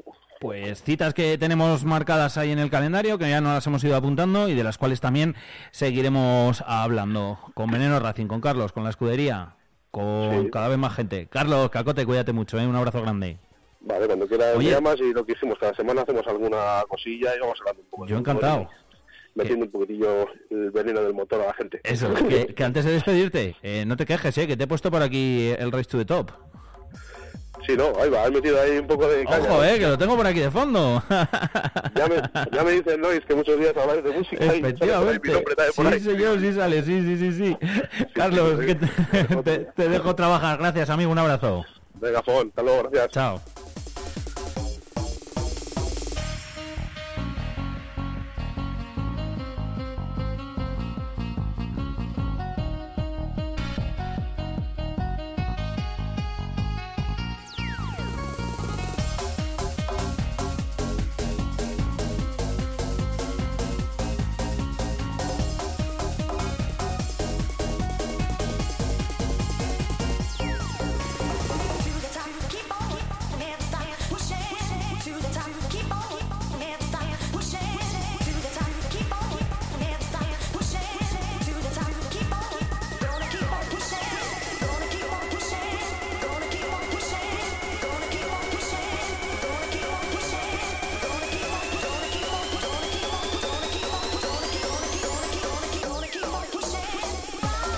27 minutitos sobre las 11 de la mañana y es que también, ¿eh? También hay que hablar de motor, también hay que hablar de la escudería, de gente que en Soria está haciendo las cosas muy bien, eh, de gente que también se preocupa porque, eh, bueno, pues en los pueblos siga habiendo actividades, siga habiendo vida y en este caso la escudería de Veneno Racing también lo hace, como nos ha contado aquí Carlos García. 11.27, me queda pendiente todavía alguna cosita más y eh, alguna conexión con Leganés, que tenemos ahí a Sergio Recio con, con la Copa.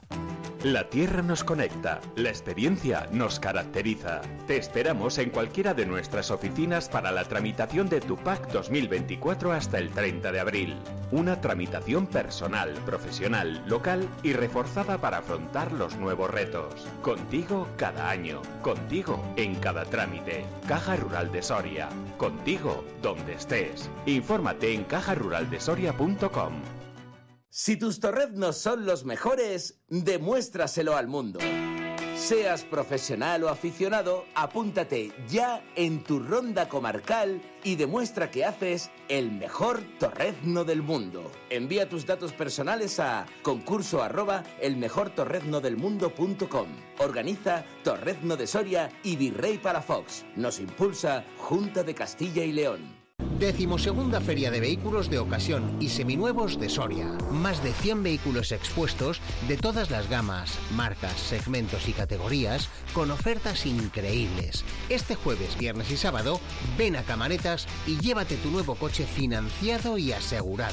Organiza Autogonse, Grupo Madurga, Gemoya, Mateo Grupo y Untoria Ocasión. Todos los miércoles a partir de las 9 de la mañana, Soria al día. Eh, vamos a analizar la actualidad que viene cargada de noticias. La actualidad de Soria y provincia a debate. Y, y tenemos un gran problema sobre... no hace nada. Con Iván Juárez. Hola amigos, muy buenos días, como cada miércoles en Soria al día. Soria al día. Vive la actualidad. Vive Soria 92.9 FM. En Vive Radio tienes una cita con Robin Cutsi de lunes a viernes. De lunes a viernes. Desde las 6 a las 8 Desde de la las tarde. 6 a las 8 de la tarde. Vive la música. Vive la música. Vive los éxitos. Vive los éxitos. Vive el recuerdo. Vive el recuerdo. Vive Radio con Robin Cutsi. Donde vive tu música. Soria 92.9. ¿Tú qué radio escuchas?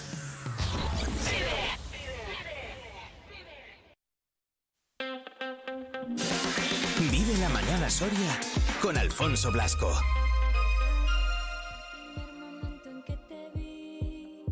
Supe que tú ibas a ser para mí.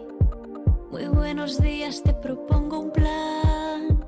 Soy impulsiva, pero me da igual. Conozco un sitio que te encantará.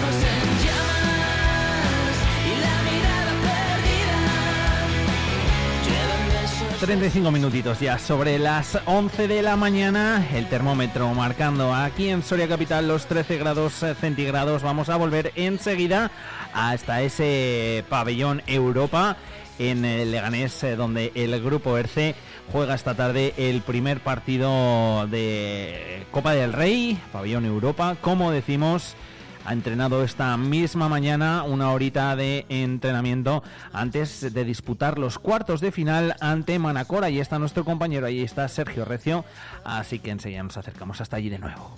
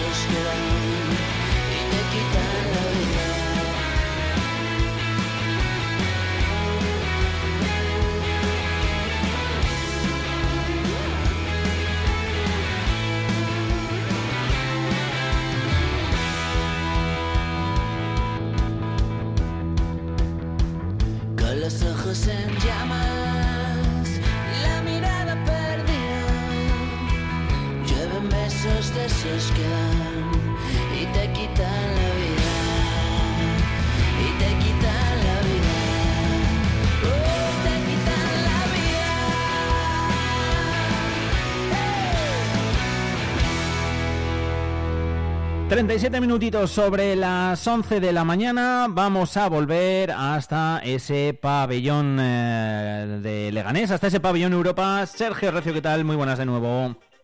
Hola Alfonso, ¿qué tal? Tengo una sorpresa para ti y es que Ojo. aunque creíamos que ya no íbamos a hablar con los jugadores del grupo accesoria, resulta que como acaban de salir del vídeo y están a punto de subir al autobús para irse al hotel que están alojados en Getafe, vamos a hablar un par de minutos con el capitán Manu Salvador. Manu, ¿qué tal? Buenos días. Buenos días, ¿qué tal? ¿Cómo estamos? Bueno, ya se ha acabado el entrenamiento, la sesión de vídeo. ¿Qué sensaciones tenemos eh, a pocas horas de, de estos cuartos de final, Manacor? Bien, el equipo está fuerte, está ilusionado, ya conocemos la pista, que es muy importante poder entrenar por la mañana en el sitio donde vamos a jugar, y más en un pabellón que no es el habitual donde jugamos otros años, y creo que el equipo está preparado para hacer un buen partido esta tarde. Vamos a hacer una cosa, gracias Manu, vamos a hablar con más jugadores, vamos a aprovechar el directo, vamos a exprimirlo al máximo. Bruno Cuña, ¿qué tal? Buenos días. ¿Qué tal? Buena. Bueno, eh, Bruno, tu primera Copa del Rey con el eh, grupo accesoria, ¿qué te parece el ambiente? ¿Qué te parece en estos momentos previos a una cita como esta? Me parece muy bueno, de verdad que la atmósfera es muy buena, que se ve, todos seguimos ahí, todo el equipo entrenando, que el pabellón sí que tiene, tiene buena pinta y creo que estamos con las ganas de, de, claro, de empezar bien. Seguimos hablando con más jugadores, gracias Bruno. John Domenech, ¿qué tal? Buenos días. Muy buenas. Bueno, eh, ya pensando en Manacor, imagino, primer partido, eh, a priori favoritos, pero aquí siempre pasan cosas, ¿no? No se puede fiar uno de nadie. No, no se puede fiar nadie y sobre todo hay que jugar fuerte, intentos desde el principio y a matar. ¿Te encuentras sensaciones distintas al año pasado o no? Sí, claro, eh, me acuerdo que en Soria ya desde el lunes ya se veían cambios en el pabellón y aquí ha sido un poco más de sopetón, pero bueno, igualmente preparados ya para la Copa. Gracias, Joan. Eh, vamos a seguir aprovechando, tenemos muchos protagonistas. David Tenorio, ¿qué tal? Buenos días. Hola, buenos días. A David siempre le, le entrevisto de abajo arriba con, con esa estatura imponente que tiene. David, ¿cómo estás? Muy bien, muy bien, eh, ansioso ya para las cinco y media, la verdad.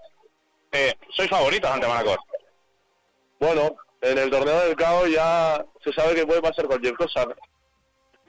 Así que veremos qué tal. Vamos confiantes, vamos a sacar nuestro juego y veremos. Gracias, David. Vamos a aprovechar que tenemos a Adrián por aquí antes de que se suba al autobús. Adrián, directo Vive Radio, ¿qué tal? Buenos días. ¿Qué tal? ¿Cómo va? Buenos días. Unas sensaciones diferentes el año pasado. Esta vez con el grupo accesorio, esta vez con el equipo de tu ciudad, con tu equipo. Sí, esta vez con mi equipo, bueno, yo como visitante otra vez, porque el año pasado en Soria era visitante, y bueno, otra vez, para ellos sí que a lo mejor viniendo el año pasado, siendo de local es un pelín más diferente, para mí es un poco más parecido, pero bien, hemos entrenado, creo que ha sido buen entreno, estamos preparados para esta tarde y vamos a salir a ganar. Bueno, Manacor, eh, sois favoritos, pero en Copa nunca te puedes fiar de nadie, ¿no? No, no, en Copa hay que dar todo y bueno, creo que también es importante empezar fuerte, empezar que los equipos digan esto, bueno, el, hace una semana hablábamos de Laura esa que se ha creado del equipo que nos ven como un equipo ganador, pero cuando nos ganan nos celebran como si hubiesen ganado la Champions.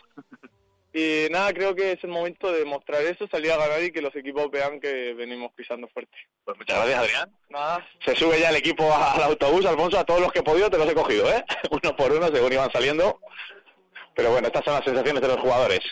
Gracias, Sergio. Eh, oye, maravilloso, ¿eh? Antes de subirse ahí a- justo al, al autobús, eh, el poder charlar con cuatro o cinco, no sé cuántos has hablado, jugadores Yo también de- he perdido la cuenta, Alfonso. de- de- del, del grupo ERCE, ahí asaltándolos prácticamente. Autobús, eh, no para recorrer muchos kilómetros, ¿eh? Getafe y Leganés al final están cerquita uno, uno de otro. Eh, oye, Sergio, tengo que aprovechar para preguntarte qué sensaciones te ha dado a ti el, el pabellón. Hemos visto ya algunas imágenes, las veremos luego también a partir de la 8, ya a partir, de las 8, no, dos, a en partir- la 8. A partir de las 2 en la 8, eso, que me lío. Y digo que hemos visto alguna fotito también en, en el día de Soria, en la página web, eldiasoria.es, podéis entrar y verla. ¿Qué sensaciones te ha dejado el pabellón? Pues mi- mira, estoy volviendo a él. eh, es un pabellón mucho más grande de lo que parece desde fuera, porque está hundido hacia abajo. Entonces tú entras en un edificio que parece de una planta, dos plantas, pero recuerda, te encuentras con un foso, ¿no? Digamos. Y un pabellón que cuenta con gradas en todos sus costados, que han puesto gradas supletorias a pie de pista. eh, para que me entiendas, eh, como los pajaritos, pero más cercano todo, ¿no? Esas gradas están más cerca de la pista y con esas gradas supletorias todo va a estar alrededor y si se llena, el ambiente va a ser muy bonito. Las instalaciones están muy bien preparadas, la cancha es la misma de siempre.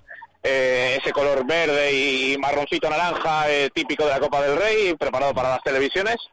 Y la verdad es que las sensaciones son buenas. eh, lo decíamos, han llegado aquí con 400 escolares, los colegios de alrededor, para que les firmen autógrafos a los jugadores, para que haya un poquito de magia y de ambiente, que están aquí los, los chavales siempre después de cada entrenamiento. Y si quieres en unos poquitos eh, minutos, eh, o incluso ahora, lo que parezca, si quieres hablamos con los chicos. si quieres, sí, genial. Si tienes por ahí. Venga, hacemos una cosa, dame unos minutos que me ubicas, Venga, genial. me vuelves a llamar y hablamos un poco con los chavales, a ver qué les ha parecido el entrenamiento del grupo de Soria y con qué se han quedado de los jugadores que han visto. Vale, me parece, me parece estupendo. Gracias, Sergio. Ahora volvemos a, a charlar.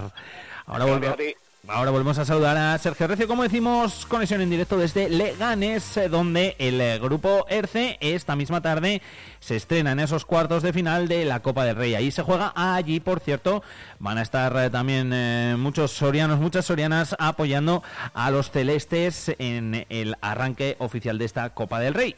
Nos hablaba ayer Alfredo, el presidente del grupo ERCE, de que bueno, había para hoy ya ciento y pico entradas vendidas, creo que dijo. Si se pasa de fase, el siguiente partido se jugaría el eh, sábado por la tarde y la final, si se llegase a ella, se jugaría también en la jornada del domingo. O sea que me imagino que fin de semana, lógicamente, mucho más sencillo y cómodo por aquello del trabajo y demás y de la vida diaria, que acuda mucha más gente de Soria hasta ese pabellón Europa, como decimos, en la localidad de Leganés, donde se juega esta Copa del Rey de Voley.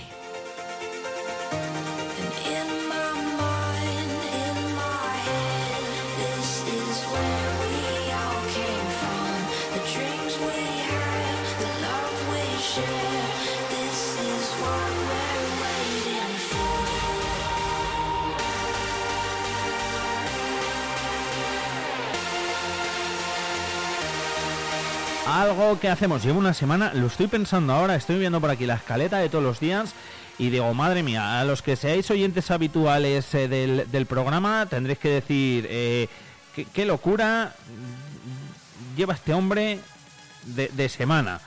Que he cambiado un poco todo, pero bueno, ha sido movilizaciones, eh, tractoradas, en fin, todo lo que va pasando un poquito, pues la agenda al final y el día a día, que es lo bueno que tiene la radio, que te permite ir cambiando de unas cosas a otras, eh, la programación, aunque os vuelva un poco, un poco locos, pero es lo que es lo que tiene. A esta hora, de hecho, bueno, pues tenemos que estar hablando con José Antonio Benito, si nos está escuchando que me disculpe, porque bueno, estamos tirando de la Copa del Rey y aprovechando que Sergio Recio lo tenemos allí en Leganés. Ahora enseguida, ¿eh? por cierto, volveremos a charlar con él. También me queda pendiente la llamada a Félix para hablar de la Liga Provincial, igual la hacemos también en el día de mañana, sirva de previa y repasar entre otras cosas la clasificación del Club Deportivo Numancia y el próximo partido que se va a disputar este próximo domingo en Badajoz a las 12 de la mañana.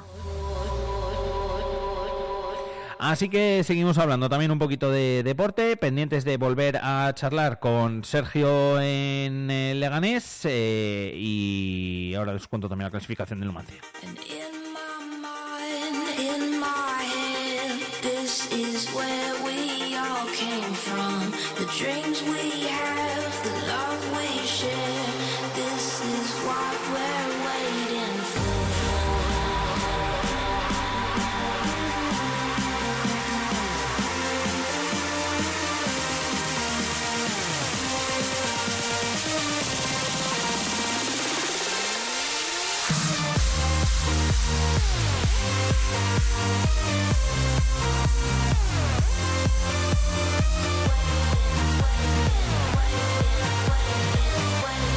This is what we're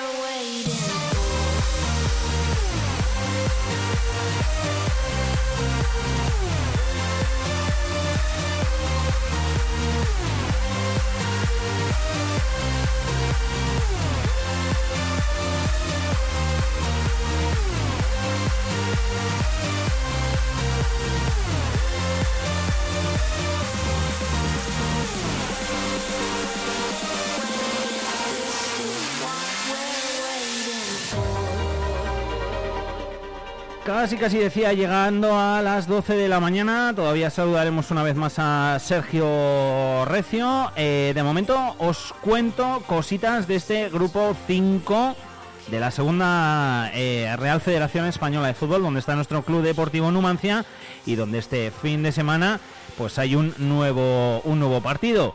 De hecho, el Numancia va a jugar lejos, el partido esta vez pilla lejitos, esto es el día 18, el domingo a las 12 de la mañana frente al Badajoz. Así que ahí jugará, ahí juega el, el Numancia, el siguiente que también le toca fuera, por cierto, va a ser un poco más cerquita en Madrid, Navalcarnero, Numancia, y estamos remontándonos ya al próximo fin de semana, al del 25, no a este que tenemos más inmediato, en el que jugamos frente al Badajoz.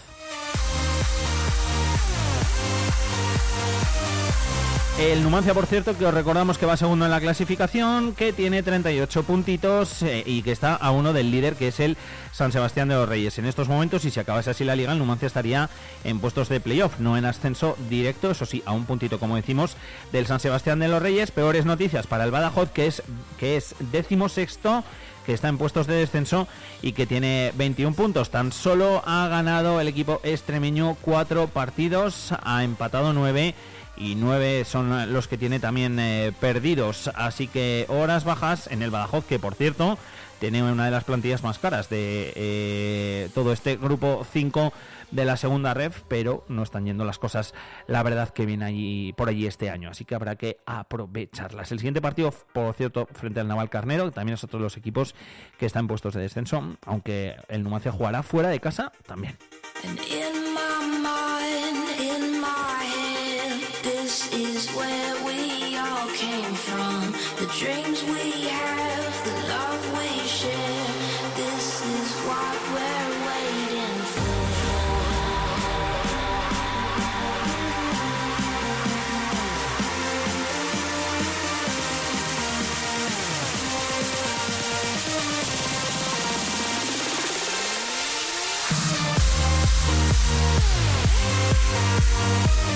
Última conexión con eh, Sergio Recio. Vamos a llamarle y que nos cuente las últimas sensaciones.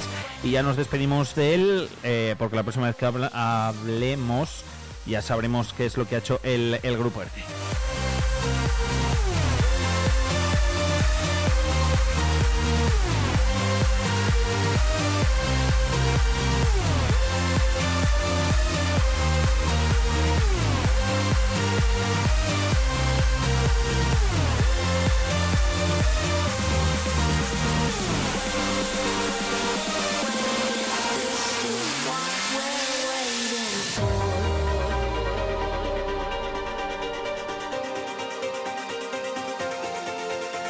Pues después de repasar eh, lo que ha sido eh, la pasada jornada del Club Deportivo Numancia, como hacemos cada jueves en cuanto a clasificación, y contaros los siguientes partidos que se van a disputar, lo prometido es deuda, volvemos al vóley, volvemos a cambiar de balón y nos vamos hasta ese pabellón Europa en Leganés para darle todos los ánimos del mundo al grupo ERCE como seguro que hace Sergio Recio, que va a poder ver allí el partido en vivo, con lo que mola eso, y seguro que también hacer fuerza para, para pasar de ronda. La siguiente se jugaría el sábado, ¿no, Sergio? Buenas de nuevo.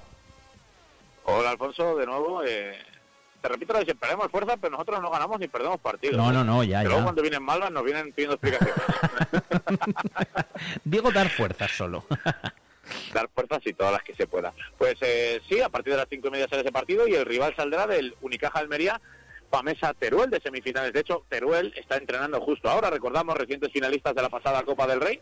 Están justo en este entrenamiento preparatorio, que por cierto han estado un poquito antes viendo el entrenamiento del grupo de Soria menos 10, algo que Hmm. no ha gustado nada al Club Celeste. No, no, no, no gustan esas formas, ¿no? De dejar trabajar tranquilamente al, al rival eh, antes de ver el partido, pero bueno, al margen de esa pequeña anécdota es algo que supongo yo por las caras de los celestes, ¿eh? Sí. No porque... Lo puedo, como enten- luego lo- puedo entender además, ¿eh? O sea, no. y ahora a las 12 del mediodía terminará de entrenar eh, Pamesa Teruel y comenzará el entrenamiento de Unicaja Almería, que para mí es ligeramente favorito para ser el rival en semifinales del ganador del grupo de Soria Manacor, por posición en liga, por sensaciones esta temporada, y sobre todo por la irregularidad que hemos estado Teruel en algunos puntos de la temporada, aunque es verdad que el equipo ha ido de, de menos a más, viene de ganar al propio grupo de Soria hace dos semanas, y siempre garantiza competir y mucho Teruel en este tipo de citas, siempre se crece, así que ese, ese cuarto de final, que es eh, la estrella del día de hoy, eh, va a ser más que interesante.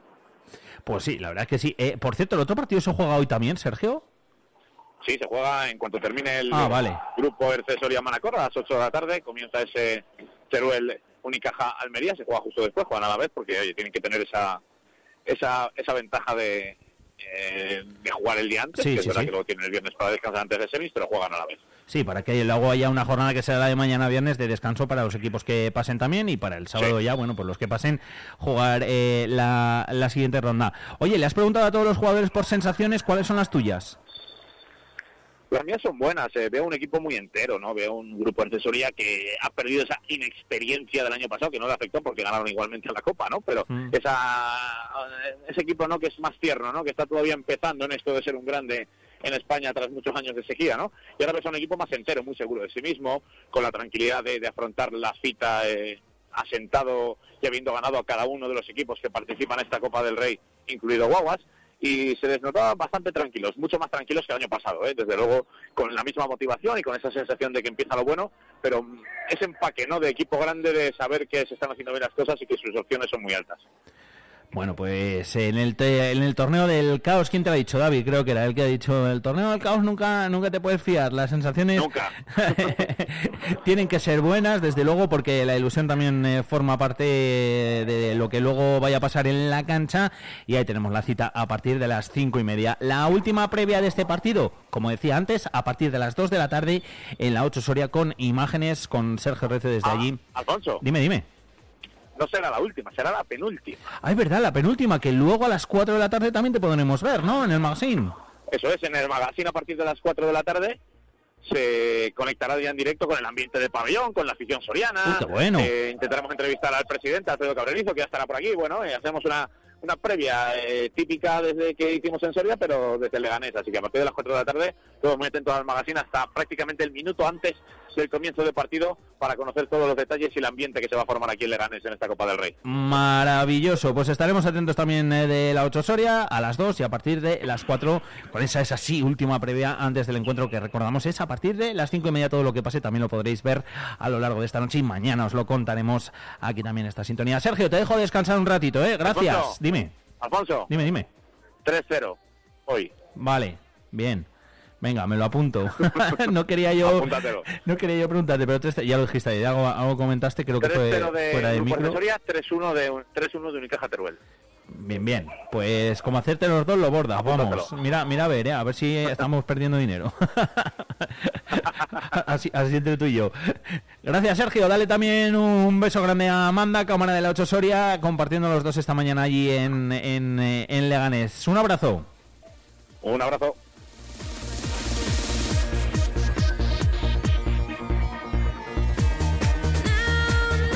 Pues cinco minutitos que son los que faltan ya para llegar a las eh, 12 de la mañana. Venga, vamos entrando ya en la recta final.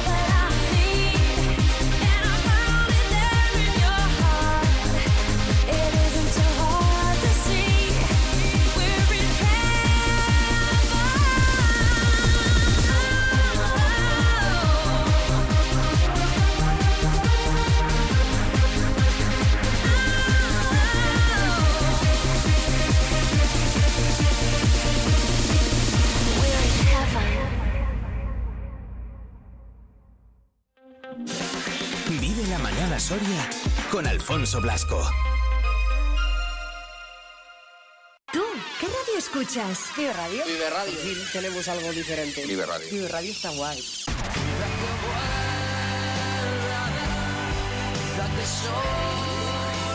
Vive Radio.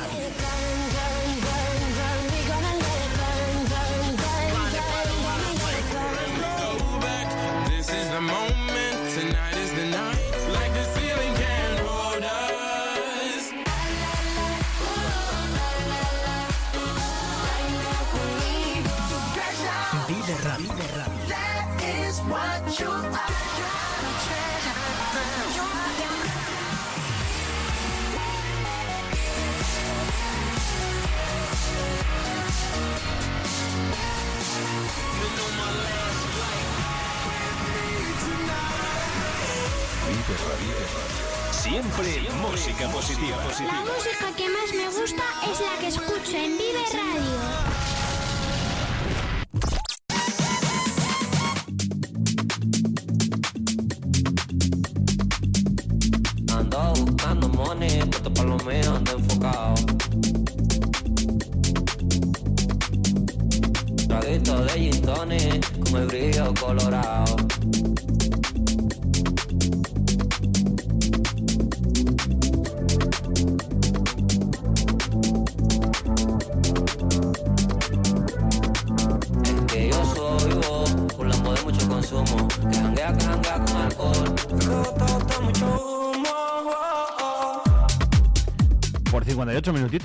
Punto de llegar a las 12 de la mañana. Estaba yo buscando por aquí una canción que no sabía muy bien cómo se llamaba. Digo que se me acaba el tiempo, que se me acaba el tiempo. Y mientras tanto voy a meter otra. He metido por aquí cosas nuevas tal. Y me ha salido esto que digo, a mí esto me suena haberlo visto por aquí en TikTok o en algo de eso. Vamos, que os soy sincero que casi casi no sé, no sé ni lo, ni, ni- ni lo que he puesto, pero bueno, que nos sirva y que nos vaya sirviendo de despedida porque estamos a puntito de llegar ya a las 12 del mediodía. Lo hacemos eh, recordándoos que la información local y provincial volverá aquí a la sintonía de Vive Radio a partir de las 2 y de las 3 de la tarde en los servicios informativos y que también eh, mañana estaremos aquí como siempre a partir de las 8 de la mañana para compartir con vosotros este ratito de radio. Venga, voy a poner esta hombre. Esta no la sabemos todos.